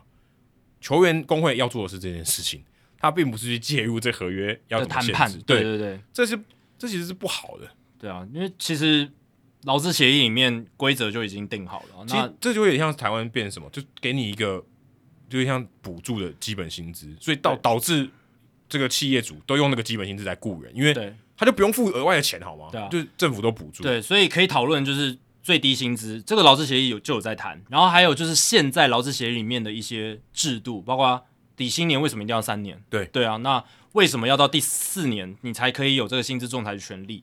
那为什么一定要到第六年打完之后你才能有自由球员资格？这些都是可以讨论。我们之前不是有讨论说，那干干脆五年就获得自由球员资格，或者是我这个年资从小联盟开始算，对、呃，包含到你小联盟的年份，反正你第一张合约签下去，大家都知道，对，对吧？对，那。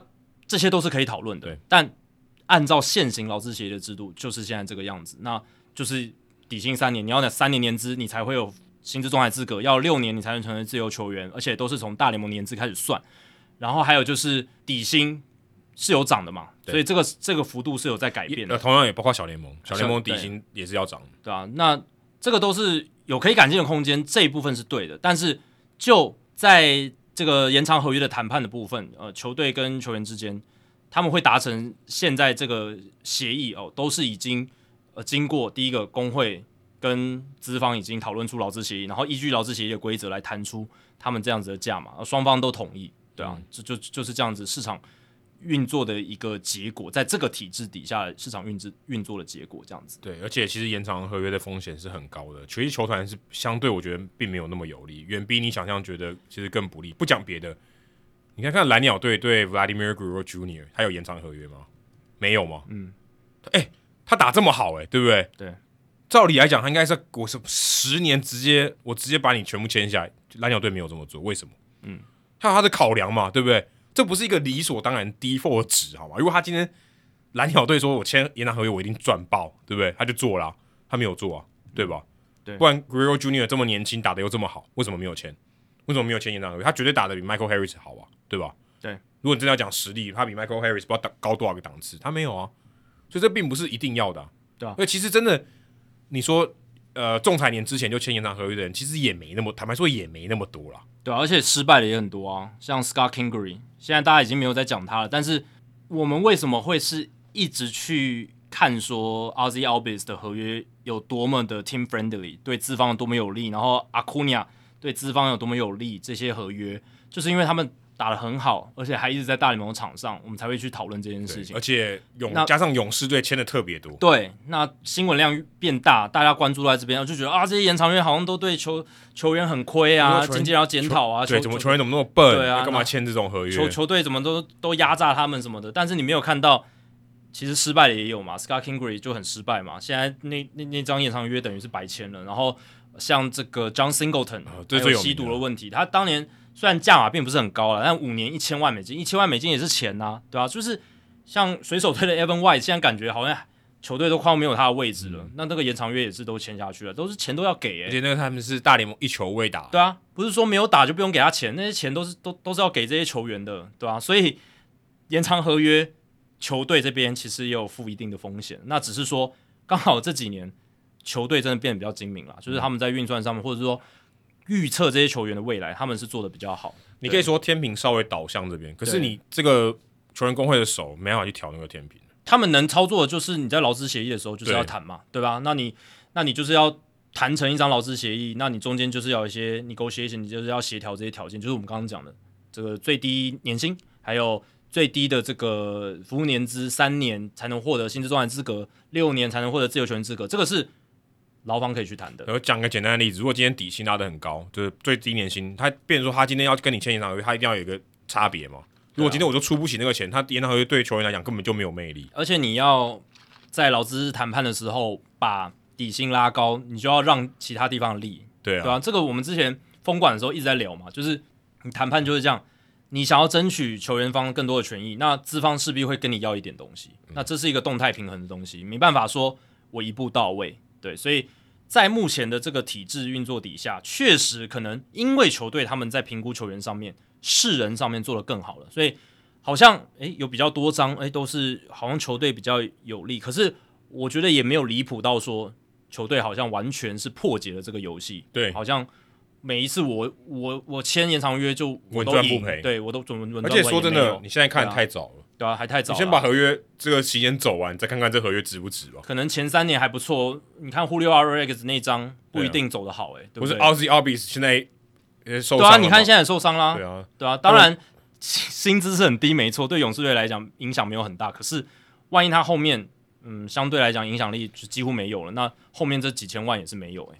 而且，如果换句话说，你如果球员对他自己身价的判断更精准，他其实谈判的价码是更筹码是更多的。对啊，他但是他现在就是他认为，可能你认为他被低估了，但他可能认为他被高估，对不对？这就是差别而已。对。接下来是青年公园阿土伯，他问阿土伯也算被低估哦。阿土伯也是被低估，他今年拿英镑奖了，表现很好。棒球选手的动作常常出乎我的运动力学直觉，像是 Bellinger 的打击准备是直挺挺的站着。球投出之后，再变换成比较能施力的姿势，这样不会很耗时费力吗？至于道奇队的 Garcia，我觉得他这边应该讲错了，他应该是想讲太空人队的 Luis Garcia 哦，就是投球前的恰恰舞姿也是一绝。因为我看了一下道奇队，好像投手没有叫 Garcia 的，对啊，嗯、没有，应该是太空人队的 Luis Garcia，也不是 Freddie Garcia。对，他说我看那个 Luis Garcia 投球的画面都觉得快昏了，因为 Garcia 他就是会有一个摇篮姿势嘛，对，对不对？那这在其他运动上面似乎很少见，像是网球或是羽球接球方，一般都是一定先蹲下来，身体准备好要等球过来这样子。那请问大联盟史上投球或打击姿势还有哪些怪到不行的例子吗？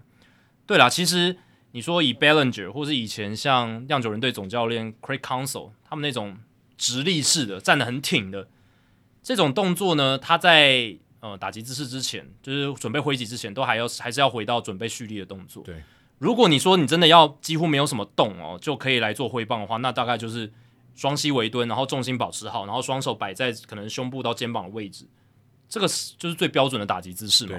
就是说你玩任何电玩，它的那种呃 default default 的姿势，对，第一号 general 第一号的姿势都是这一种，对吧？但每个人的养成习惯都不一样嘛，对吧？那有些人可能他就是觉得这个。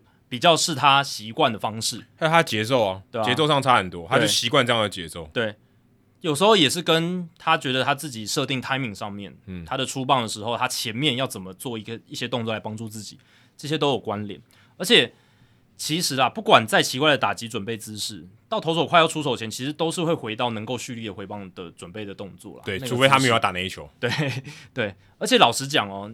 嗯，我觉得比起 Cody Bellinger 那样子直挺挺的站着，然后稍微最后是蹲下来嘛，然后要要去打球，我觉得比起那样子，你前面准备的时候就一直蹲的很低的那种，可能更累吧。你大家自己试试看嘛。Uh, Jeff Bagwell，对啊，你你像 Jeff Bagwell 那样蹲的那么低，膝盖都酸了。对啊，蹲的稍微低一点，然后有一些打者是弯腰的什么的，然后最后再回到准备挥击的姿势，那个我觉得更累。相相对来讲，我觉得 Ballinger 那样算很轻松，他就直挺挺站着。然后球快来的时候稍微蹲下去，我觉得那个已经算还好的。他只认为说那没办法蓄力了，对不对？他他他的、呃、阿土伯的意思是说，他在从直挺挺的站着到要准备打击之前，会花一点时间。对，但其实所有人都是这样啊，就是你在出棒挥击之前，当然有一些人可能是最一般的打击姿势，可能他花的时间最少。可是老实讲，不会影响太大了，嗯、真的，因为大家都会在出手前准备好要挥棒的姿势，对，不会说。呃，准备不及，或者是、哦、如果没有准备好，他现在也不会上大联盟，对，也不会让你看。简单来讲就是这样，就是他不会达到这个层级，所以从这样子的角度来解释，就代表说这个影响对选手来讲并不大。对，那投球的话，你说像呃挥背式投球动作前面的这些各式各样的预备姿势，像王建民啊，双手高举过肩，或者是高扎朗诶那些投手，还会那个 pull bird 那种，啊、呃 pull bird 也是一种嘛，然后还有那种就是。以前古早的人他会转转臂转很多圈的，就是跟打那个快垒一样。对对对对，他们真的会就是手往后转好几圈的那一种，这些都是个个人习惯。那比较可能会影响到机制的部分，是你进入到转身或者抬脚的时候，那个会比较影响到你前面挥背式投球动作。你想你想要干嘛什么的，那些我觉得影响真的都不大。你只要不要受伤就好了。对对对，你自己你自己爽就好。对啊，只要不要影响到你后面已经要进入转身抬脚，那些会影响到你机制的动作。我觉得其实都没有什么关系。而且现在如果你要考虑到这个固定式跟没有固定式，其实你也不太可能在没有固定的时候情况下做那么多事情，但你差别会太大。对啊，差别太大。现在的观念来讲是比较不好，大家都希望说。挥背式跟固定式的投球动作越接近越好，对，越接近越好。现在有些投手后援投手他已经没有挥背式投球动作，垒上没人他也一样固定式，他全部都固定式投球动作。对啊，那我会觉得 Bellinger 会一直被 放大他的打击姿势的问题，是因为他最近打得很烂哦。那有人在讲二零一七年、二零一七年、二零一九年的时候，有人在讲 Bellinger 的打击姿势有问题吗？我是没有听到，搞不好很多人模仿他。对啊，我是没有任何听到任何的质疑啦。而且大家回去看二零一七、二零一八、二零一九，然后 Bellinger 的打击姿势跟现在。变化真的不大、嗯、啊，都是站得直挺挺的，啊，都差不多啊。你说有一些可能细部的一些差异，那都他并不是说从直立突然变蹲的，或蹲的变直立，那我觉得都还好。嗯、对，老实讲，不，像王柏融这差距蛮大。王伯荣从他原本那个挥棒的姿势变成像陈晨威，呃，对啊，或者是像那个 Cal Ripken Jr.，他是百变打击姿势，他真的是变很大。他有时候是，他有那种拉小提琴的那种准备动作，哦、就是。双手一直往前伸，不知道在伸什么。然后他，他有时候蹲很低，有时候是直挺挺，有时候把手伸到后面，那真的是差异很大。但可能改运。对，但 Bellinger 这边并不是哦，所以我觉得他这几年衰退的问题可能是出在挥棒速度了，而不是打击的准备姿势。那因为今年其实有这个道奇球场有这个挥棒速度的数据嘛，我们之前数据单元也聊过。那 Bellinger 是只有七十八点四英里，这是他平均的挥棒速度，这在整个道奇队。大概就是谁的水准呢？Austin Barnes、Hanser Alberto 的水准，对，啊，就是最最烂的两个打者，差不多是最烂。当然，Justin Turner 对上的 Justin Turner 挥棒速度是最慢的哦，七十四点八英里哦，但他最后有打起来。对啊，对，他打刀球。对，但整体而言呢，挥棒速度比较慢的都是比较差的打者。当然，并不是挥棒速度比较慢你就一定很烂哦，因为 Freddie Freeman。他的平均挥棒速度只有七十八点七英里，可是他打得很好，嗯，这是不一定，他可能跟球跟得很好嘛，他的挥棒的策略并不并不一样。你每球都会超用力，打不到球也只是一阵凉风而已。对，那挥棒速度最快 Trayce Thompson 九十一点一英里，他全垒打确实挥了很多，这击球策略可能有一点差别，可能会有点差异。可是我是觉得 Bellinger 他就是追求全垒打打者，你追求全垒打，你挥棒速度又慢。那就没机会，就就没救了，对啊，所以他这个是可能是他要去改变形态上的要改变了，打击的策略跟形态，而不是打击的姿势，可能球要跟进来一点哦。嗯、然后，但姿势也许可以改变形态啊，也许有可能，对对对对对对。但现在我觉得他最大的问题，并不是他直挺挺的打击站姿、嗯、站姿。那过去你问到说有没有打击姿势很怪，这很多嘛，像 Craig Council 就够怪了，大家可以去查。他就是不只是站的直挺挺，他手还伸得非常高。就不知道为什么要伸得那么高，这个他可是他在打的时候还是会缩回来，当然都会缩回来。但是像 Ted Williams 打击之神，他就会觉得这是很没有效率。就像阿土伯讲，很没有效率，对，确实没有效率，浪费很多力气，浪费力气，浪费时间。但他打的习惯，他觉得 timing 他跟得上就好了嘛，对啊。打击姿势百百种，也不是说只有 Ted Williams 那一种，呃，能打的最好，对不对？当然 Williams 很强，没错，可是也有其他打击姿势都打得很好的选手。那还有站得直挺挺的是谁？Mickey Tettleton。这个过去三届银棒奖的强打捕手，过去打过老虎队，嗯，他真的站得很直哦，比 Bellinger 更直，而且他手呢拿棒子就放在自己的腹部的前面，呃、看起来真的很 chill，蛮像在开球的，对，他就这样开球的打者，就站在那边，然后棒棒子就拿在就是腰部的前面，这样子，感觉没有，感觉没有要回，对对对，感觉不是来打球的，感觉是来观光的，就会来来看的吧，对，但是他诶曾经单季三十轰过，嗯，而且。有四个球季单季三十轰过，是非常强的捕手。还有另一个曾经待过老虎队的捕手叫叫 John Walkenfoss，他在今年八月去世了。他非常有名哦，他的打击站姿非常的奇特，他就是整个扭曲自己的身体，他是完全封闭式。然后呢，他的左脚，他是一个右打者，他的左脚的脚尖是朝捕手方向，大家可以想象一下，就是左脚的脚尖完全朝捕手方向，所以你整个人是九十度往内缩，他这样子打击了。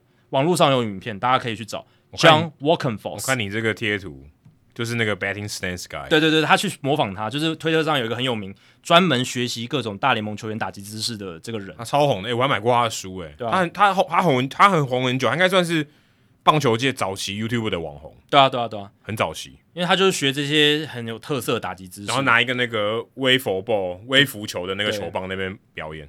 当然他有时候会有点夸张，可是我是觉得是。有抓到那个打击动作的精髓，他精髓他学的都很很很很有抓到诀窍。所以 Walken Force 他是真的很奇怪，他就是除了脚内缩那么内缩以外，他棒子也拿得很直，这样子放在放在自己的这个身体的前面，所以也是一个非常打击姿势非常怪异的选手。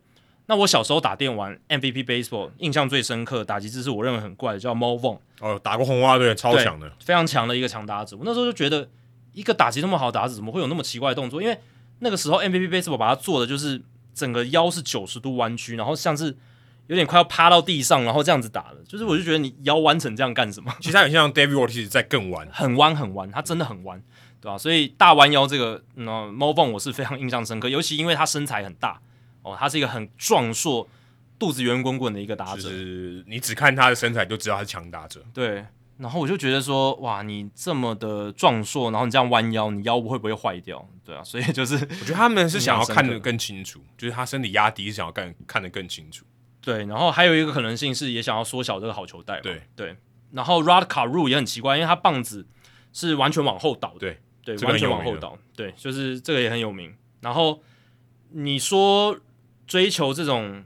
准备动作到出棒的效率，可能这样是最好的嘛？因为你就等于直接这样就是拉过去，平着打。对，他等于是平的这样延伸出去这样子。那个卡洛他是很有名的三千安打者，而且他完全敲打型，哦，完全极度的敲打型。他就是基本上什么球他都可以打进场内，而且可以呃，应该是最接近那种想把球打到哪里就打到哪里的选手。没错，对，非常可怕。嗯，之前不是有一个那个网络上的迷因图，嗯、就是说每一次 Rod Carew 的那个挥棒的照片看起来都是安打。因为很多人打击他可能不见得是飞，可能是飞球嘛，对，对，或是挥棒落空。嗯，但是看到 Rod Carew 任何一个打击的时候，你就好像都是安打。对，真的有这样子的一个错觉。然后结果 Carew 在下面留言说左外也安打。那还有很奇怪的扭曲身体的，呃，除了刚才 Walkenforce 也有扭曲身体，像 Julio Franco 他也是扭曲身体，而且把棒子往前就是指向投手。这个 Kevin Youkilis 也是，对，这两个是非常非常怪的。然后再来就蹲很低的，像 Jeff Bagwell 很有名嘛。但呃，除了蹲很低，还有蹲很低加上弯腰的。刚才 Mo Vaughn 是一个，然后还有 Ricky Henderson 也是。嗯、Henderson 他这个完全就是想要争取一个高上垒率，因为他想要把这个好球带压得很小。对对对对，这是他刻意设计的。那 Cal Ripken Jr. 哦，就还有就是当时就是他全盛时期，电视台去访问他，他就有介绍自己各个打击姿势。Ripken 就是打击姿势的魔术师哦，他就是很喜欢在不同时期去变换自己的打击的动作，而且都是不是说些微的差异哦，不是说那种微调来调整自己的打击机制，不是，他是都是完全不一样。像他有那种站得直挺挺，然后棒子像卡入一样完全往后倒的哦，也有呃稍微微蹲，然后棒子是像比较正常的往后延伸的，往自己的背部延伸的。那也有就是站得直挺挺的，然后棒子直接扛在肩上的，然后也有像我们刚才讲的小提琴式的，就是会一不断的摆动棒子这样子。那阿土伯讲到说费力这件事情，打击姿势费力，就是从准备动作要到准备蓄力挥击。可是我觉得这再怎么费力都不会比 Gary Sheffield 费力啊。Gary Sheffield 在准备挥击之前，他就一直在摇他的棒子。我觉得他应该有飞蚊症，就是要把眼前的蚊子都打死，这样子在准备打击的时候，对啊，所以如果连 Gary Sheffield 都没有嫌费力，他还可以生涯敲五百轰，我是觉得，嗯，不管是什么样的打击姿势，进入到蓄力的状态啊，都不会太费力了。其实王伯荣的打击姿势也算很怪了吧？就是他在台湾之后，他就不棒子会一直晃来晃去，对对对对对，就往往前摆这样子，也算是算蛮有特色的。还有很有特色，像日本直棒的小笠原道大，哦，对啊，他就是。棒子往前伸出去，然后伸的很长这样子。那除了 Gary Sheffield 是摇棒哥以外呢，还有一个 Mike Aviles，他比较不知名啦。可是、欸、不会吗？之前打红袜、欸，对，有打过红袜，打过印第安人，然后算是 Terry Francona 的爱将、欸，算算小有名气吧。小有名气，可是他就是打的很久诶、欸，成绩并不好嘛。对，就只是打过皇家，对，只是一个工具人这样子。那他也是摇棒哥哦，他的棒子也是就是抬到高高过头部，然后开始这样摇摇摇，转圈圈。对对对对对，爱的魔力转圈圈，这个这个也是很费力啊，这个也是很费力。哎，其实你你介绍这几个都已经是过去式了啊，现代其实蛮少，稍微比较少了，稍微比较少，就是要真的怪到一看就知道也不多哎。对，相对来讲，可能因为。近年来，这种棒球科学化的训练影响，可能教练也会说，嗯、呃，你那样子的姿势也许你觉得没关系，但是我们建议你优化的话，可以更好，就是省力一点嘛。你不用耗费，你把专注在你后面的打击动作上，那你前面不要有那么多干扰的因素，或者追求简洁了。对，所以不是说省力，而是简洁，避免太多变数。有可能，对啊。但我个人是觉得他们都能打到大联盟了，对不对？对，那影响相对来讲是小，但。还有一种说法是，要是他们没有采取这样挥棒姿势，会不会成为一个更好的打者？也有可能，也有可能。对啊，这很难讲了，这很难讲。我觉得更大解释，他们也改不过来了。对，如果他们打到大联盟都用这样的姿势，他们绝对是改不过来，改不过来。就他改的话，可能不会打球了。对啊，对啊，对啊。那，嗯、呃，这几其实跟投球姿势简化的趋势是有点类似啦。哦，因为现在投球动作的简化也是一个大潮流嘛。对，固定式投球动作变成说是一个。教练在训练球员的时候，很建议的方式就是说，你不要还要挥背式跟固定式，会影响增加你的变数，然后增加你的这个 movement parts，嗯，就是就是 moving parts 啦，就是你身体上面移动的变音减少啊，增加你投球机制稳定性哦，这确实是一个可以考量点。那这几年你看，我们投手的投球动作也越来越趋于单调，越来越一致性，这样子，对吧？那过去投球姿势很怪，像 Orlando Hernandez 公爵。他高抬腿嘛，头抬到跟头一样高，呃，腿抬到高抬腿动作，腿抬得跟头一样高。应该说他的膝盖就到他的额头。对，然后 Johnny Cueto 在克罗 Clayton Kershaw、Nestor Cortez 他们在挥背式投球动作的时候会改变出手角度和节奏。Rich Hill 也是，嗯，然后会有，尤其是 Cortez 跟 Cueto 还会摆来摆去那一种，嗯、这些都是很怪的投球动作哦、呃。当然。你看，像 Cortez 也是现在的球员嘛，嗯，那他球威不强，所以靠一些其他的手段来帮助他自己去混淆打者，去破坏打者的击球节奏，这一方面是有的。可是，呃，整体来也整体而言呢，投球动作的简化、简洁，呃，尽量 focus 在固定式，还有打击动作也是趋向比较呃一般化，这可能是现在比较主流的一个趋势。比如像日本，日本就比较比较一致一点啊、呃，相对来相对是比较追求简洁，嗯。就是比较标准化一点点，嗯，对吧？投球感觉还是比较多变化，打、嗯、打者是真的很少了。好，接下来是 Legend 五一哦，他问到说：两位主持人好，想和两位讨论，今天假设来修改这个棒球规则，改成两好球就三振，三坏球就保送。在这样的情况下哦，在投捕手的配球策略还有打击进攻上的设定会怎么调整呢？又将会为棒球比赛带来什么样的影响呢？那像对于 Carlos Santana 这样专选保送的打者会更有利吗？还是因为更容易三振而吃亏呢？或者是根本就没差？哦，感谢两位主持人的回答。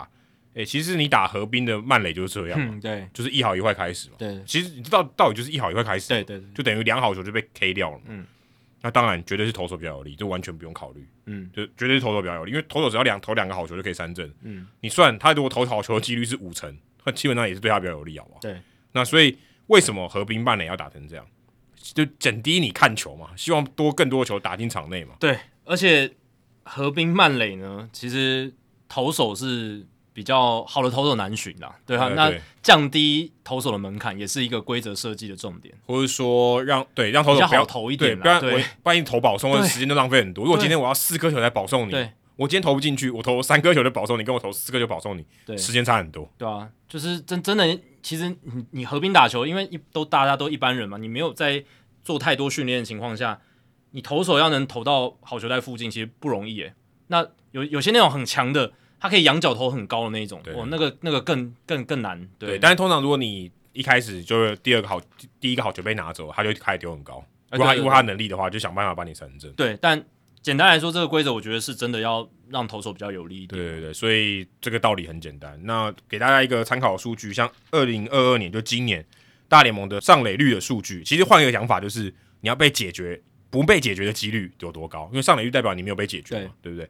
如果从完全就任何一个打者站上去，上垒率平均啊就是三乘一二。那如果今天从一好一坏开始，就等于打者就是 OK，我在两个好球就被三振了，在两个在三个坏球我就可以选到保送。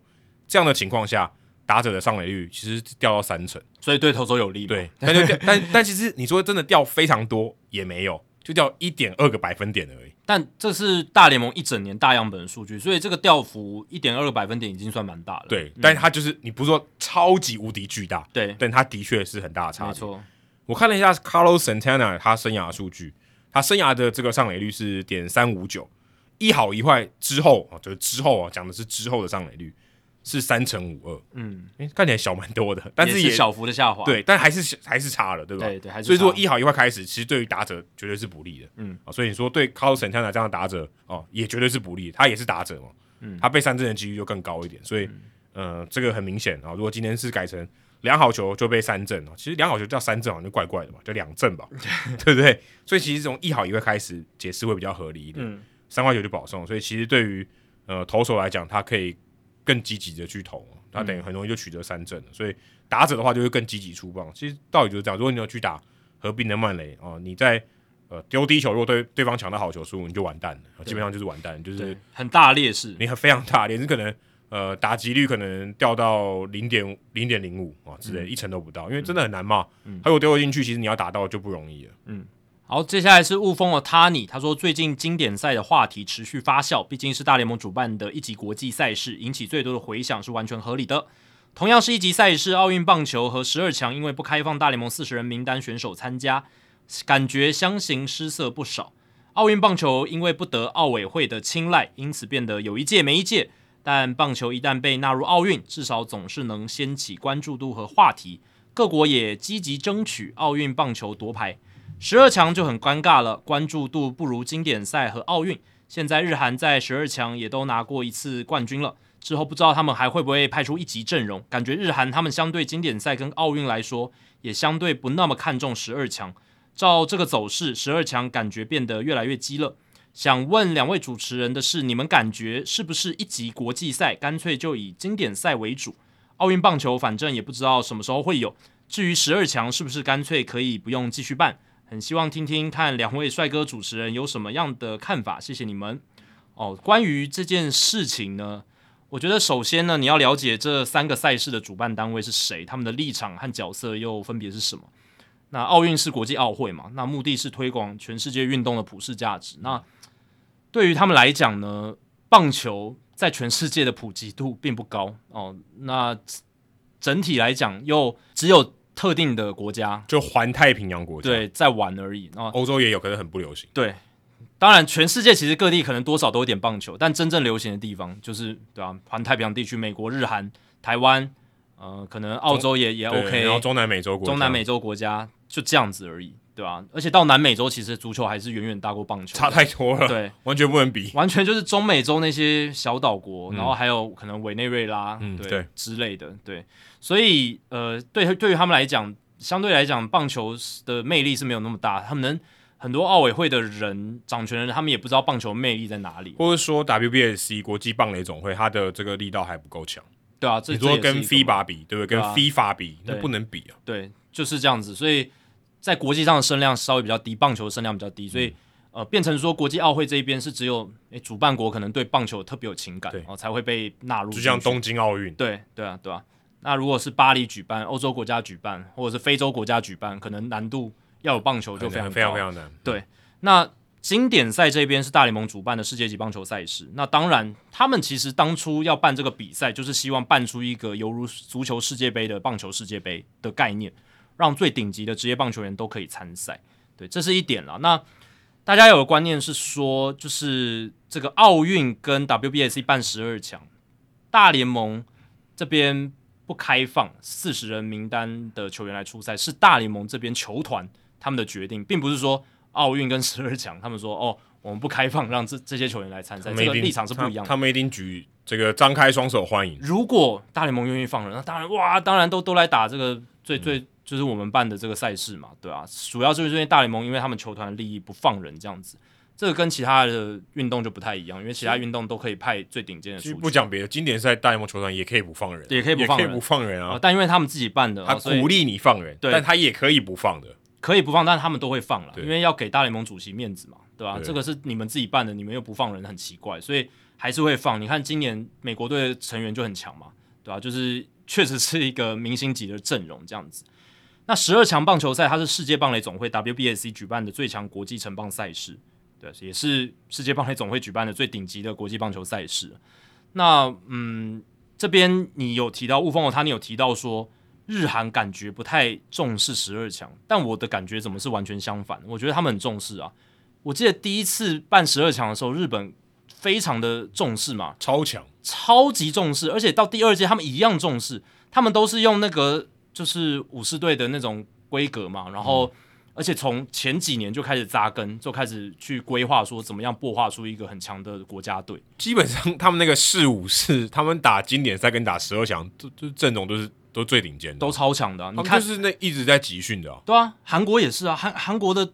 就是前两届，就是十二强，目前只有两届，二零一五跟二零一九。我去把他们名单调出来，诶、欸，都很强诶、欸。你看第一届日本队，第一些日本队，你没有什么好挑剔的吧？菅野智之、泽本昂大、泽村拓一、大谷、大谷祥平、前田健太、曾井浩俊，诶、欸，这每个都是 A 咖中的 A 咖嘛。对啊，野手更强诶、欸。对啊，松田宣浩、金宫健太，对不对？川端胜吾、坂本、坂本勇人、中田翔、山田哲人、中村刚也，这是二零一五年的时候，嗯、还有秋山翔吾、筒乡佳志、中村晃这一些。那韩国队其实也有一些大家熟悉的名字啊，黄在军，对不对？二零一五年金广炫也有去打嘛，嗯，然后还有就是像朴炳浩也有打，朴炳浩，对啊，朴炳浩。外野手也有金钱猪嘛，哦，这些都是大咖的名字，李大浩也有嘛，就是打过大联盟的呢，对啊，这些都很强嘛。那第二届，二零一九年第二届的十二强，稻叶赌技带兵那一那一届，其实日本队也是超强的啊，岸孝之、山口俊，对不对？然后野手部分，山田哲人连续两届都有参加，浅村荣斗、坂本友人也是连续两届，松田宣浩连续两届，近藤健介、吉田正尚、铃木成也，铃木成也现在也都大联盟了，玩家号，对不对？而且本来千鹤晃大要参加二零一九年的，嗯，但是他因故退出，后来才有其他的球员来递补这样子，对吧，所以其实他们。我觉得是蛮重视的，对吧、啊？韩国的第二届，包括像金河成也有参加，朴敏浩也有参加，对吧、啊？所以，呃，现在很红的李正厚，然后金广炫这些他们 A 咖级的球星，基本上大部分都有参加了，对吧、啊？所以我是觉得日韩是是蛮重视十二强的。那我个人是觉得十二强应该要继续办啦，因为你世界棒垒组织，你作为全世界最大的国际棒球组织，然后你不办一个顶级的城棒国际赛，这很奇怪吧？对，超级奇怪的。对，他的十二强就是。最强的意思，对，因为现在 WBS 它就是办 U 十二、U 十五、U 十八、U 二十三这些年龄分层的业余等级赛事。嗯、那如果他不办一个顶级的城棒国际赛，那真的是非常非常奇怪。你是一个世界棒球组织嘛，国国际组织最大的，其实就跟 FIFA 办世界杯是完全一样。对对对，其实是一样的。对啊，其实是一样的，嗯、只是国际的协会为什么规格差那么多？因为第一个，棒球在全世界影响力比较比较低，而且 WBSC 这个协会它本身的整个财力，嗯，跟它影响力就跟 FIFA 完全比不上，嗯、对，差差了可能几个光年吧，差不多可能就我跟郭台铭的差别，对对对对，就是那个完完全是不应该差不多，应该对，可能我跟郭台铭太悬殊了，但但真的差很多，必须说真的差很多，对，所以为什么会变成大联盟来主导世界棒球经典赛，是因为 WBSC 一直没办法。有那种号召力或那种影响力，去办出一个愿意让大联盟球团放手的一个国际赛事。哎，主我觉得还有一个很大原因啊，因为呃，像足球各地的联盟很多嘛，所以说单一的联盟掐着你做不到的，做不到，你做不到的，因为好好手各个联盟都有。对对，大联盟基本上吸纳百分之九十九点九的好手。对对，我掐着你就没你没搞头了，你没有没有别的人了。棒球的生态结构跟足球完全不一样了，因为棒球的结构就是全世界的老大就是大联盟，那他把持了就是全世界最顶尖的球员都在那边。那足球你看，有西甲，呃，这种英超，对啊，然后德甲、法甲这些，其实他们都有很顶尖的球星。嗯，那他们的整个环境就是有历史渊源关系，这个我们以前讨论过，大家可以回去听。然后反正就是有有就有一个很大的差距，大棒球就是有一个。一个封闭式的财团联盟把持，相对起来是非常寡占的，非常寡占，这是独占的。就三十支球队，这这是三十支球队，基本上算是把持住了整个世界棒坛最顶级的球员，百分之九十九都在里面。然后大部分的金流也都在那边嘛，对对，所以变成说他们要跳出来去主导这件事，才能够办出一个最顶顶规的国际赛，就是球员素质来讲的话，对吧、啊？但 WBSC 不能因此就。哦，那那那我就耍废，我都不办，我觉得这样不行。而且十二强，老实讲，我觉得前两届办的也不差啊，嗯，也算是蛮高规格的啊。而且其他球队，不管是什么荷兰队、什么意大利那些，嗯，也也都有派出还不错的选手嘛。嗯、对，我是觉得，而且亚洲这边至少都是很重视的，台台湾这边也超重视的。对，我是觉得没有到说真的非常重视。我是觉得用“鸡肋”这两个字来形容十二强，我觉得有点太超过了。我是觉得它还是有。不小的影响力，你你可能要跟 U 二三、U 十八然后 U 十五来比哦，对啊，你跟，跟 WBC 来比，可能相对还是失色，但是鸡肋又太过头，对，鸡肋太过头。跟 U 二三、U 十八、U 十五、U 十二比，其实 Premier Twelve 就是十二强这个，其实是差超多，关注度、影响力真的，而且这个等级差超多。U 二三跟他们怎么打啊？对啊，对啊，就是完全不一样，完完完全不一样。因为 U 二三真的是很多，不只是业余啊，都已经就是不就是，当然有一些是职业，可是很多是被职业淘汰淘淘汰的，早期被淘汰，等于是业余球员了，对吧、啊？所以那个。感觉是完全不一样的，当然跟 WBC 比起来还是有一段落差，可是我觉得十二强还是有它的魅力存在啦，对吧、啊？那其实我觉得，嗯、呃，大联盟之所以不能来参加这个十二强，除了嗯时间上可能配合不起来，因为他们是十一月办嘛，嗯、那十一月的话，这些球员都要休息，休息，大部分大联盟球员，那你说韩日韩球员不用休息吗？他们真的，所以你也凸显出日韩真的很重视嘛？诶、嗯，即即便职棒赛季结束，他们还是。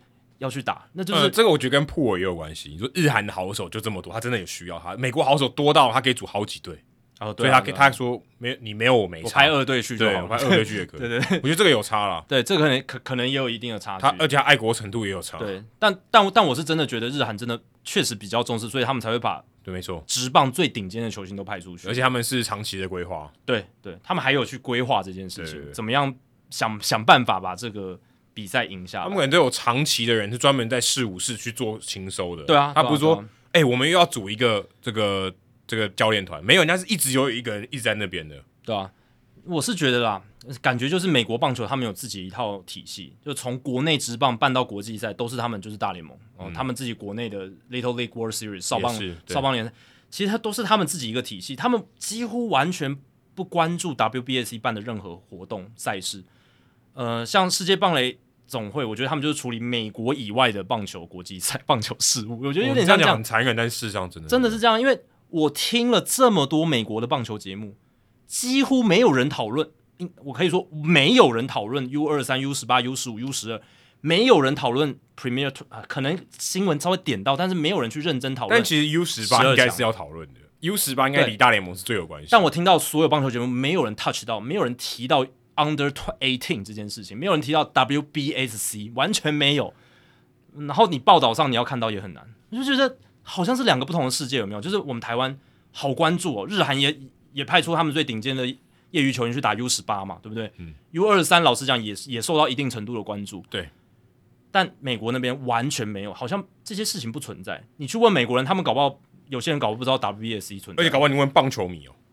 你问棒球，你说最近 U 二三在打，你知道吗？他说啊，那什么东西？我说在哪里打，他也不知道，他也不知道。有有有任何一个你知道球员吗？他可能也不知道。对，美国人可能真的不知道 WBSC 的存在，因为 U 二三第一个没有美国队，对，他可能当然他其他的国家他更不可能认识。U 十八搞不好他还知道一些，对，如果他真的在看，他可能知道哪些是大物，对不对？Torkelson 他总可能有可能知道，对不对？对，对啊，像这种有可能。但就是在美国，这些 WBSC 办的东西受到关注程度是很低的，对吧？那我是觉得啦，也许对未来确实可以换个角度思考，就是怎么让 WBSC 跟大联盟棒球有更多的合作，增加 WBSC 在美国的一个受到关注的程度。因为我是觉得美国是作为世界棒球的老大，那 WBSC 又是世界棒球最大的国际组织，那你们两个感觉好像毫不相干，我觉得这样也不太对，对不对？就是我感觉这两个毫无。毫无任何的合作关系，或者是一些资源整合什么的，我觉得这是比较可惜的啦。那大联盟其实也想要在国际棒球场上出一点力嘛，嗯、他们也想要做，可是我们也聊过，他们这几年做的很烂，对不对？然后韩国赛又取消，然后呃 MLB TV 又做做做的就是状况百出什么的。那 WBSC 它的主要目的就是要在国际推广棒球，对吧？嗯、也许我不知道，因为它的是，对啊，它的 W 是。World World 对、呃、MLB 里面没有 World，没有没有 World，它就是美国的大联盟 Major League Baseball，对啊，所以现在情况好像是大联盟不太理 WBSC，WBSC 好像也没有跟大联盟有什么合作。我觉得很简单，因为大联盟赚太多，对，然后 WBSC 没什么赚钱，完全不把它当一回事。对他，他真的就完全我 WBC 办，我一定碾压你 Premier Twelve，对这种概念，对对啊。但我是觉得，如果大联盟他们想要。未来去跟其他娱乐选项或者其他运动在国际舞台上的竞争，不能只把眼界只放在自己美国的市场。当然，美国市场确实是他们经济仍然是他们最主要收入来源。可是长久来看，国际化还是很重要啦，就是你你还是要跟其他世界上的运动、其他世界运动做竞争呐，对吧、啊？所以像世界棒垒总会现在有在推 Baseball Five 嘛，就是五人制。哎、欸，我们拿第三名呢。对啊，我们棒协也是很极力的去参与。我们好像现在 U 十二、U 十五、U 十八、U 二三 Baseball Five，我们全部都拿前三名呢。对啊，超强，然后史上第一次任何一个国家。是，就是所有的成绩都拿前三名，所以我们是我们在 WBSC 世界排名是很高，不是没有原因的。对，哎、欸，这真的很强。对啊，但大联盟似乎就是至少美国那边好像 Baseball Five 没有人知道这种这个东西，很少。对、啊，真的是非常就是国际的棒球迷才可能知道。对啊，所以我觉得这很可惜嘛，就是不要分分成这两个世界。就是你看，我我是觉得篮球就好像就是好像是一个国际社群。对，就是篮篮球的场域好像是这样，相对相对国际化程度很高啦，对吧、啊？因为他们最顶级的球星也真的就是比较常在国际舞台上面露脸啦。嗯、那棒球员真的最顶尖的，好像永远都是在大联盟。你要在其他的场域看到这些球员，真的很难。有就是日本职棒跟韩国，对，还有中华职棒，现在可能越来越接近，但是还是有一段距离。所以，对啊，你你讲的就是规模上的差异，嗯、大联盟这个组织跟国际棒球总会。实在是差太大。其实讲到最后，我觉得都是钱的差距啊。对啊，你这你有没有钱？你有没有办法吸引这些人来做这些东西？其实 看得出来的。对啊，那现在短期间内可能就看大联盟他们愿不愿意让一点力啊，或者是他们愿意多做一些事情之类的。对，那世界棒球经典赛当然是已经跨出了很大的第一步，从二零零六年到现在，现在变得二十队，其实队数是越来越多。Premier Twelve 只有十二队，这个差距就很大。你看那规模就知道了。对。那也许可不可以再做了个大联盟这边做的更多？那也许有一天真的是把十二强也整合进来，然后变成一个真的世界级办得更大的一个世界棒球世界杯，对不对？对，成棒世界杯。但前提是 WBSC 要低下头，不然我觉得这个很难。对啊，他要承认他在这边还是比不过，他是老二，对，还是 比不过大联盟。这个我觉得是也很难发生。对，那在现行的制度底下，我是觉得 WBSC 就他们立场，十二强是一定要继续办。对对，那这个是改变不了的，对吧？所以。呃，只是说，对啊，就是希望大联盟在国际的推广上可以再更努力一点啦，不要只是重视美国本土的市场，对啊，就是国国际上面的棒球需要他们的力量，毕竟资源都在他们那边。嗯，那 WBSC 这边资源相对较少，资源相对较少，推广上就会面临很大的阻力跟能见度的。不佳，对，所以这个大联盟如果真的棒球要有比较有力道的在国际上的推广，那大联盟势必要出手才行。不讲别的，大家看这个 U 二三的这个售票的情况，你就知道 WBSC 如果他今天想赚钱，对，他不会让这种事情发生，嗯、绝对不会。我可以跟你保证，绝对不会。嗯嗯，他如果想赚钱，这种事情他把他台湾就可能列为黑列为黑名单，他绝对不会这样做，嗯、对不对？对，显然是他也觉得 OK。对吧？他默许了嘛？就觉得你 OK 你这样子办也可以。对，就是 OK。你今天进场人数不如预期，这是我想大家这是事实，对吧？嗯、但他可以觉得说，哦，这是给你一个五十分、四十分，绝对不让你及格嘛。就是很简单，我觉得心态上就是这样子。好，接下来是 DJ 辣妹熊，DJ 辣妹熊。那他问两位好啊，长久以来大联盟的球员都是由美国球员、拉美球员以及零星的亚洲球员组成。这好像有点武断，但好像是真的，也是这样。嗯，在我脑海中，欧洲球员只想得到双城队的 Max Kepler 来自德国，真的没有其他的欧洲球员了吗？还是其实有很多，只是小弟我孤陋寡闻呢？我想无论如何，欧洲都给大部分球迷一个棒球沙漠的印象。诶，其实之前我们的来宾 John 他在奥地利打过棒球，对，奥地利哦，不是澳洲。嗯，不知道这样的现象会不会随着大联盟举办伦敦系列赛渐渐转变？最后想来鞭示一下二零一七年的世大运。中华对法国的那场，至今仍是我看过最错愕的球赛。希望明年经典赛中华队加油，也祝两位节目收听长虹。啊，希望不要王正堂不要再来一次。呃，其实欧洲的棒球员真的不多。呃，如果你把荷兰的这个库拉索群岛扣掉的话，对，真的讲欧洲在欧陆上面的棒球员真的很少。那其实我在找资料的时候发现。Baseball Reference 上面有非常多爱尔兰出生的人，但他们都是非常早期，可能移民来美国打棒球的这些人，所以这个应该不是在你啊想要问的范围里面。但像今年拿到这个工具人金手套的 Brendan Donovan，他其实就是在德国中部福兹堡这个地方出生的，呃，可是他是美国人哦，他是在德国出生，所以他也不能算是欧陆球员，应该不能算吧？对啊，就算德国出身，但是并不是。那其实德国出身球员也不少诶、欸，其实像 Max Kepler，Kepler 比较特别，Kepler 是真的在德国长大，所以他等于他三级棒球其实在德国打，因为像台湾的球员在台湾打一样，对，这是很罕见，对，真的很罕见。然后像光芒队的 Phoenix Sanders，然后 Aaron Altair 就是之前诶那个在费城人队，他然后后后来后来去韩国，对不对？嗯，Altherr 去后来去韩国，Edwin Jackson 也是德国出生的，还有之前抗议的这个 Bruce Maxwell 也是德国出生。Jeff Becker 这个以前的捕手打了很久，打了十一年，也是在德国出生。其实其实还不少啊。对啊，像 Bruce Bochy，他是在法国出生的，对啊，他现在是法国队的总教练。对，其实很多都是欧洲出生，然后美国长大，或者在一些奇怪国家出生。像那个那个 Jesus Luzardo，Luzardo 他是在秘鲁出生。哦，对对，但他其实也是在美国，就是美国人。对对对对。然后像什么之前那个 Austin Bryce 在香港出生，对啊。然后那个那个 Dave Roberts 他是日本出生，嗯，Danny Graves 在越南。对啊，有一些就是可能他父母亲是驻军或者什么的，那可能在其他地方出生，或者是小时候在呃因为特殊的情况在其他地出生，但是其实他们很多都是在美国长大才会来打棒球这条路。对，那像 Max Kepler 这样子能够在德国长大，然后最后打到大联盟的，这个才是真正的比较值得去关注的这种欧洲出生的球员。对，但欧洲出生其实最有名的应该是 Bobby Thompson，在英国出生的。他在，但他在美国长大，其实也是美国人，对，也是一样。但 Bobby Thompson 算是非常有名，就是欧陆出生、英国出生的人啊，里面算是打大联盟应该是应该 WAR 值最高的啦，应该 Bobby Thompson 应该是。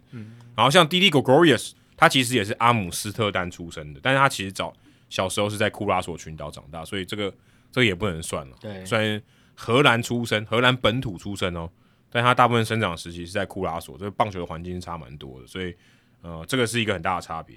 不过，像 Vanden Hauke 就是之前软银队这个呃荷兰队荷兰的投手，他就真的荷兰人啊，但他只是没有在大联盟发光发热而已。嗯，哦、所以呃，其实欧陆的选手还是有。如果你看 U 二三，其实荷兰队也是蛮多人，真的是就是在欧陆的，并不是库拉索群岛的人。嗯，其实还蛮多的。所以嗯、呃，只是说他们的等级可能没有办法打到大联盟。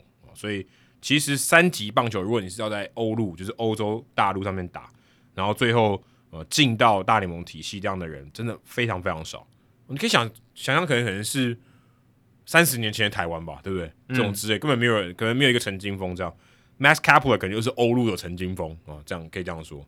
因为这个环境相对起来，它成熟度还是没有那么高，它可以养出三级棒球的潜力的这些球员是比较少的。所以，呃，主要还是环境的问题啊。那欧洲是目前的环境是还没有蓬勃到这种程度，养成啊，或者说场地。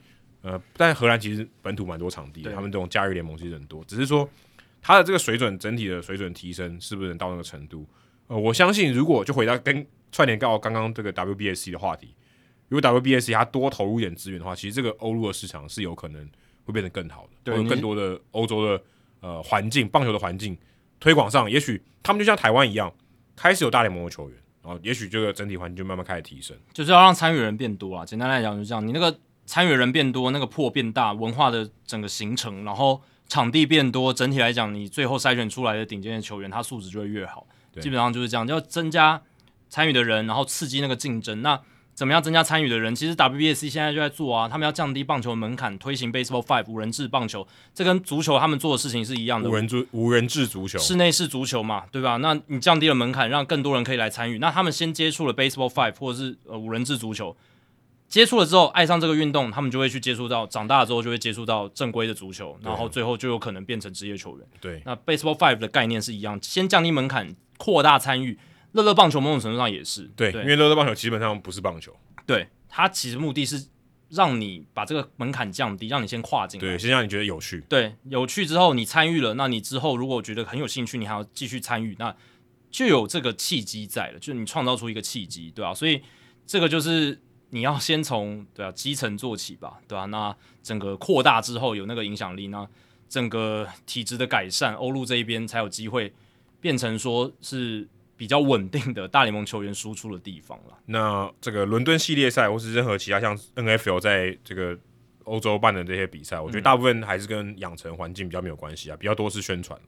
哦，对啊，对啊，对啊，以观赏性为主，所以他真的要花一种推广这个棒球环境，这个是比较少的，这个参参与性上是比较低的。对，但是参与性跟基层的推广才是真的能改变那边棒球文化，才能说真的会有这些球员从三级棒球出来的，真的自己养出来的。你说观赏性，他们可能是想赚钱了，对啊，看的人变多，收入可以变多，或者关注度变高，这个是当然是另外一个方向，也是一个方方方向，对。但只是你问的问题是这些球员来自哪里嘛，所以这个还是主要还是跟养成的环境有比较大的关系。接下来是万方杨代刚，他说：“两位主持人好，听到两位主持人在第两百八十六集聊到限制守备布阵带来的影响，脑中闪过一个做法，或许可以兼顾大联盟想要美感以及原本守备布阵的用意，也想听听两位主持人的想法。假设把守备布阵设成类似像挑战一样的规则，每场比赛两支球队各有三个打席可以使用守备布阵，球队可以视情况使用，比方说紧张的时刻、高张力时刻，对方要上场打击的是。” Corey Seager 哦，强拉式非常明显的打者，守备方可以选择用掉一次的守备布阵的机会。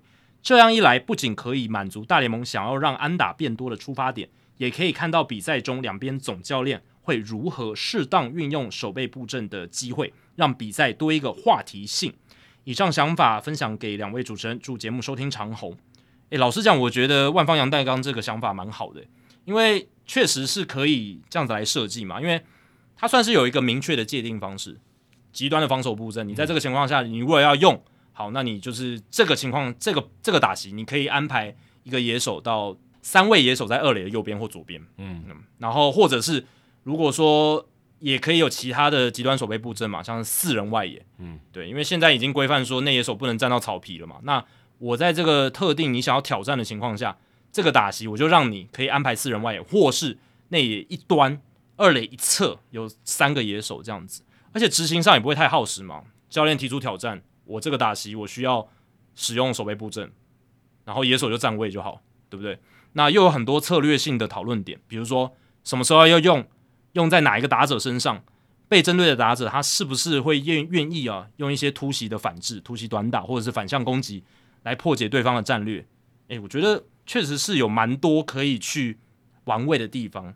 对吧、啊？那至于次数是不是一队各三次？呃、这个当然还有可以很多讨论的空间。但我觉得这个整体的概念是很好。我记得三次的话等于二十七个出局数，九分之一而已。有三个打席可以用。嗯、对，那我是觉得整体的概念是很好，而且可行度上也是很高的，是是完完全现在可以做得到的，对吧、啊？所以我觉得蛮好的，因为这个概念呢，其实跟电子好球带现在有个折中的想法，就是挑战制度很像嘛。嗯，因为我们之前也是讲。诶，电子好球带如果全部取代了人类主审的好坏球判决，那会有一些问题，因为呃，现在的电子好球带技术上还是有困难嘛，就是我们即时在转播上看到的这个 Pitchcast，足球看到这些进雷点跟好球带之间的关系，这个数据它是没有经过资料的校正跟修订的哦，所以会有一些问题。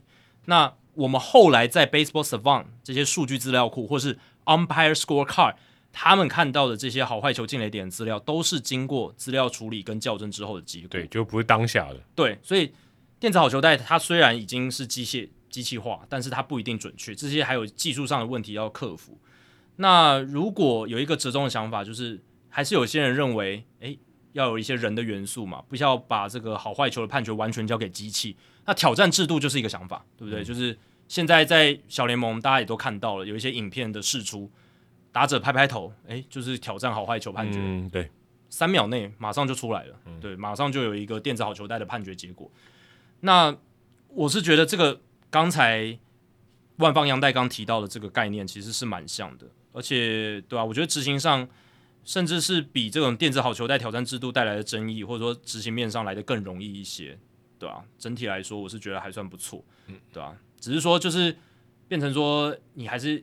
因为你限制次数嘛，就会变成你要多记一个有次数的项目。对对对，对。现现在要记次数有什么？就是新投手上来至少要面对三名打者，嗯，然后教练开投手球会议，正规九局只能五次。但是这个相对来讲，好像大家都没有去记，特别记。好像没在记。对，因为不会用到那么多。嗯。现在好像是变成这样。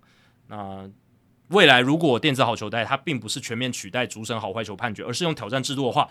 电子好球带的好坏球挑战次数也会来做限制，蛮累的，要记好多东西，要记很多，对啊，嗯、可能就会有守备布阵的次数，还有就是电子好球带的挑战次数。对于主审来讲，我觉得蛮痛苦的，他记很多东西，对，会多很多项目，他要去注意到，嗯、对，然后而且雷审也要去判断，就是要去注意到说，哎，现在是用这个挑挑战了，那挑挑战情况下野手可以怎么站，对不对？那这些都是要花更多心力去注意的部分。那没有挑战的时候就不能这样去站位，对不对？那这个就是他们要去注意的部分。不过我觉得这是蛮好的一个想法。对，但我会觉得有一个盲点、欸，就是说有，就是说有时候极端防守布阵会出现在两好球的时候。嗯，所以这个时候算打席中间嘛？两好球一定打席中间嘛？对，那我可以这时候执行吗？我觉得这不算盲点啊。你如果有这样子的想法的话，那你就是你这个打席前你就说你要守备布阵，可是你一开始不用啊。哦，你在前面球数的时候，我觉得还是维持固定的，对不对？就正常的。那如果今天他没有打到良好球，就球打出去，那我不是浪费一次？对啊，那这就是你战略性要考量的嘛。哦，对啊，对啊。就是，但但我会认为说，一旦有限定这个极端防守布阵的时候，我觉得球队会就会找寻那个边界，嗯，就是呃，我不在违背这个规则底下，就没有突破这个限制的底下，我去优化到最最极致。对，然后我。这这个东西极端对我来讲可能就意义就不大了，反正我就是一个天花板就在那里，对我想办法一直逼近那个天花板，我做到最有利就好了。对，那我不需要突突破天花板，我会认为大家最后可能会变得比较像这样子。对，我会认为是这样，因为现在大联盟也知道说快要限制守备布阵了，然后小联盟的实验已经发现有些球队他就是会让一个野手，比如说游击手，他站在二垒的边边，然后助跑的方式。在球被打到之前，赶快赶快跑到另一边，对，也是做出了内野右侧有三个内野手的一个状况。但大联盟也在做反制嘛，嗯、他们就是已经在小联盟其他的联，就是小联盟的里面其他的联盟在做，就是派嘛，就是那个嗯扇形状的二垒后方扇形状的限制区，那个地方不能站人，嗯，对吧、啊？所以呃，未来我觉得大联盟趋势是守备布阵的限制可能会越来越多，可能场上的一些线会越来越多，会越来越难。理解，就是会比较复杂一点。嗯、其实篮球某种程度上也是啊，篮球你有禁区，然后又有三秒区，对不对？对对对对，又画很多区，又有三分线，这都是因为他们在还有半场，半场是一个很明显的线。半场在这个运动演进的过程中，他们发现一些盲点，他们不断去修正的结果就是这样子。其实蛮像排球啊，排球不是要一号位到六号位，大家其实在发球的时候，大家哪是站一到六啊？对对对，对，对，不是站，他们是有一个一个顺序的，你只要谁跟谁的相对位置是对的就可以。没错。那我觉得棒球这边也是嘛，就是呃，他守备布阵，嗯，会随着球队他们做一些反制，大联盟这边也会想说要怎么样去呃，不要让这个守备布阵限制的原意被破坏，好、哦、之类的。但我觉得这个挑战我觉得还不错，它就是可以呃多了一个话题性，那同时可以保留两两种元素哦，一个是呃可能比较传统派比较喜欢的，就是固定的防守站位。那就是现在守备布阵限制想要做到的效果，让棒球传统美感回来一些。那如果你挑战的时候可以用到极端防守布阵，那这种极端防守布阵的画面还是看得到，也有它的影响力。甚至在关键时刻，如果真的这个，比如说 Anthony Rizzo 或 Corey Seager，他真的拉打被抓到了，被守下来了，嗯，诶，那也是就是显示出总教练的这个功力，对不对？就有点像美式足球布阵哦。啊、就是他变得他他要去决定每一次布阵，对对对，只是说相对起来，呃，棒球布阵是单调了很多，对对对，每次球布阵太多，所以嗯、呃，我觉得有点像，就是他变得他呃这个 game calling 就指挥比赛的这个变得也很重要，等于是其中一环了啦。对啊，因为它变成它加上一个限制嘛，因为你有三次的限制这样子，所以我觉得这个嗯这个守备布阵的挑战，也许大联盟可以思考看看呢。嗯，只是要多记一点东西。对对对，好，接下来是主北金河城。两位主持人好，Jacky 和 Adam 好。之前有幸在主北场哈这个不能输的比赛签书会和 Adam 见过一次面，当时我还很不要脸的敲碗棒球伊甸园，我还记得你是谁。呃，我想请问两位主持人，有许多大联盟的球场是建筑在街道当中，许多球场就会受到限制，因而产生许多畸形的球场，例如 Fenway Park。对，Fenway Park 就是因为旁边是高速公路，然后也是街道，所以它长得很怪，是它有点像长方形这样子。嗯而与其他共用主场的这个球场也会导致非常奇怪，像以前的 Cookie Cutter 都是圆形的嘛。那道奇队刚来搬来洛杉矶的主场 LA Memorial Coliseum 就是很怪，是在那个 USC 的这个呃体育场，所以那个也是蛮怪的。嗯，就是呃左外野非常的短。想请问两位主持人，你们心中觉得最诡异的球场是哪个？谢谢两位主持人，祝收听长虹。呃，答案很简单，完全没有思考，就是 Polo Grounds。Polo Grounds 真的太怪了。嗯。Polo Grounds 的左外野两边的标杆，一个是左外野标杆是两百七十九，右外野的标杆是两百五十八，所以基本上你只要两百五十八英尺就可以飞出去，就非常短诶。所以我如果是一个左打者，我强力拉打左打，哦，打到外野的角落，就两百五十八英尺就飞出去了。对，那中外野啊，因为它有一个很奇怪的一个空间，所以中外野最深处是四百八十三英尺。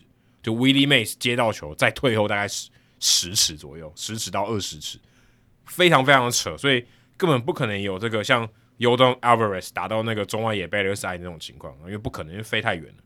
Alvarez 这球应该也打不出去吧？对啊，应该打不出去，所以这就是我觉得 Polo Grounds 应该是最奇怪。对，不过它的这个特色跟你刚才讲的就比较不一样，它并不是在街道当中，所以这个也是我也不知道当时他们为什么会想要这样做，就是一个特色吧，因为。其实它这个中外野这块空区旁边两个是没有空嘛，就是它等于是全垒打墙后面，所以旁边两边是休息室。所以其实我不懂为什么那个地方要空起来。嗯，其实它可以把它围起来嘛，其实没有必要一定要变成这个呃球场的一部分，嗯、可能当做全垒打墙后的这个位置。所以、呃、我想当时应该就只是呃为了比较怪吧。那像 Minute Maid Park 在二零一六年之前哦、呃，应该说二零一六年赛季结束之前。他们中外也有一个斜坡嘛，Tails Hill，嗯，上面还有个旗杆啊，对就是呃，真的发生，如果是有可能你接这个全垒打球是接到 Warning Track 前面，然后你撞到旗杆，但事实上是没有发生，那看起来就是非常可怕，而且也非常也非常诡异吧，就是有一个斜坡，所以呃，我记得之前有球员就是他爬上斜坡，然后背对接杀这一球，反正非常非常离谱的一个情况，所以 minimapark 算是很特别，而且。minimapark 在这个 Tail Seal 的时候，有 Tail Seal 的时候，它中外野最深处是四百三十六英尺啊，其实也就是现在这个 Yordan Alvarez 打这个打过全垒打 Batter's Eye 的这个地方了，等于它原本 Batter's Eye 啊再往前一点点，就是 Tail Seal 的这个地方，所以，Mini May Park 在二零一六年赛季结束之前，这个也是非常非常怪的一个呃一个设计。那其实最近刚好这个。火腿斗士不是要搬新家吗？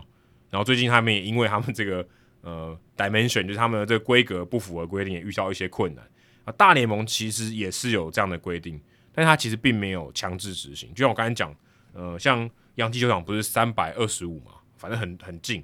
他现在规定，其实大联盟的这个规则里面是有提到，呃，最最近的就等于左右外野两边的标杆至少要三百二十五。然后在这个中外野最深至少要四百，但其实也是不一定嘛。哦，其实这个每个球场也不一定，所以呃也并没有一定非常强制的去做这件事情，所以仅供参考这样子。而且这个规则其实从一九五八年六月一号就开始制定的，所以其实某种程度上也蛮过时。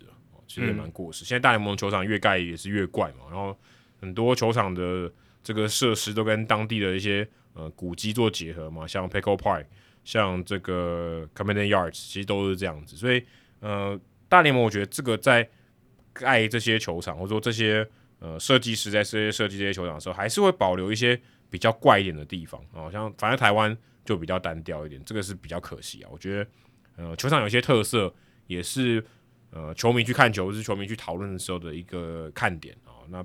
那大联盟是真的很多了，对啊，因为像。像那种 Tails Hill，或者是呃，像以前球有些球场，它里面有一些东西保留在球场里面，感觉蛮危险的，但它还是保留在里面。嗯、像洋基球场以前外野是有那个纪念碑的，嗯，在球场里面外野手是有可能去撞到的，嗯，这个也是很特别，就有点像 Tails Hill 那个旗杆是在场内是一样的，对啊，所以。但现在棒球场是不可能出现球场里面出现什么纪念碑什么的，在外野这种情况，对吧？但是在早期是真的比较多，尤其在大联盟的球场，很多特别的呃一些特色，这样子一些你一看就知道这是哪一座球场的点，这样子，对吧？啊，那你看像日本职棒的球场，就好像除了像甲子园那一种，然后如果是巨蛋式的球场，就显得比较单一一点哦。对。就是很标准式的，标准式，外野高墙很高，然后对，就差不多那样那个样子。大家看日本中央都知道，当然它它还是有户外球场，也是很有特色的。对对。但如果是巨蛋型球场，相对来讲比较比较单一一点，比较单一，对对对对，比较标准化一点。对哦，刚才那个 Polo Grounds 很像你呃去外面买水有没有？或者你在那个呃你的办公室有那种饮水机，然后是要一种水桶的，它长得就很像那样子，然后那个。嗯呃，倒进去的那个瓶口的地方，就是刚才讲中外野的地方。大家不知道现在心中有没有那个想法？有点像这样，就一个水桶的情况。嗯，长得球场就长得像那样。如果你没有看过 Polo Grounds 的这个鸟瞰图的话，去查 Polo Grounds 哦，Polo 就是这个马球那个 Polo。我记得我之前节目有介绍过啊，有啊有有有介绍 Polo Grounds，不过问题不一样就是，所以嗯，其实还蛮希望如果有时光机的话，可以去 Polo Grounds 看一场球，应该蛮特别的。嗯、接下来是台中 Winred，他说从我二零零四年看大联盟到现在，红雀几乎没有烂到垫底的程度。是因为他们捕手有 Molina 坐镇，一坐就坐快二十年，还是跟总管一直让球队维持战力有关呢？之前 Jackie 也说过，希望未来有数据可以看出捕手对球队的贡献，还是现在有捕手蹲捕的投手防御率或胜率呢？感谢回答，祝收听长虹节目一定要做破千。那红雀队的长期的强盛，亚迪尔 Molina 肯定在其中有所贡献啊。但你说是因为亚迪尔 Molina 的关系？红雀才能长久哦，这个绝对不是这个样子的，嗯、一定是他们总管嘛，然后在球队的经营上，还有老板也愿意持续的给予资源，那总管的整个运筹帷幄，当然不是一直以来都是 John Mozeliak，前面像 Jocketty 等人，其实都是又把这支球队经营的很好，然后再加上，诶，他们至少前面的总教练 Tony La Russa 就是很会带球队嘛，嗯、他那个时候是真的很强，然后到后面虽然 Matheny 有被批评很多。但是到后面这几位，不管是 Schultz 或者是呃奥利马莫，都还是蛮会带的。那一样啊，就还是回到棒球运动的本质，单一明星球员再厉害，也是没办法只手遮天，一个人就撑起整支球队。那你看天使都有 Mike Trout 跟大谷了，也还不是？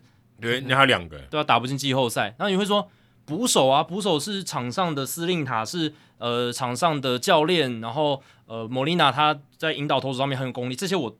我都承认，而且我也觉得莫利亚确实有他隐形的价值这些东西。可是隐形的价值再大，也就是有极限了，对吧？你说今年中信兄弟他拿总冠军，福来写配球重不重要？我相信是蛮重要的。可是福来写配球决定了中信兄弟可以拿总冠军吗？我觉得也不是。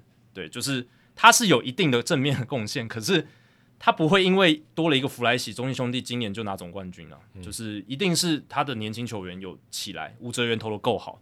他们才能拿总冠军嘛？就是每一个人的正向贡献加一加加一加，然后很多正向贡献，最后组成这一支很强的球队，深度够这样子。这有点英雄主义哦。我说如果今天只看单一的人表现的话，NBA 就很这样子啊，嗯、对吧、啊、？NBA 就是你来一个 KD，你来一个老。我记得之前 LeBron James 他一个人 carry 骑士队其他四个人，然后不说找路路人找四个路人来跟他打都可以赢。对啊，他他所到之处，他就是可以拿冠军嘛，对不对？嗯、他他后来也帮骑士拿冠军，嗯、然后。之前到热火拿冠军，再来到湖人，他也拿了一个冠军，嗯、对吧、啊？那基本上篮球运动，我们之前也不断聊过，就是个人真的是可以。其实，在这一集就聊过了啊，其实，在这一集就聊了啊，对啊，这一集 有聊，对感觉好像很久以前聊了很多遍了，对啊。那有没有捕手蹲捕的防御率？当然有啊，这个其实是很久的概念了。其实，在中华职棒也有，对啊，对啊，对啊，大家会去探讨说，诶，这个捕手蹲捕的时候，他。制造出来的投手防御率是多少？跟他搭配的投手整体的防御率是多少？这个都有的。而且大联盟这一边的话，美国职棒这一边其实应该在呃七零八零年代就有人提出这样子的一个概念。那亚迪尔莫利纳其实你去看他生涯蹲捕的防御率，哦、呃，就是三点六九了。但你说这跟他的蹲捕功力关联性比较大，还是跟他搭配的投手好坏关联性比较大？绝对是跟他。跟他搭配的投手的好坏关联性比较大，占九成，绝对是占九成以上。所以为什么捕手防御率这个东西一直都有，但是不是很流行呢？哦、因为它参考价值实在不大。哦，这从数据专家的角度来看，这就是投手的关系啦，跟捕手真的没影响，真的不太大。就算他配球再烂，哦，你跟佩卓马天尼配，你跟佩卓马天尼搭在一起，就算捕手配球再烂，他还是能够投出不错的成绩。对，就是。差不多就是这个道理，对吧？就是，嗯、捕手的配球会不会有影响？他的引导的功力会不会有影响？一定是有的。但是他会完全让一个很好的投手变得很烂，或是完全让一个很烂的投手变得很强吗？是没有这样子的影响力的。就是你投手本身还是要有一定的控球能力，还是要有一定的球威。对，基本上就是这样。那我之前说想要有数据可以看出捕手对球队的贡献，主要是针对捕手引导投手的能力和他。这种配球能力的部分，这个是没办法量化的嘛。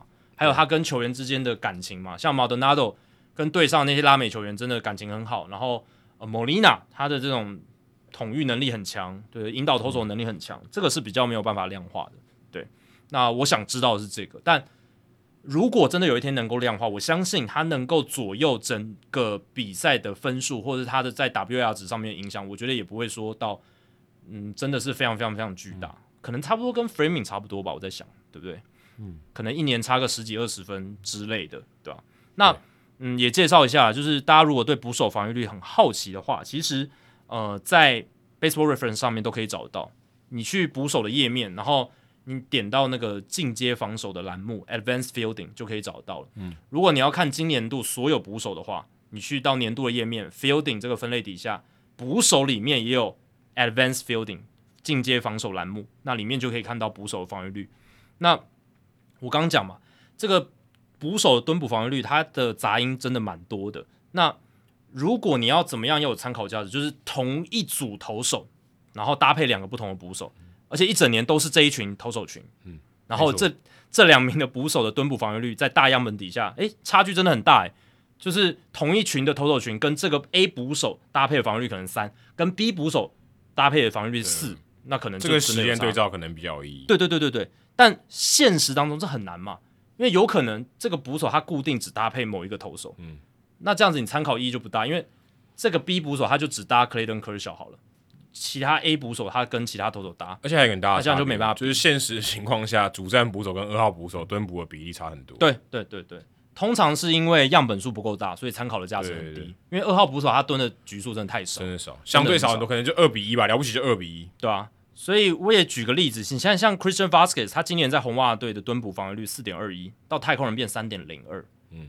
哦，是突然 Vasquez 蹲捕能力变强了吗？配球功力变得超屌吗？这应该不可能，这不太不太可能，这同一季发生的事情。那、啊、完全就是因为红袜投手群没有像太空人投手群那么好，所以如果这样比，其实你不能说 Vasquez 变好啊，对，完全没有办法导出这种结果，对，完完完全不能的，对吧、啊？那像还有另一个例子是反过来，呃，Reese McGuire。他在季初在白袜队的蹲捕防御率三点四三，到红袜队变六点三三。哦，就是红袜队投的比较烂，真的投手蛮烂的。那 McGuire 在红袜队感觉会要把他好好培养，对啊，红袜队好像蛮想要用他。那你说红袜队会因为他今年蹲捕防御率六点三三就不用他吗？他要攻击型捕手。对啊，而且老实讲，他是下半季来的嘛，嗯，那下半季红袜的投手真的是很烂啊，真的烂到底嘛。后来几个新秀上来，虽然有几个还吃了一些局数，但是炸掉的偏多，对，嗯、所以。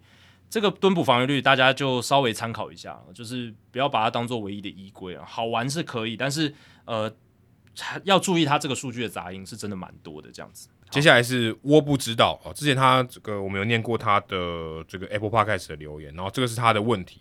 他说：“Adam、Jackie，你们好，今年中信兄弟找来了捕手洋炮，呃，弗莱喜就是 Francisco Pena 来补强球队去年成绩相对比较弱的捕手，还有指定打击这一块。”虽然他在过去大联盟有担任二三号捕手的经验，但开季前球迷还有球评普遍认为他会因为沟通问题不太可能让他蹲捕，大概是专心来当 DH 或是偶尔客串一垒这样子，顶多有羊头先发的时候才会让他蹲，而且羊头先发比例蛮高的，嗯，对啊，那如结果球季快结束了，原本期待的棒子并没有发挥，毕竟有大联盟的资历，就过去在三 A 就可以敲二十轰以上，反而是原本不被看好的蹲捕技能评价超级高。跟本土投手搭配上也没有什么问题。阿福现在就是弗莱喜被球迷捧成地下投手教练了，跟他搭配土头都变洋头，让大家见识到大联盟二号捕手的能力。其实我觉得这个结论有点怪怪，这边就想到语言隔阂，沟通一定会有影响，但在球场上是不是有？是不是其实没有想象的那么巨大？大联盟西域国家也蛮多不会讲英文的捕手，但都成为好捕手。讲到语言隔阂，中职历史上也蛮多外籍总教练的，但成果几乎都不如预期。其实也不一定诶，山根军带的也不错啊，到最后还是让本土的来带。呃，我觉得这个主要是因为他这边待的没办法够久，很多八卦都是在语言隔阂带兵之中没有办法带薪，球队才打不好。请问大联盟史上有不是美国、加拿大或波多黎各籍的总教练吗？啊、呃，是像这种 Roberts，像这种日裔从小在夏威夷长大这种美国人就不算。过去有大联盟日籍或是亚洲其他国家，像多米尼加、墨西哥、委内瑞拉和之类是母语是西语的这种总教练吗？其实有啊，那个那个弗莱喜爸爸托尼佩尼亚就是总教练，对，就多米尼加他就在这个大联盟待过总教练，所以这个是很多的啦。其实多米尼加总教练还不少，最有名的大概是弗利佩阿路，对阿路，他带了十四年，在博览会就是有待十年，后来带巨人队也带了四年。对，其实其实还不少。对，其实是，而且他就是真的是母语就是西班牙文，然后最后也是在大联盟可以带十四年的兵啊。对，所以其实蛮多的。那呃，这个问题呢，我给你一个非常 insider 的答案哦，就问到了前中信兄弟的翻译刘以乐，也是我们第八十七集的来宾，他就有说，他觉得这个语言隔阂能不能带薪，他认为是假议题。他认为这个语言，你讲什么语言，其实并不是最重要的东西，而是休息室的领袖跟毒瘤啊，真的影响很大，也就是休息室的气氛吧。哪些球员对于休息室的这个正向是比较多？这个是我自己加的啦，就是啊、对于休息室的这个气氛是正向还是负面的？他认为弗莱西能够跟本土选手有这么好的合作关系，主要还是他个性很好，很受人欢迎，加上他自己也很聪明。他年初来台隔离的时候，就主动跟球队要所有的暗号。出关的时候，差不多已经备好了。中信的暗号其实算蛮复杂的，很多羊头都记不清楚。弗莱喜是把投捕还有内野守备的进攻暗号都给背完了。开始蹲捕以后的，就已经很能完整传达休息室所发出来的暗号。投手知道他掌握全场，也会给投手很大的安定感。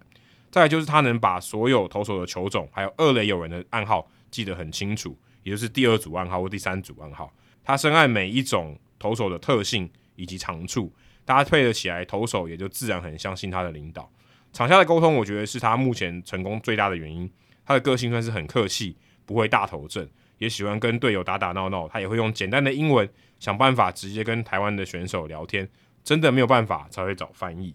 他也常常问翻译要怎么样融入球队，所以你也会看到他试着讲几句简单的中文，还有去唱歌，看到人就叫神拜。外国人愿意学台湾的文化啊，在台湾的圈圈里面基本上都是大加分，所以他也给我们结论，因为他打过大联盟，而且他老爸也是名将，然后他也曾经跟亚迪莫尼亚、Salvador Perez 跟 Matt Wieters 当过他的二号捕手，那他自己也很聪明，也很努力，像是背暗号，然后去记这个投手还有打者的特性，也都等于就是把功课做好了，还有英文还有西班牙文都非常流利，因为他在大联盟打够久，所以他其实英文也是很流利，那西文就是他的母语。加上他个性真的很好啊，可以实际的行动去融入台湾人的圈子。呃，对啊，就是这样子。所以其实如果真说真的，呃，如果你要看他实际的数据的表现，其实他在中信兄弟应该算是不及格。嗯，哦、呃，就打击没有嘛，因为找你洋炮来其实是要打击嘛。可是，呃，在这方面他因为他大联盟的经验，还有他作为一个捕手的准备专业度，呃，反而把这一块给弥补，而且让大家把这一块优点放大到很大。哦甚至可能有点有点太多了，就是放大到这个比例有点太多。对，也是让他自己可以生存下来了。对，如果他自己没办法去在这个暗号这一块沟通上做好的话，呃，根本没办法留下来。我我是这样觉得。对，就可能也就是他有一种危机意识，他就知道这要基本，而且他在二军好像也就比较能待得住吧。是，这个也是一个很大原因。不然他其实可以要求说，就把我释出，就合约终止，因为在这边我没有发挥空间。但很明显，弗莱西他认为说，哎，我其实。会有朝一日会用到我，所以他也算蛮耐、蛮耐得住性子的。所以我觉得，呃，可能大家把这些所谓的语言或者这个说什么，呃，土洋的这个隔阂，把它放的有点太大。嗯，而其实棒球的语言是很简单的，主要还是看人的个性，他愿不愿意去互动，然后愿不愿意去融入这个地方。对，对，所以我如果换一个方式来说，其实如果有任何本土的。捕手能做到跟弗莱西一样的准备工作，他一样可以做得很好。对对，就是这样。所以语言其实对于弗莱西一定是扣分，但是扣很少哦。所以我必须讲，他尽量把这扣分减到很低，加上他的专业，他有办法在中华职棒甚至在大联盟生存。因为他是捕手身份嘛，所以他要能够在蹲捕这一块把工作做好，在台湾这个地方把这个工作做好，门槛就是比较高一点。对，那他的个性是使他能够去。融入这个文化，融入这个团队，而且愿意去呃，算是更认真的去记好所有的暗号啦，然后呃，更愿意去跟人沟通，然后因为他自己本身大联盟经验，他在棒球从小到大这个圈子打滚，然后又接触到这么多厉害的选手，所以一定有他的一个经验在。那他在引导上面，或者是他在配球上面，就有他一定的功力。对，跟大联盟比较不一样的是，可能这一边真的是很依赖选手的配球，就是捕手配球。大联盟那边可能已经有一些管理数据部门的指导期，当然选手还是会场上去做灵机应变啦，但是呃大联盟那边是有更复杂的一个呃给予，或者说球员资料上面资料上面给予，那球员这边的话语权可能稍微低一点，但在台湾这边真的是捕手怎么抠那个 game，怎么怎么去配那个球，对于对方打者的了解。那这个这一块在中职是真的会比较影响力会比较大一点。对，所以其实这个绝对是跟你是不是呃，你讲身材或是天生条件是没有关系的，这完全是认真跟你聪明程度，没错没错，还有你愿不愿意学习，或者你资料掌握的程度有没有够。所以其实说真的，我觉得如果还要继续用捕手养捕手，其实是蛮没道理的。坦白说，我觉得是蛮没道理。对，因为其实它的门槛才还是比较高的。对对，那。而且我是觉得啦，嗯，弗莱西被捧那么高，我是觉得被捧的有点太高。那不是要泼冷水的，但是我觉得这效应也是因为中信今年在下半季打的特别好，然后又真的拿下总冠军，这些都有去放大的效应。那阿福有没有关系？我觉得一定有，他一定有他一些贡献在，就是我们从报道里面看到了，还有我们刚刚聊的这些内容哦。但是你兄弟的投手还是本身要够好，对，我觉得这还是这是他。本质上的一个关键啦，对吧？就是他本质上，不管是德保拉，然后今年投出来的吴哲源，然后郑凯文，然后像是泰勒换进来，其实他投的也不错，对吧？那嗯，本身也有一定的球威。吕彦青，他今年其实一整年下来，他后援都表现的很好。他等于对他定位是后援以后，他表现比较好。他也不是说弗莱西来的时候，他突然开窍了哦，就突突然因为弗莱西的配球，他变成。就是最强的后援投手，也也并不是太夸张了，太太高估配球了吧？对，他本身就有很好的一个投球的素质在了，对啊，所以我还是想强调这一点，不是说你今天换了一个捕手就解决了所有事情，对，这个是 就跟总教练完全一样的道理，说换了总教练，球队变超强，对对对对对，也没有，对，但我必还还是必须讲阿福，就是弗莱西。以捕手的身份在中职能够获得一个成功的赛季，还是一件很了不起的事情。对，我反而觉得，与其你讲洋炮，其实反而不如说去呃讲说他怎么样准备这些东西。我觉得这可能是更重要，因为他在进攻上的表现，对对对对，你说他是他完全，其实老实讲，以洋炮来说是不及格，对，是完全不及格。所以如果你真的只看数据，或是你用以洋炮的这个目的来看的话，其实他根本不应该留。嗯，坦白说，我觉得根本对根本没有必要留，因为你说。真的高宇杰跟陈家驹差距有到他这么大吗？我是不认为，嗯，我是不认为有差距到那么大。嗯、你说今天在 game calling 在接补这些，我是觉得没有差距到那么大。嗯，嗯你今天如果说他今天可以打个二十轰，那陈可能真的跟高宇杰跟陈家驹加起来乘以二都还没有那么多。对，但是没有嘛，嗯，我觉得这个是差别很大的。好，接下来是台大大谷翔平，我、哦、今天有两个 Otani。他说：“想请问主持人，关于擦棒被捕跟捕手接杀内野飞球的具体区分标准会是什么？例如，在还没量好球的时候，打者球棒有接触到球，球也确实被捕手接捕，此时应该怎么判断究竟是记一个好球，还是直接接杀出局呢？”感谢主持人的回答。哦，这其实就是规则书上写的嘛。那在规则书上，如果是你看英文的话，他说：“A foul tip is a batted ball that goes sharp and direct from the bat to the catcher。”那关键呢，就在于 sharp and direct 这件事情。翻译一下，就是擦棒被捕球，就是有被球棒打到的球，它从球棒进到捕手手套的时候，是一个非常快速、非常直接的插进到捕手的手套里面。哦，老实讲，它并没有一个客观的数据标准说怎么样的标准才是 sharp 跟 direct，都是形容词啦。嗯，但大家不要以为棒球规则写得很严谨。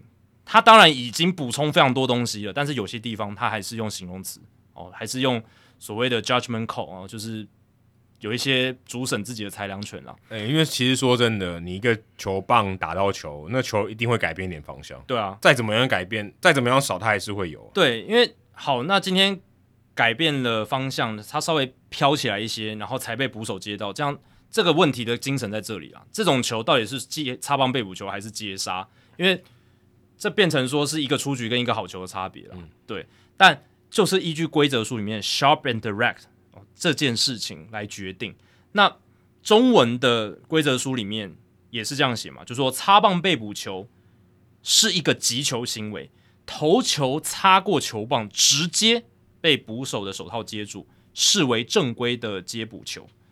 我刚才特别强调“直接”这两个字，就是它是在翻译 sharp and direct 这个形容词。嗯。所以基本上中文里面就是写直接，所以判断依据是什么呢？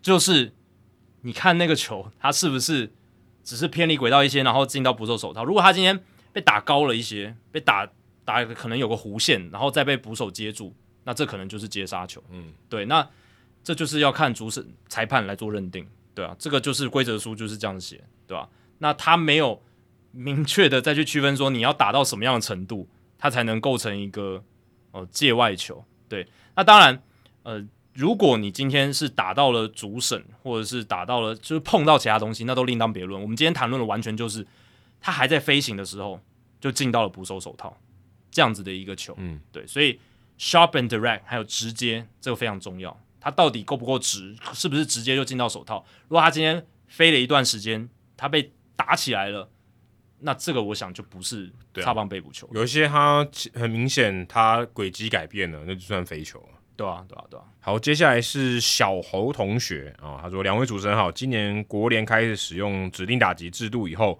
两联盟基本上就没有太大的差别了，其实基本上是完全没有。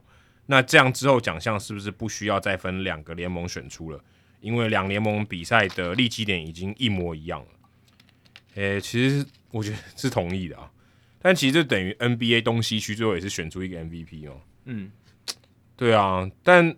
我觉得这个比较像是历史因素啊，因为其实美联跟国联它历史上还是就不一样的联盟，只是因为现在合并了，变成大联盟统一的办公室，所以的确有可能，我觉得国联跟美联有可能会被消灭，就最后只剩一个大联盟。这个我觉得是可以，因为这只是一个变成一个形式上了，就是它分国联跟美联，因为实际上是没有差别。那我觉得最有可能发生的时间点就是未来扩编。扩编如果变成三十队，变成三十二队嘛，所以三十二队现在如果分区的话就有点怪，三十二除以六是没法分的，所以有可能会变成四个分区，每个区八队，那这样可能就没有就没有国联跟美联了。我觉得有可能会发生在这种时候。不会啊，你八队，你是一一个联盟十六队啊，还是可以啊。对，但我说如果他真的要做的话，还是他可能会在那个时候把它消灭掉。嗯、你要分还是可以啊，你要保留可以啊，对但你也可以消灭掉。我说如果他今天要重组我，就说要把美联跟美国联。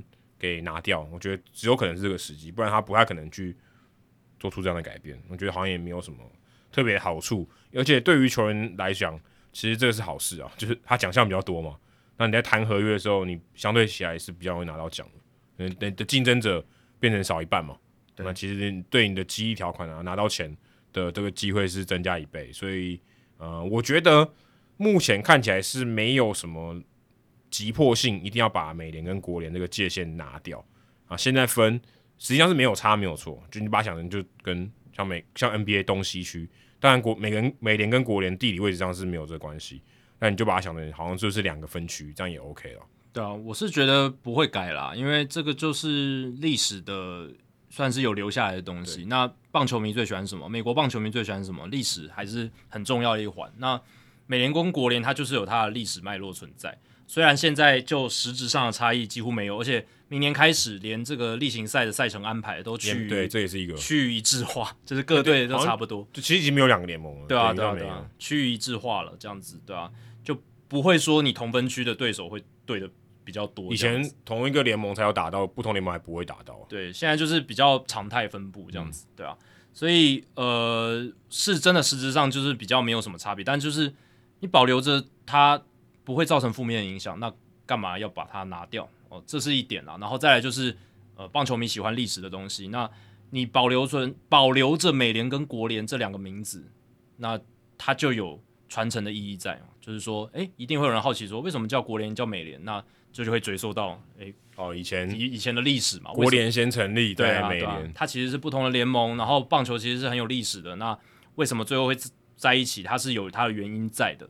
对所以我是觉得无伤大雅，那应该会保留住了。对，对啊、应该没有什么没有什么机会把它拿掉了。我觉得这个还是要名正言顺，其实很难。而且它对啊，它就形成了一个棒球大联盟的特色嘛。对啊，大大联盟，你看其他地方都是什么分东区西区，我这边我就是有国联美联。呃，NFL 也有啊，对啊，NFL 也有国家联会跟美国联会啊，对啊，所以其实也是一样。其实说真的也没有必要有啊，其实说真的也没有必要有。哎、欸，搞不好以前 NBA 以前还有什么其他。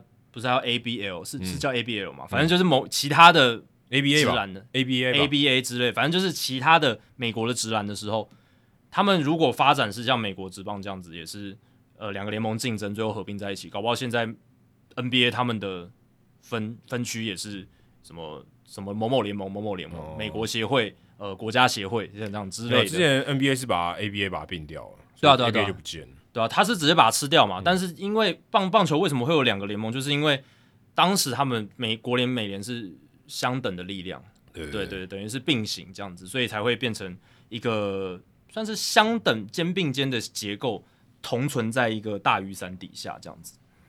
好，接下来桃园独爱 Howard，他说：“主持人好，想请问美国职棒里面，无论是规则上、球员间或是裁判之间，对于出棒过半的标准判断，有没有一些比较描述性的说法啊？例如之前有听说过，从侧面观察棒头有没有超过打者膝盖，看打者手腕是否外翻，或者看棒头的投影是否碰触到本垒板上空等等。因此想询问，在大联盟有没有类似的说法已经形成共识了？”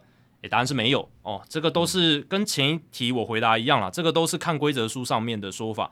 那规则书上面针对 check swing 这种呃挥棒有没有出棒的这样子的判断呢？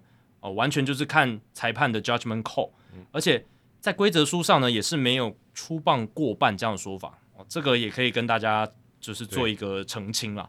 呃，现在转播上面或者是报道上常常会写出棒过半，但是在实际的规则书上是没有的，只有有出棒。或没出棒这两个分别哦，有出棒没出棒，没有所谓的出棒过半。但我觉得现在现这个雷神主要还真的是看有没有过半。呃，不一定，不一定他。他们有时候会看选手的手腕的动作，嗯、然后他们自己有他们自己衡量的标准。那这个很难讲，但确实啊，有没有过那个就是我觉得是比较大的影响。对对对对对。但为但那个很模糊。但你真的要说他一定过半或什么，那个是很模糊。但是他主要就是看那个东西有没有过去。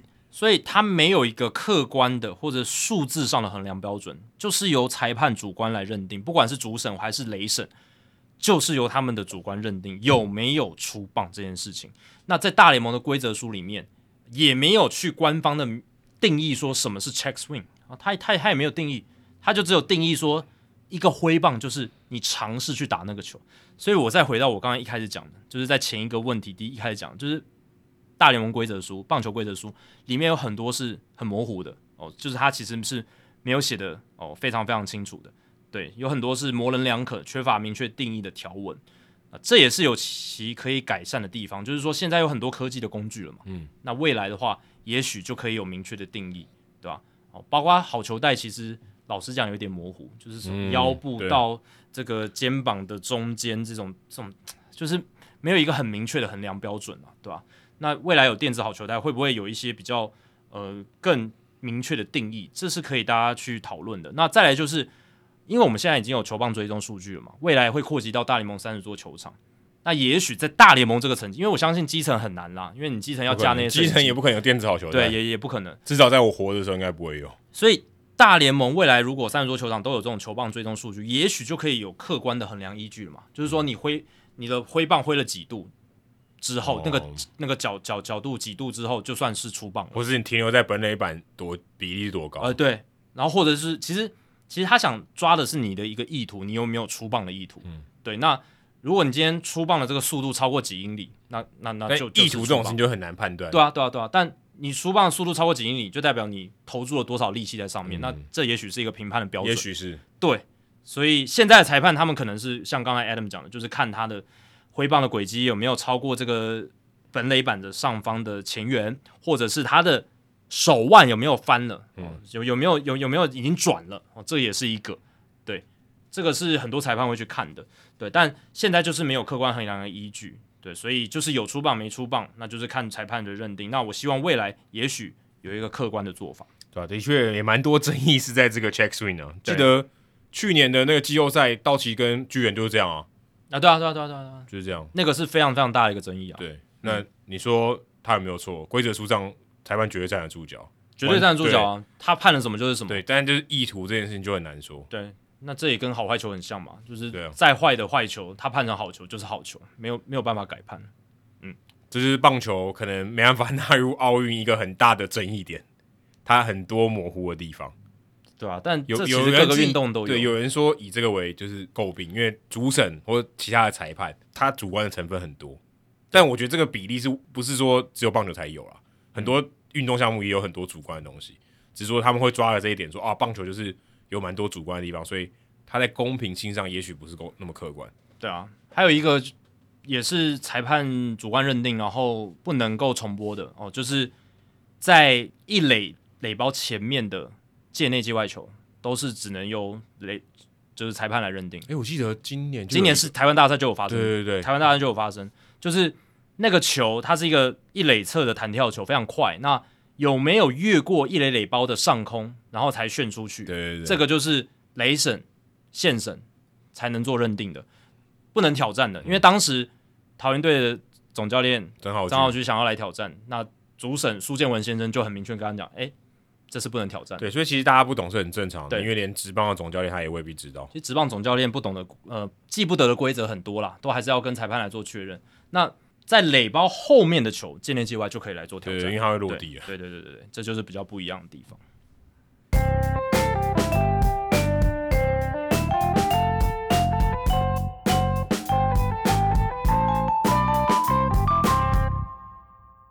好，接下来解答冷知识的时间啊！刚刚问题是，今天问题是，Clayton Kershaw 在道奇队哪几个项目哦？他是前三名。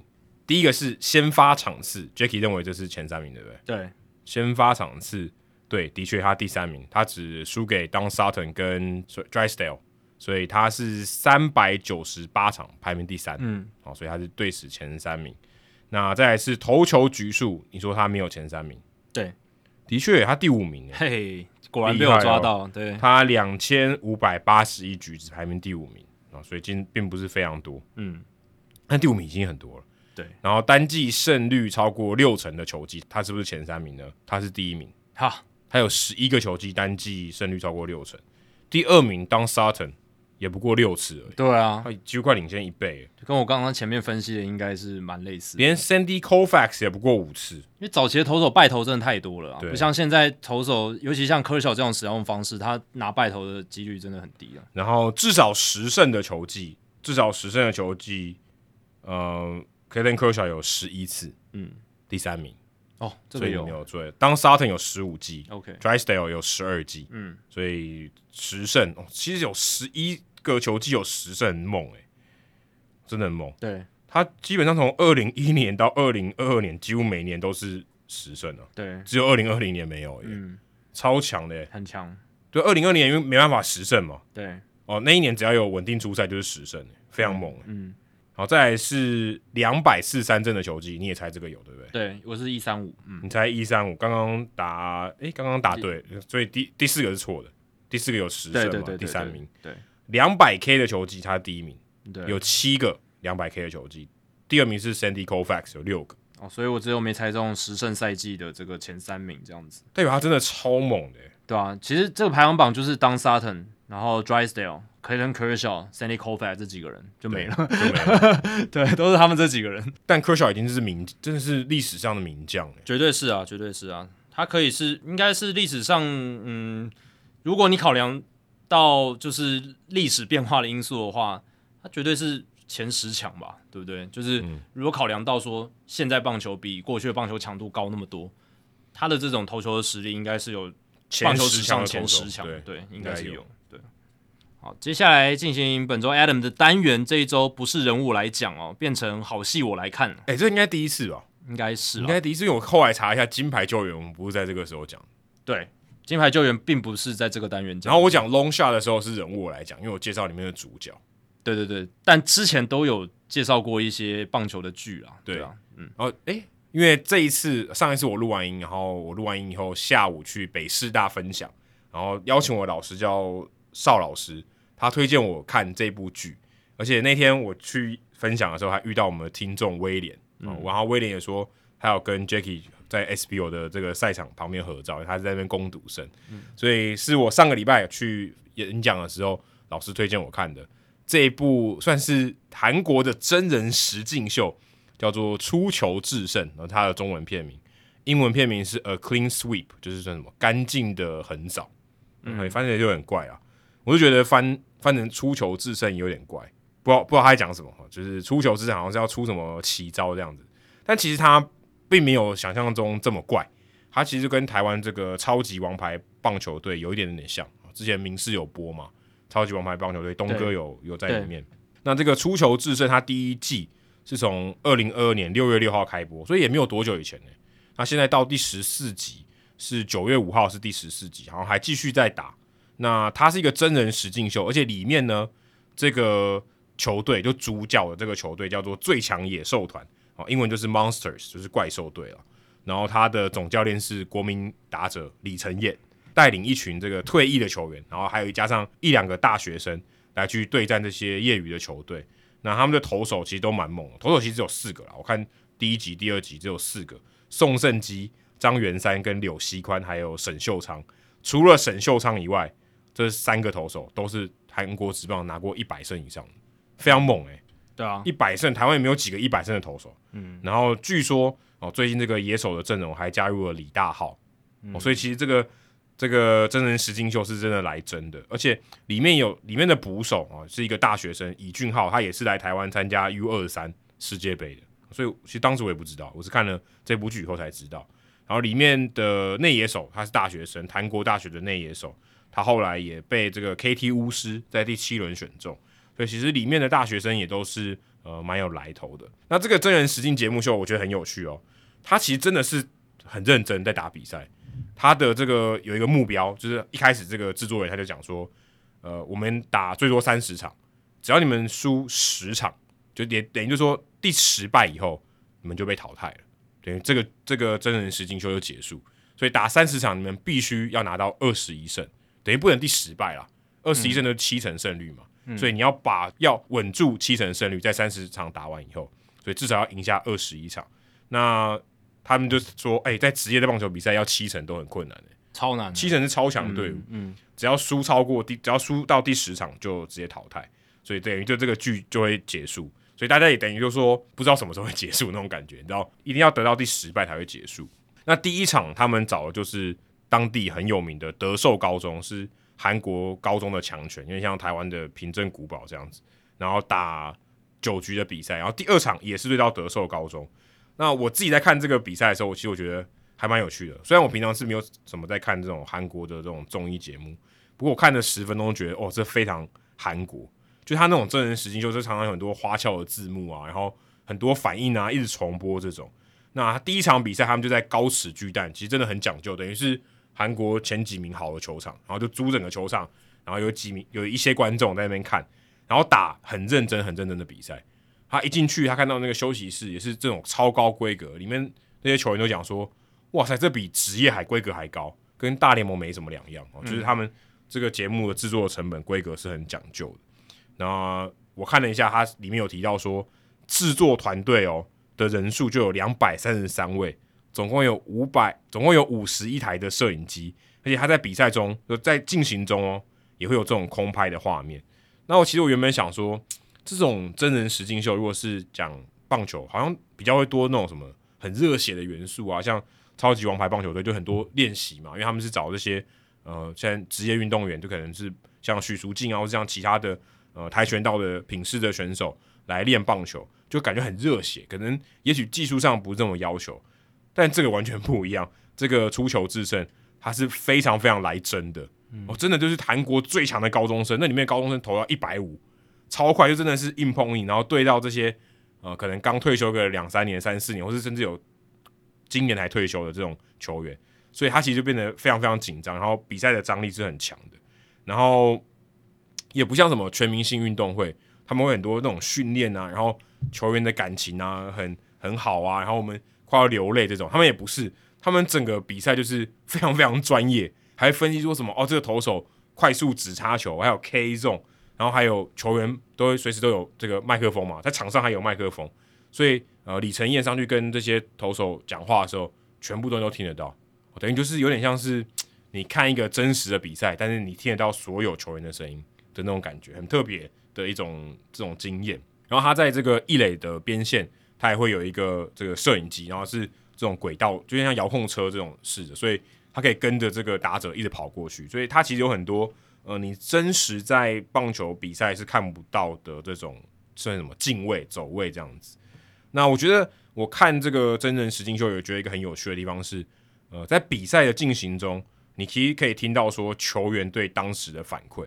啊，就例如说啊，这球怎么没有打到啊？这球可惜可惜可惜，这种这种话都会出现，我觉得蛮有趣，而且这好像也是真的只有呃实境秀才可以做到，而且因为它很多时候是同时发生嘛，可能你的队友也在讲话，然后你的打者也在讲话，或是你的投手也在讲话，但他因为他不是直播，他不是一个 live 的比赛，所以他可以一直切，说好像这一球就会暂停，然后听好多个三方在那边讲话，有点像是灌篮高手，他投一球，然后中间回想很多事情。嗯，然后，他就说啊，我这球没有打好，我第二球被钓到了，他这些话都会讲出来，有点像灌篮高手，就是你投一球啊，这一球可能分析很多很多，然后甚至可能刚刚的球，如果是我怎么之前没打好这种，所以他整个呈现的比赛的内容，我觉得是很特别，但、嗯、但我会觉得有点有点冗长啦，就变得比赛变拉得很长，他每一球都变得很久，虽然他比赛的过程他也不会说哦不重要的打席他就剪掉，他每一个打席他都会有一个结果出来，所以。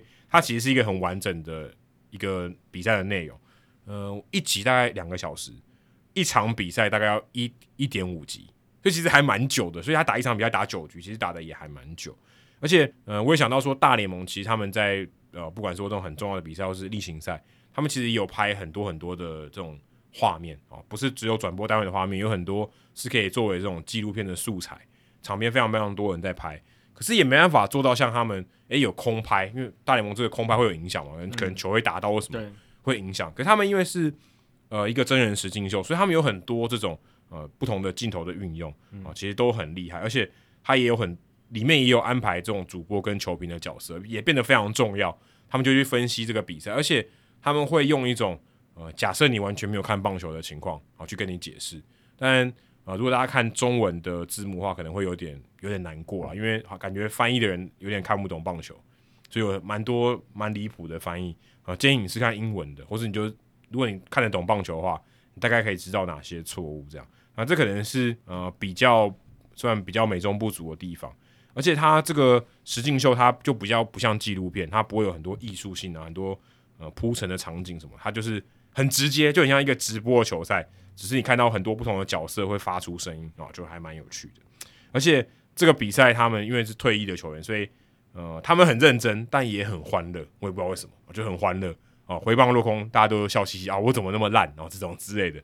但是其实他们打起来比赛也是很认真，因为啊整个我看了第一集啊，这个怪兽队是赢了啊，也是一个大逆，也算是一个逆转，然后赢的比赛也蛮好看的，所以。我觉得他整个在做这个实境秀的东西，我觉得还蛮有趣的，而且算是一个还蛮新的尝试。至少我没有看过美国有做过这样的尝试。然后他也有蛮多这种基础规则的讲解，所以如果你完全没有看过棒球的话，也许还可以学习到一点东西。只是我在想，呃，看这个剧的人，如果他完全不看棒球，他会不会觉得很冗长？就因为他都是讲比赛嘛，嗯、然后真的说啊，人跟人说他们。练球的那些训练的画面，其实也没有什么强调，也很也很少，比例很低。真的，主要大部分百分之九十的内容都是在讲场上，或者说，诶、欸，他们一些技术上的东西。我说，啊，这个投手控球派的，控的很准，这样子，就有一些东西去讲解，但可能是透过球员或是教练的角度去讲，那就是一个真人实境秀，也算是蛮特别，算有点娱乐性，然后也有一点。呃，棒球迷比较 hardcore 的部分，感觉比较少什么训练的时候的心路历程，然后一些东西这些没有，因为他们其实已经算蛮顶尖的。刚讲说有三个百升级的投手，对，对，所以我觉得这个老实讲，他的 setting 没有很吸引我，诶，因为他就是一群退役的球员对战，嗯，可能很强的业余队。对，那退役的球员他本身就是很强啊，就是他很强，而且是他们，而且都是就是你刚刚介绍了嘛，都都是顶尖的嘛。对。所以我觉得这这还好诶，我觉得我们台湾的超级王牌棒球队比较吸引我，因为我们的超级王牌棒球队是呃一些职棒的教练，然后带、嗯、他们是运动员，但他们并不，不会打棒球，对，完全不会打棒球。然后呢，集训之后让他们变成可以打科班球员出身的球队，嗯，这个我觉得比较吸引我，比较，它冲突性比较强，对，或者说它比较日本式的热血。就那种热血漫画会有成长的感觉，而且它真的是很难，因为我有跟东哥聊过这件事情，他说那个真的是很难，你就是你要让完全可能稍微他运动神经很好没错，可是棒球是一个很讲培训跟技术的运动，嗯、你要让这种人在短期间内很快的能够跟科班球员出身的队伍对抗，这个是很难很难的事情，对吧、啊？所以我我我是觉得。当然，你刚刚讲到他们这种技术上面来拍摄什么的，然后运用到很多摄影机，然后很多一些呃别麦，然后技术分析什么，可能这是他们比较诉求的一部分。对，我觉得他应该是想要强调，你可以用不同的角度来看棒球比赛。我觉得他比较强调比赛这个事情。那你像刚才讲的比较多是训练，对，训练或者训练一个进步的过程，情感的部分啦。对，那这个是没有。对，我觉得你如果要推广到主流的观众的话。超级王牌棒球队的这种故事是比较可以吸引到一般的观众，所以这个我也很好奇，就想说他这个是要给球迷看的吗？我觉得他的取向是要给球迷看，有可能。对，我我觉得是给球迷看。你如果这个给一般的观众来看，他会觉得太 hardcore 了。所以这个可能要放在体育台，变成体育台那种节目。哎，对，我觉得比较适合，比较综合性体育台。对，综合性就是说你不能说是这种一般的，不像名师这种，或者这种可能娱乐性质比较低。你放在 Netflix 上面。我觉得它的点阅率不会很好，我我我是不知道背后的数据啊，但我猜测它的点阅率。哎，可是他找得到李承彦呢，然后制作团队两百多个人呢。对啊，但台湾人认识李承燕的人有多少？哦，但我想这个应该是给韩国人看的啦。对了，当当然当然，但是呃，很很多实境秀，它不一定是拍给台台湾人的看的，但是没错，在台湾人也很热门，对，在主流的观众也是很热门的。对，台湾对于韩国职棒的了解是真的蛮少的，可能跟大联盟比又更少，但。对，但我是觉得，嗯，我必须说，我没有觉得我看完一集很想再看第二集，或者一直想看第三集。嗯、我看了两集，其实我觉得有点累，嗯，因为比赛，嗯、因为我们平常看比赛已经看很多比赛，对，已经变我们工作，对，会觉得有点慢，嗯，嗯，你会想要快，会想要快转，想要知道结果，嗯，但我必须说，我觉得他用这样的方法来呈现比赛，我觉得是蛮有趣的，而且或许他也比较符合说，让这些喜欢棒球的人，对。看到一些棒球的微妙的地方，对，用不同的角度看，这个在一般职业赛场没办法用这样的角度。问常常问说，哎、欸，总教练上去到底跟头头讲什么？哎、欸，光这一点，石金秀就告诉你，对对对，对不对？因为他们真的是在比赛，而且他真的是很认真在比赛，他不是跟你开玩笑。对对对对对，所以我觉得这个蛮有趣，而且搞不好体育台也可以做这种节目，嗯，对不对？说哦，我们也真的邀请这些退役的球员，然后来跟台湾的高中生来打，对，也是有也是有搞对，也要砸钱，对，要。只是说大家会不会喜欢看？哦，如果大家。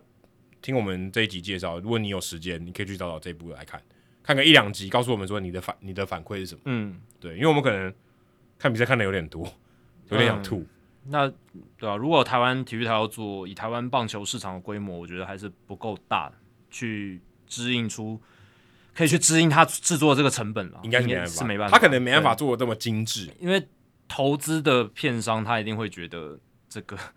实在有点难回本了。对，以在台湾来讲，不过我觉得好的地方是他真的是打棒球。嗯，我觉得这个是比较跟以棒球为本，对，跟超级王牌棒球队是有点不太一样。当然，那个诉求是不一样。我觉得这样听下来，他们的主要的 target audience 就是他们目标族群，我觉得是不一样。对，而且他也跟什么 Hard Knock 就是这种 NFL 的纪录片也不一样。对啊，那这哎，那个 NFL 纪录片是他完全不干涉的，他就是旁边记录的。对啊，对啊，那这个是制作单位、制作人都是看得到的。他们那个对啊，还还是有有他们。策划的脚本在，对，对你看得到是有设计的痕迹的，所以这个是不太一样。所以，嗯、但我觉得也是蛮有趣。我至少我看这个的时候，我是觉得很新鲜。嗯嗯，哦，说一种全新的形态，对，全新的形态。所以我听到邵老师介绍的时候，我就找找来看，我觉得还不错。嗯，那也好奇说他们到底能不能拿到七成胜率？嗯、目前看起来是还没打完，嗯，哦，还没打完，还在继续打这样子。好，接下来数据单元哦，我们刚刚也讲到这个电子好球带。那其实最近因为这个 Umpire Scorecard，我们之前也介绍过他的创办人嘛。对。呃，觉得大家对于裁判的要求真的越来越高了。对啊。因为等于有成绩单了。对啊。然后大家也可以用更多的方式来检视各个主审不同的特色了。对啊。以前可能以前只有媒体报道出来才知道。对，或者球队他们自己有分析，但你说真的要公开的让大家知道是比较难。对，我今天分享一个我在就是 Ben Limber。我很喜欢听的节目《effectively》上面听到的数据啊，我觉得还蛮有趣的，跟大家分享一下。就是主持人 Ben Limber 他自己有一个想法哦，就是主审的好坏球准确率的这个判决越高的话，好像是对打者越有利。那他会有这样的想法，是因为哦，他认为说主审好球带越接近教科书，也就是规则书上的标准的话，打者是比较好预期的。就比较不会有比较，就打者预期之外的球是比较少。那这样子的话，对打者来讲相对比较有利哦，比较稳定。对，这是他的一个假设哦，这是他的一个想法，蛮合理的。他就去找数据来做验证，希望可以来验证自己的想法。那他就去找了 Umpire Scorecard 的数据，然后从二零二一年到二零二二年所有主审好坏球判决的数据，那总共大概是四万个半局，四万个半局其实非常多哦，四万个半局大概就是两万局嘛，对不对？嗯。那在这个这么大的样本里面呢，呃，我也稍微去看了一下，就是大家会好奇主审好球在判决率准确度的这个范围大概是多少？之前 Adam 有稍微提过嘛，但我再补充一下，就是 Umpire Scorecard 在二零二一年到二零二二年至今的一个数据，这个准确度最高的这个准确度是百分之九十五点二，John Libka 还有 Pat Hober 还有 Jeremy Rehack 这三个人哦，都是这个主审好坏球判决率最高，在这两两年，对，在这两年就是准确度最高的三位。那最差的呢是 David Ariada，。百分之九十一点四的准确率哦，就是最低。那 Joe West 百分之九十二是倒数第三名哦。这这几个大家可能比较知道。呃，CB Buckner 百分之九十二点四都是比较偏低的哦。所以这个是在准确率的范围，九十一点四到百分之九十五点二是这两年来这个主审好坏球判决率的最高跟最低。那整体而言呢，确实验证了 Ben Lindbergh 他的想法，就是好坏球判决准确率越高的主审的。群体呢，他们判的时候进攻端的表现是比较好的。哦，我们来看一下，就是 Ben Lindbergh 他要去分这些主审判的准确率比较高的前百分之五十跟后百分之五十，还有分成四块的，就是前百分之二十五跟最后百分之二十五的这样子的区块。那他发现说，准确率比较好的前百分之五十，他们在判决的时候。场上的这个平均每九局的得分是四点五五九分，那后百分之五十准确率的主审在判决的时候得分只有四点四五四分，少了大概零点一分，哦，还还蛮多，还蛮多的，因为这是大样本，十场就差一分了，对啊，因为这是差零点一分，而且这是大样本的数据，对，十场就差一分。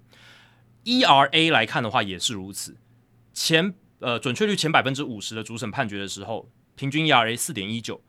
那准确率后百分之五十的主审在判决的时候，ERA 四点零七哦，所以这个后百分之五十这个防御率是比较比较低的。那前百分之五十的准确率的主审判决的时候，ERA 比较高，代表进攻火力比较强。那如果是去看更极端的，就是前百分之五十准确率前百分之二十五好的这些主审群判决的时候，平均每九局得分四点五五五分，对比。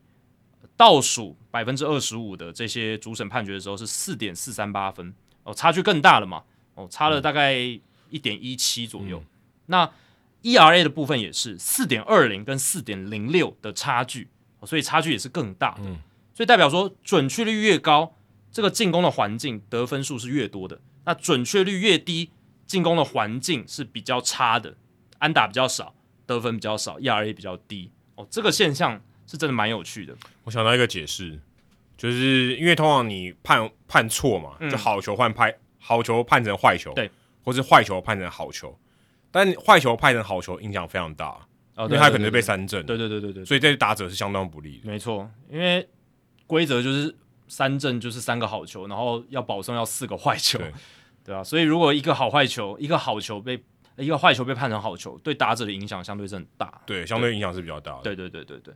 有可能是因为这样子的因素啦，对吧、啊？所以你如果去看呢、喔，不管是打击率、上垒率、长打率，呃，平均每九局的全垒打 WHIP，这些都是跟好坏球的准确率哦、呃，它有一个嗯，就是正相关的关系，就是当主审好坏球准确率越高，这个得分、打击表现这些数据都会比较好。哦、呃。这个是有呈现出来一个现象，只有这个三振率。是比较呈现一个反相关，对，这还蛮蛮蛮合理的，对啊，那对，对的确这样，因为三振率就变低了，对对对对，三三振率变低了，就打者比较有利了，对对，打者比较有利，对啊，所以这个确实是验证了 Ben Lindbergh 的假设这样子。哦，当然关联性并不是说特别特别的高，但是呃都是有呈现正相关的一个数据这样子，那这也让他得出一个推论，就是说未来机器好球带采取机器好球带的判决的时候，因为机器好球带一定都是 follow。那个规则书的嘛，嗯，那而且很准，对，理论上要很准。那或许未来哦，对进攻端打者是比较有利。可能在所有人都适应了之前呢，这个打者群会有一个比较大的优势在，这个是一个可以透过这个数据来得出的一个推论，这样子。可是如果按照这样比，大家都会一样的话，他应该只有很短期的时候会是打者比较占上风了？对，所以我是说，就大家还没有适应这个机器好球带的时候，就是刚开始嘛，就是可能前一两年的时候，哦、可能对打者是比较有利的，可能会是这样子。等于投手可能会，哎，这样好难解释哦。对啊，投手那应该就不太需要去 navigate 好球带吧？对不对？呃、对啊，就是因为久了之后呢，他就会知道说。我以前投在那个地方，主审人类主审可能会判好球的，他可能就会觉得说那那个地方就是坏球了，那他可能就会用不同的进雷点之类的，就会去渐渐去适应那个机器好球带嘛，因为机器好球带标准都是一致的，然后会长期的一致，不会变来变去，对对对对，也不会因人而异，对不对？所以我是觉得一开始确实会因为这个准确率忽然间就变成机巧球带的标准，哦、教科书的标准，所以。打者是有利的，因为数据上来看，准确率比较高的裁判的情况下，打者的数据是比较好的，所以等于投手要适应。对，可能投手有点像是他突然，呃，面对到的主审全部都升级了。哎，对对对对对，都准确率变百分百了，对啊，基本上是百分之百，对对对，理论上理论上是百分之百，对哦，所以它适应上会有一点劣势。没错，就是可能投手在起初会有比较在适应上的劣势，对，这可能是未来。可是长期下应该就没有差，我觉得长期下来应该就会。就会 even out，因为这个东西就讲求是一个变数。对啊，对啊，对啊，对啊，因为变数就没了嘛。那起就只是起初还没投手还没适应的时候，可能会对打者是比较相对有利的这样子。当然，这个前提也在建立在说，未来我们真的是会采取完全的机器好球带。如果是采取人类主审好好球带，然后呃偶尔的挑战的话，那就还是可能这个数据还是有它的这个参考价值，就是长期的参考价值这样子。对，准确率高的主审就是进攻火力会比较好一点，好一点点，一滴滴啊，一滴滴啊，一些啦。但可以理解，我觉得这个不会让我很意外。只是我是想到说会有这样的想法让我蛮意外的。哦，对，就是可能就是不断在想还有什么可以讨论的这样子。对，这个这个还蛮极端的，而且这个很快就没有了。对，但前提就是我说的就是电子好球带要全面实施，而不是说挑挑战制度。哦，对，如果你挑战制度的话，你大部分还是人类主审在判好坏球。那一队可能一场比赛只有三次挑战，对不对？那影响就不大。